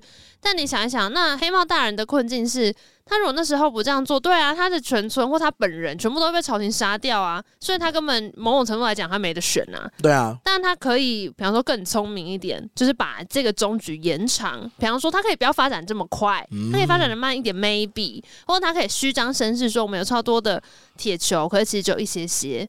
就是他可能可以延缓这个过程，可是这个过程看起来从一开始这个资源分配不平均的时候，就注定会变成这样。嗯、就是从有所谓朝廷拿了大权跟兵火之后，就一定会往这个方向发展，只是时间长短的问题。嗯、所以我觉得阿西达卡也是偏可爱啦。你说，你现在讲的是天真吧？对啊，就是他那边喊什么“要不要沟通啊”什么都觉得，啊，可是他。会的事情也就他住的地方可能可以这样，但你看冲进了一个。充满了利益冲突的地方。啊，我是说他本人住在一个看起来是世外桃源的地方。是哦，但也会有一天有一只猪突然冲过来抓狂要杀人啊！嗯、那难道他他可能从他主观世界也不觉得自己做错什么？但他就是存在在一个这样子的世界里面，所以并不是你原生的地方是如何和平，或者是你如何的人不放我，我要沟通达取最大的平衡或什么的就可以达成。嗯，就这个失衡根本不在你的控制范围里面。所以我是觉得他就是偏可爱啦，然后我是觉得如果你都知道，哎、欸，那不是好险，今天那个三兽神死了之后，这一切恢复生机盎然，但他恢复生机盎然又不代表中间死掉的人都会活过来，没有啊，他只有草长出来。对啊，那既然这样，你干嘛不要一开始就阻止黑帽大人？开枪就好，没有人知道会发生什么。他有，他一直在阻止。但他阻止的方式一定是偏消极啊，就是速度有射出一些弓箭啊、跟刀什么的，但都没有产生杀了黑猫大人。啊、他就是从中间就是哎绊你一脚啊什么。所以他某种程度其实是觉得黑猫大人活下去比三兽神可能会被头打下来这件事情要重要嘛？哦，不然他就会出比较极端的招数、啊。因为他还是人呐、啊，对，他就是说说他偏可爱啊。对，他就是你不可以这样，但我还是要阻止你。就是偏可爱，因为如果到那个程度，并不是你作为人有什么选择。我觉得那是一个，就是毕竟三兽神是一个全宇宙的掌管者，在原本的设定，在他们未知的情况下面，所以你不可能说为了几个人自己观念想不通，叫全世界人都去死啊，对吧？而且，请问一下，男主角是没有家人吗？呃，有啊，在遥远的东方。但但如果今天这边三兽神这个世界毁灭，那他的家人不会爆吗？会呀、啊。对啊，但你看他都没有产生像黑帽大人那种，就是我可以理解黑帽大人是因为他看得到身边的人，哦、所以他做出这些选择。我觉得从他的角度看都 make sense，但我觉得男主角本身就有点偏瞎，有点太可爱了，有点不太确定他到底想要干嘛。嗯，他很像张无忌，你知道吗？什么意思？我没有看呢、欸。哦，反正张无忌也是一个冲出来说：“呃，你们不要这样打来打去啊！”然后就发现说自己学会了最强的武最强的武功，到最后就是只能先抓几个人起来打两巴掌，才有办法沟通。是啊，其实本来一直都是这样的啊。对，但所以就是 拳头大的人才能说话、啊。但这部里面就是看不到男主角使用这样子的能力的时刻。嗯，有一些啦。所以我觉得有时候看就会比较着急，就是说：“你在干嘛？你在干嘛？” 我觉得小三我就也可以懂，因为他就是被人类遗弃的小孩，所以他想杀人类完全合理啊，完全合理啊。其实理论上他会讲人话，我都打一个问号。Why？如果我是犬族，我干嘛教他讲人话啊？是吧？是哎、欸，对啊，他学人话干嘛？可是日本作品里面的所有东西都会讲日文呢、啊。对，那也是没有办法，有还是有些现实考量啊。但你，我觉得某种程度好像也只能想说，那就是三兽神可能自有他的规划。你当然要放到最高点来看，可能就是真的是这个样子。对啊，就是他的头被打掉，然后人类这样学一轮教训，都在他的掌控之中，就是一个对全知全能的造物主的这种预设。嗯，所以你会觉得好 OK，反正这一切他都有所掌握，所以最后看起来不是一个世界末日。可是如果以看的大一点来说，我觉得他可能就是想要尝试去演绎当文明跟自然产生冲突的时候会发生的小故事。嗯，当然，最后等最但最后的最后，文明的终点一定会结束，然后会是自然获胜嘛？你有看过那个老高影片吗？他说，如果人类百分之百下一秒灭亡的话，存最久的东西是什么？什么？就是高楼大厦这种东西是五十年、一百年就会被风化掉。嗯，就是存最久的还是石头。哦，所以以前人在石头上刻东西可以存几千年是有原因的。嗯嗯，然后什么草纸啊，那就是什么十年就是啊。被分解了，嗯嗯，所以就是当文明跟自然的冲突的时候，我觉得它最后就会象征的，就是大自然会用另外一种方式反扑跟战胜你。当然大一点来看是这样啦，然后小一点来看的话，我觉得里面最像普通人的可能是疙瘩和尚，就是能吃的时候尽量吃，能占便宜的时候就占便宜。好了，但我硬要说的话，我觉得他还是有一些些对人性的乐观，可能就是寄托在男主角身上，因为毕竟最后劝能够让世界毁灭的是人，劝人不要这样做的也是人，是人对，啊，去破坏环境的也是人，嗯、那看起来就是自然都还在一个宽宥人类的范围里面，哦、所以你还来得及及时悔改，然后说好，我不要讲。但是你可以想象，如果它是一个更写实的剧，毕竟这个是两千年前作品，嗯、我不知道如果是今天看到现在的自然状况的话，我不知道那个故事会变怎样。会变成因为现在就是整个极端气候变得比一九九七年更极端，嗯，然后你看到的就在那之后有海啸、有地震、有各式各样的森林大火，嗯，我不知道如果这个故事发生在这个时代，或是宫崎骏这样回去看，他觉得还有机会是人类忏悔的时候，神灵就会原谅大家，然后会变回一个生机盎然的地球吗？还是他可能会改这个故事的结局？但前几年不是疫情的时候，嗯，有一些新闻是说，哦，大家人类不上街，然后街上就全部都变动物吗？之前是有，就是在海啸之后，福岛核灾十年后之前，呃，有分享一个那个后来那个区域的一个纪实的照片，嗯哼，然后里面就是讲出了很多。野生的食物啊，然后也有很多动物，因为很多动物是被留在当地嘛，uh huh. 所以有一些野生动物就会跑出来，那边就形成一个很像某一种末日之后的景象，就是人不见了，可是人所盖的那些建设都还停留在原地。嗯，对啊，所以你是说，即便看起来人发展到现在，但在某一些极端情境下面，我觉得还是会回到原本他们所在的地方。我觉得人活了久了之后。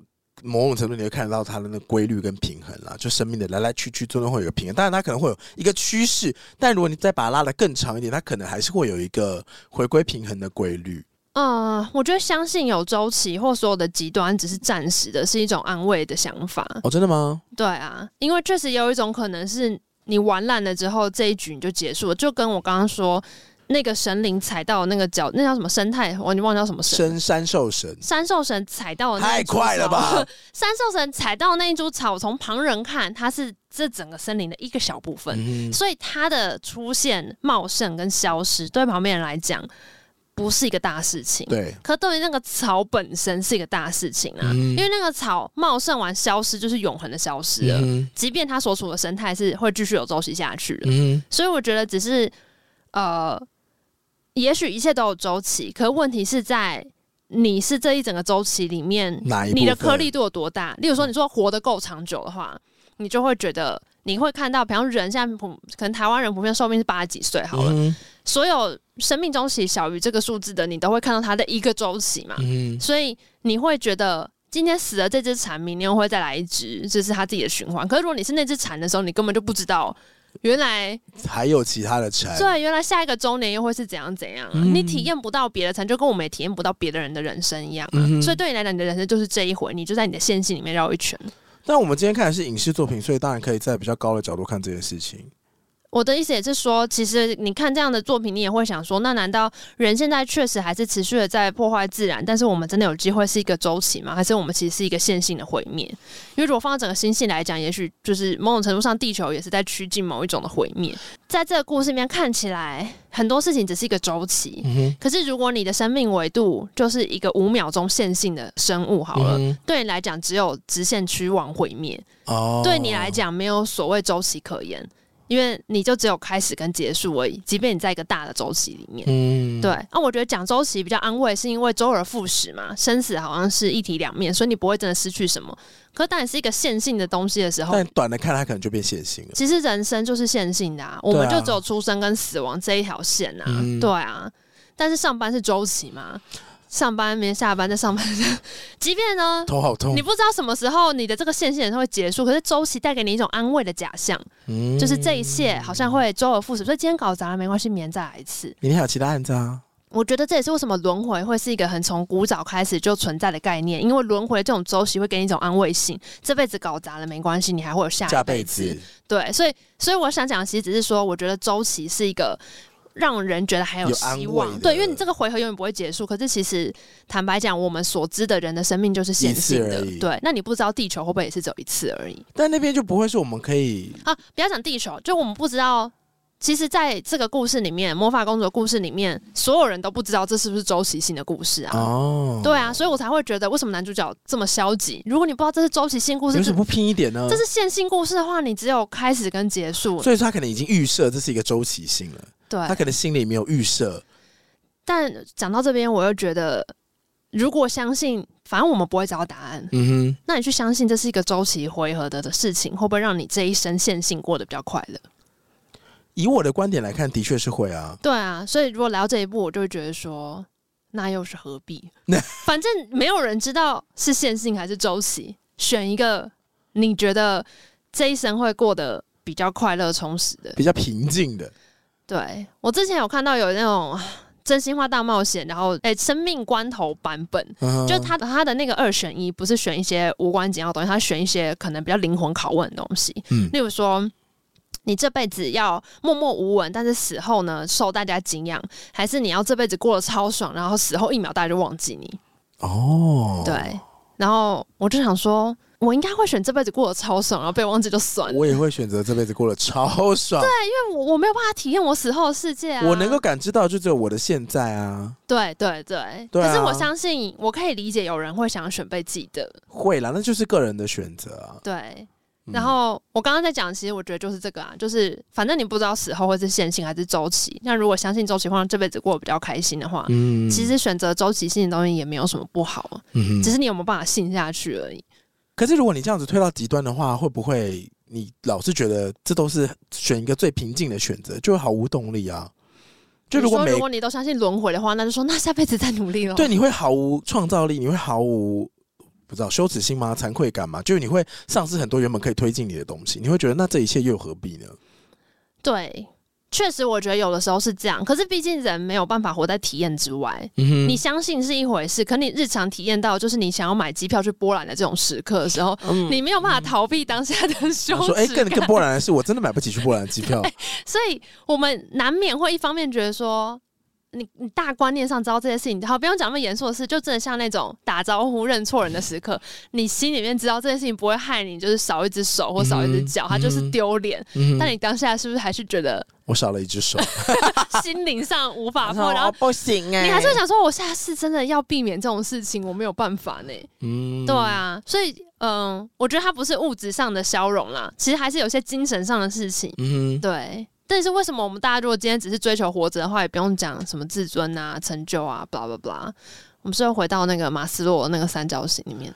马斯洛的生存主义就是又回到，如果你下面，如果你跟那个和尚一样吃饱，你就开始会有很多别的东西长上来。马斯洛那个生存金字塔，它除了底下是生存嘛，然后还有什么安全感的需求，然后自我成就的需求跟什么什么的需求。他说，其实。五层之外，好像还要再加另外两层哦。马斯洛的需求层次理论呢，它最底层是生存生理需求嘛，嗯，吃喝拉撒睡。那安全需求就是你要有地方住，你要有地方可以遮风避雨，让你可以休息，可以安心。嗯，再来是社会需求。就是你要跟群体互动，嗯、但群体互动之后，你会需要自尊，你会需要被大家重视，然后最后就是自我实现。嗯，可是有时候那个自我实现实在是太高等、太高层次，那该怎么办？或者是呃，如果已经抵达之后，有没有其他的需求，其实是隐藏在这里没有被发现？哦，你说在这几个阶层中间，可能还有其他东西，是不是？嗯，还是在这个金字塔之外，在这个我记得好像是第五层，还可以再分另外两层出来。嗯嗯嗯，就是如果你觉得你现在事情都可以达到的话，那有没有更长远的快乐可以让你得到？嗯、就如果你想做的事情都已经得到，那我我要去创造我的自我实现需求吗？但我明明我想实现的事情都已经实现了，哦、那还有什么需求我可以再继续做了？嗯，等于就是如果我人生过得已经超爽了，我没有任何的跟那个感受了。嗯嗯嗯嗯，还有两个，有一个是。呃，深度学习的需求，嗯，就是我可以在一件事情我钻研的非常的深，然后我在当中体验到自我成长的那种感受，嗯，但这个是跟自我非常相关的，所以你必须要在满足你其他的社会啊、生理啊这些东西，而且社会还被放在第三层，嗯，所以代表跟他人互动跟得到的成就感，并不会被提升到那么高的层次，所以比较深长远的快乐可能会是自我学习，嗯，可是学习这些东西很看个人，就是也许，比如对我来说，我可能读个星座书，我就会觉得说哇，深度。学习那个感受，我需求被满足到，可能可能对某些人来说，他可能是钻研电竞，有些人可能是去种树，嗯，就是不同的，你你要钻研的东西是不一样。那另外一个东西是审美，嗯，鉴赏美的东西。那这个美的东西当然就是包罗万象，可是透过审美这个过程当中，你会得到很多不同的体悟、刺激跟观点。然后那东西并不是话说的出口，或是你能够罗列，但是那个是一种嗯，说潜意识上的刺激吗？嗯、对，大家可以某种程度上满足你本身对于审美的需求。听起来学习或是审美会不会都是一种体验上面的不断开拓？对啊，就是你的体验变得更深刻，然后更宽广。我觉得他的要求也是，当你自我实现之后。嗯，因为马斯洛的需求金字塔的自我实现，等于是你想要有完成的事情嘛。嗯。可是人生当中有那么多可以完成的事情，或是你真的完成了那么多事吗？或者你最想完成会不会就是那一两件？就是你想完成是不会这样，啵啵啵啵啵一直冒出来啊。当你能力到一定程度了之后，你想完成的事情，应该大部分也都能达成到了。我觉得这很合理啊，因为你所想完成的事情，一定是你有看到别人做的，嗯、或是他不一定是别人做过的，哦，可是你看过了 A、B 两个元素加起来的东西。所以，如果你没有一直去增加你的体验，你其实是很难再出现下一个目标的。对，就跟我们小时候可能考试、考试、考试，那你就是某一种升学或求职目标，嗯，可你慢慢的会有更多想做的事情，也是当你看到别人这样很不错。然后你就会长出来，对对，你会长出一些新的想法，嗯，哦，蛮合理的，对啊，所以我那时候知道这件事情，我就觉得说，哦，好像，我觉得如果这个的话，再回到。跟自然的连接这件事情，就是我之前有一次在看那个郑丽君分享，她因为生了小朋友之后，就希望陪伴小朋友成长，她才辞掉她本来那个文化部部长的工作嘛。嗯。那她之前就有分享说，她觉得跟孩子在一起有一个体验，她很喜欢，就是从小孩的眼睛去看世界。嗯。因为她跟她小朋友可能是去爬山。然后或者是就是去自然里面走一走，嗯、很多东西他觉得就是啊不就这样。可是因为小朋友看的时候，很多东西对他来讲是新的第一次，嗯，所以他会花很多时间在看一些你从来不留意的东西。哦，对。然后我刚刚就在想说，其实这种扩大体验或什么的，我觉得有时候作为长大的人，就是如果是好就用成人来讲好了，不是说我今天真的看过了。这一片山林了，因为这片山林可能每天也都不太一样。嗯，可是因为我已经太熟悉这个山林的这个概念了，嗯，就是我知道这个山里面会出现东西，没有我意料之外的东西，嗯，所以我根本不会花时间去体验它的所有细节。嗯，我觉得有时候透过一个新的眼睛，也只是带你重新从你的概念走回你实体体验的世界，就跟我们出国的时候看到什么东西都觉得特别新鲜是一样的。嗯，因为那是在我们概念之外，就是我们可能对于一种新的体验嘛。例如说，我们对于哥本哈根会有概念，然后丹麦首都，可你对于它具体的每一天会看到的街景、嗯、体感，对你是没有感受过的。那就是跟今天我们因为很长生活在台北，所以你对于台北街头的概念很完整，你对于体验过的东西已经建立一几百遍资料库了。嗯。但今天街头上一定会有新的你没有看过的东西，然后。可是你对这个概念熟悉到你不会留意那个小的不一样的事情，嗯，等于是也是要新的刺激嘛？对啊，或者是要说什么呢？留留着可以有余欲去发掘新东西的眼睛，澄澈的眼睛，结果又扣回到 阿喜达卡的讲法，透，透明的眼睛其实就是某一种跳脱也好。哎、欸，这样讲一讲，我突然可也许可以同理他，就是跳脱概念跟概念上的对立。嗯，透明的眼睛就是去看，但尽量不干预吧。嗯，讲到跟自然连接，其实我这次去，我们不是一起去欧洲吗？嗯，然后我的确是觉得在欧洲，我体验到比较多的大自然。也不是说台湾人没有大自然，是我不知道为什么在台湾体验大自然很矮热。嗯，是因为嗯、呃、很热吗？很湿吗？很黏吗？我不知道为什么我在接触台湾的草地的时候，就会有一种土壤特别湿。嗯、啊，那这些可能都是真的，因为这片整体环境湿度比较高。嗯、我说我我就说，哦，那我等下起来的时候，我现在身上会不会很多泥土？或是很多小脏虫，嗯，或者很多压到很多某些汁液，嗯。可是，在欧洲就是一片干的环境下，你就会觉得说，我躺下去好像也没有那么的负担。不是有那个蜱虫？I know 啦，我的意思是说，在一个整体偏舒适的环境之下，你真的会比较放开心去体验森林，因为毕竟台湾就是很容易，比如说，他爬山很开心嘛，可是你踩到某个草里面，底下就是啊一坨烂泥巴，那就是。对我来说，我可能会觉得体感上就会受到影响，你没有办法好好的去体验山林。哦。可是，在那个，我懂你的意思，因为你就不喜欢黏黏的感觉啊。我不喜欢那个感觉，所以我没有办法把我自己放心交出去。可是，在欧洲的时候，因为它比较干爽嘛，嗯，所以你会更愿意去放开去感受。这跟你喜欢日本说不定是很类似的原因，就是气候其实占了很大一部分，还有食物。好，但你看，你回过头来想，其实人真的很多事情不是我们决定的。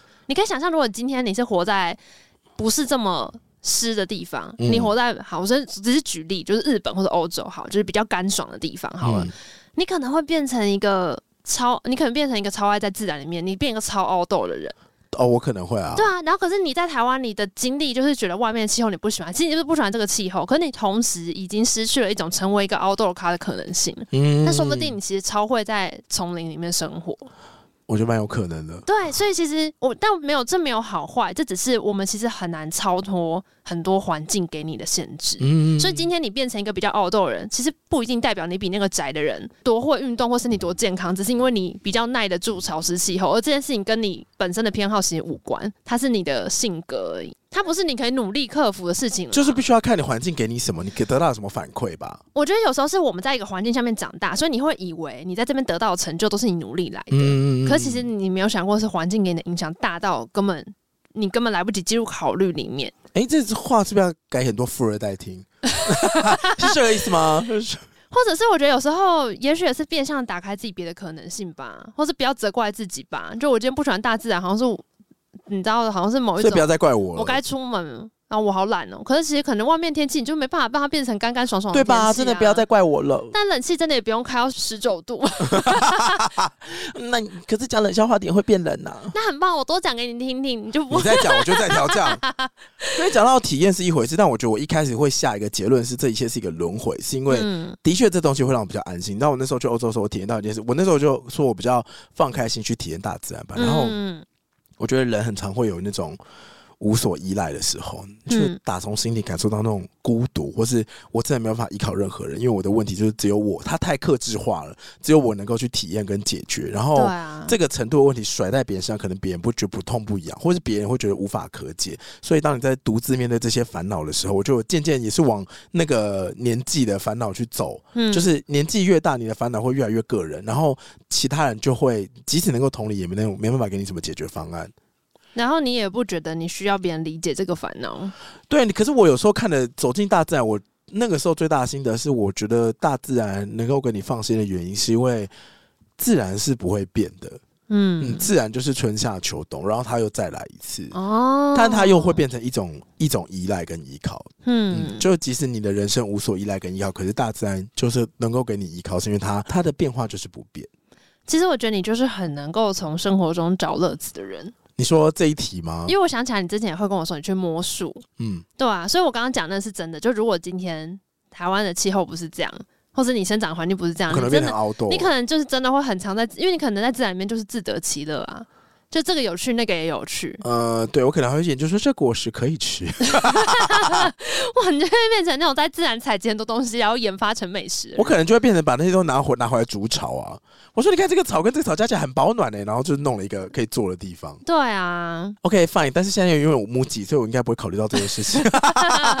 那你以前第一次看是什么年纪啊？魔法公主吗？嗯、我以前都断断续续看呢、欸。然后我以前看的时候觉得最可怕的是想说那个星星一族好可怕、喔，因为他就会讲一些什么要。吃人类啊！哦，山猪为什么这么鸡巴？不听人讲话，干嘛不沟通啊？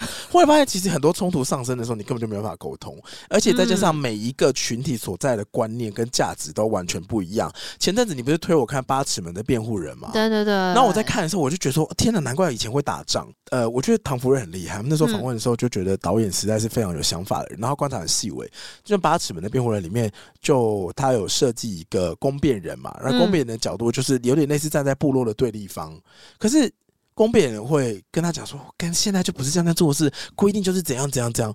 然后他到部落里面调查的时候，部落人就跟他说无情无义耶，你对，因为你那个公辩人要帮忙辩护的是一个。外籍的一个愚公，可能那个愚公杀害的是他同部落的其他人，而且是他的表哥。对，所以他的部落人当然不会谅解他。我说哇，你帮你表哥的杀人凶手辩护，他们可能是这样子理解。然后你哇，你不重情义，你为什么不赶快让他，比如说送上死刑台啊什么的？对对对对。可是男主角之一，也就是那个公辩人本人，就会说啊，制度就不是这样子走的。所以我觉得，对，我觉得他其实。再用力推一点，就会是武装冲突，因为的确里面有些打架的东西发生。那你也可以想象，以前不管是清兵、荷兰人还是什么人，就是也不要讲可能是原住民，就是这个 A 群体他们所在的部落、嗯、他们所在的群落用的是什么样的观念？那其他人可能他没有是制度。那这两个东西碰撞的时候，哦、武器力量大的人就会去要另外一边听我的话，另外一边对。那当如果这个部落假设今天来的是荷兰，他们来的是五个人，那今天部落有五百个人，那一定是。荷兰人要走部落的规则嘛？对啊。那今天是因为荷兰人他们的武器可能一抵一百，他们才办法反过来打，哦、所以这个观念跟他们相信的信念不同的时候，所造成冲突，最后演变成武斗，我可以理解。因为以前就会觉得说，啊，有什么不能好好说啊？因为解决不了问题，就只能解决出问题造成问题的人。那你当然要这样讲也是没有问题。可是我那时候在感受到的时候，因为公辩人所站在的角度是。法律就不是这样子搞的，那部落人就会觉得说，你就给他死就好了。那你同时都能够理解这两个人的想法，嗯，谁说了算？他们活在哪个社会跟哪个制度？或是你把哪一个事情放在你个人比较看重的地方。但我觉得八尺门辩护人完全又是 另外一个。我说看完的时候，不是我说完全又是另外一集，不是这一集。Okay, 这一集不会再聊了。谢谢大家，我们聊到这边。因为我看我看完之后 也是跃跃欲试吗？不是不是，就我想了超级超级多东西，然后我不知道该从何开始。但我就一直想说，等你看完我们再来聊。OK，我看了三集。好，你把它看完，我保证你心情会更沉重。真的假的？但是你像这样，我觉得你，有感的那个点跟我有感的其实很类似，就是有点是他们就是不一样，没有谁是对错，但是是一个死局。哦，就是好像总会有一边的人可能会受到伤害，然后你不知道该从哪里抓回他们对这个事情的共识，因为他们都已经走在这个系统的很末端了。好，这个不会在这边发生，因为我们现在就是某一种的罗密欧与朱丽叶吗？就是类似罗密欧与朱丽叶，因为魔力与朱丽很魔力，罗密欧与朱丽叶也 是两大家族的纠纷之之于这两个个人，他们是这个家族体系的最末端，啊、所以请问两个在最末端的人能够怎么样？他去跟上面人说：“你们好好谈谈呐。”上面人是有百年血债，哎，谈个屁呀、啊！哦，的确是啊，对啊，所以我就说都有一种就是觉得有，其实蛮无能为力的。对啊，对啊，对，的确是。所以这一场这个回合注定是死局。嗯，对，就是大概是，但你又同时又会觉得说，那如何让他有机会不是死局？嗯，哎、欸，突然间又觉得很能够投入魔法公主面的那个心情。你是说用澄澈的眼睛来看，它就是一个轮回啊。就是我们能不能聊一聊？可不可以先聊一聊？先聊一聊好不好？对嘛？以为聊会有用，但确实偏好上会觉得，不然先聊聊看嘛。聊聊看没？我觉得聊不一定有用，可是聊至少可以不要一次就往最极端鱼死网破的地方走。就是对，哎、欸，可以先不要捕那么多鱼，也不要投那么多网。可是如果你今天要一起弄，那就是鱼死网破。我跟你讲，关于沟通，关于如何聊聊这件事情，我最近也有读一本书。什么？呃，是那个中国的那个得到 APP，他们的营运长叫做脱布花，啊哈，他是脱衣服的脱，然后布，然后呃。花花世界的花，布是布衣和尚的布，就不没有是不要的布，嗯、对对对。然后我可以现在再跟他讲，因为我最近在看的时候，原本一开始也是别人推荐，我就看了一下推荐序啊，然后就想说应该还好吧。就一开始看之后觉得，哎、欸，颇有道理，停不下来，就是会一直套回日常生活中沟通情境。嗯、对，所以我觉得好，就是记起来，就是八尺门的辩护人跟。如何聊聊？我们之后再讲。跟谁记起来？空中 memo 哎、欸，自己记，自己未来剪辑说哦，OK，我知道了。不会，你现在讲之后，如果到时候没有讲，就会有人敲碗。好，那如果那时候我没有讲，可能就是发现了其他更值得先跟你们说的事情，所以请不要怨。不用上金鱼，好吧。喜欢今天节目，大家去搜寻《童话都骗人》。其他收听还有 Apple Podcast、KKBOX、Firstory 任何地方 Podcast 平台上面评定聊、评分、订阅、留言。那个我们有 Discord 连接，欢迎你进来跟我们聊聊天。对，天老师讲了四个小时，声音好沙哑。Firstory 导但是有点，你可以再说我们喝枇杷膏，很棒哎！其实我没有认真记得过魔法公主的故事，我觉得第一次听这个故事是用这种口述的方式，还蛮有趣的。呃，其实我也不知道讲出来之后会有什么样的感受，因为我一直觉得它有很多画面很难转换成单纯的声音。不过你刚刚讲的时候，我脑中是一直有想办法去拼凑，可能长怎样。如果我拼凑不出来，我就会追问你。哦，对对，然后我现在也蛮好奇，我回去看到底我会凑成什么样。哦，我跟你讲，现在 Netflix 有，因为我那时候看说 Netflix 下架了。有了，你刚刚就讲。对，你现在还可以看。好，好了，就这样喽，拜拜。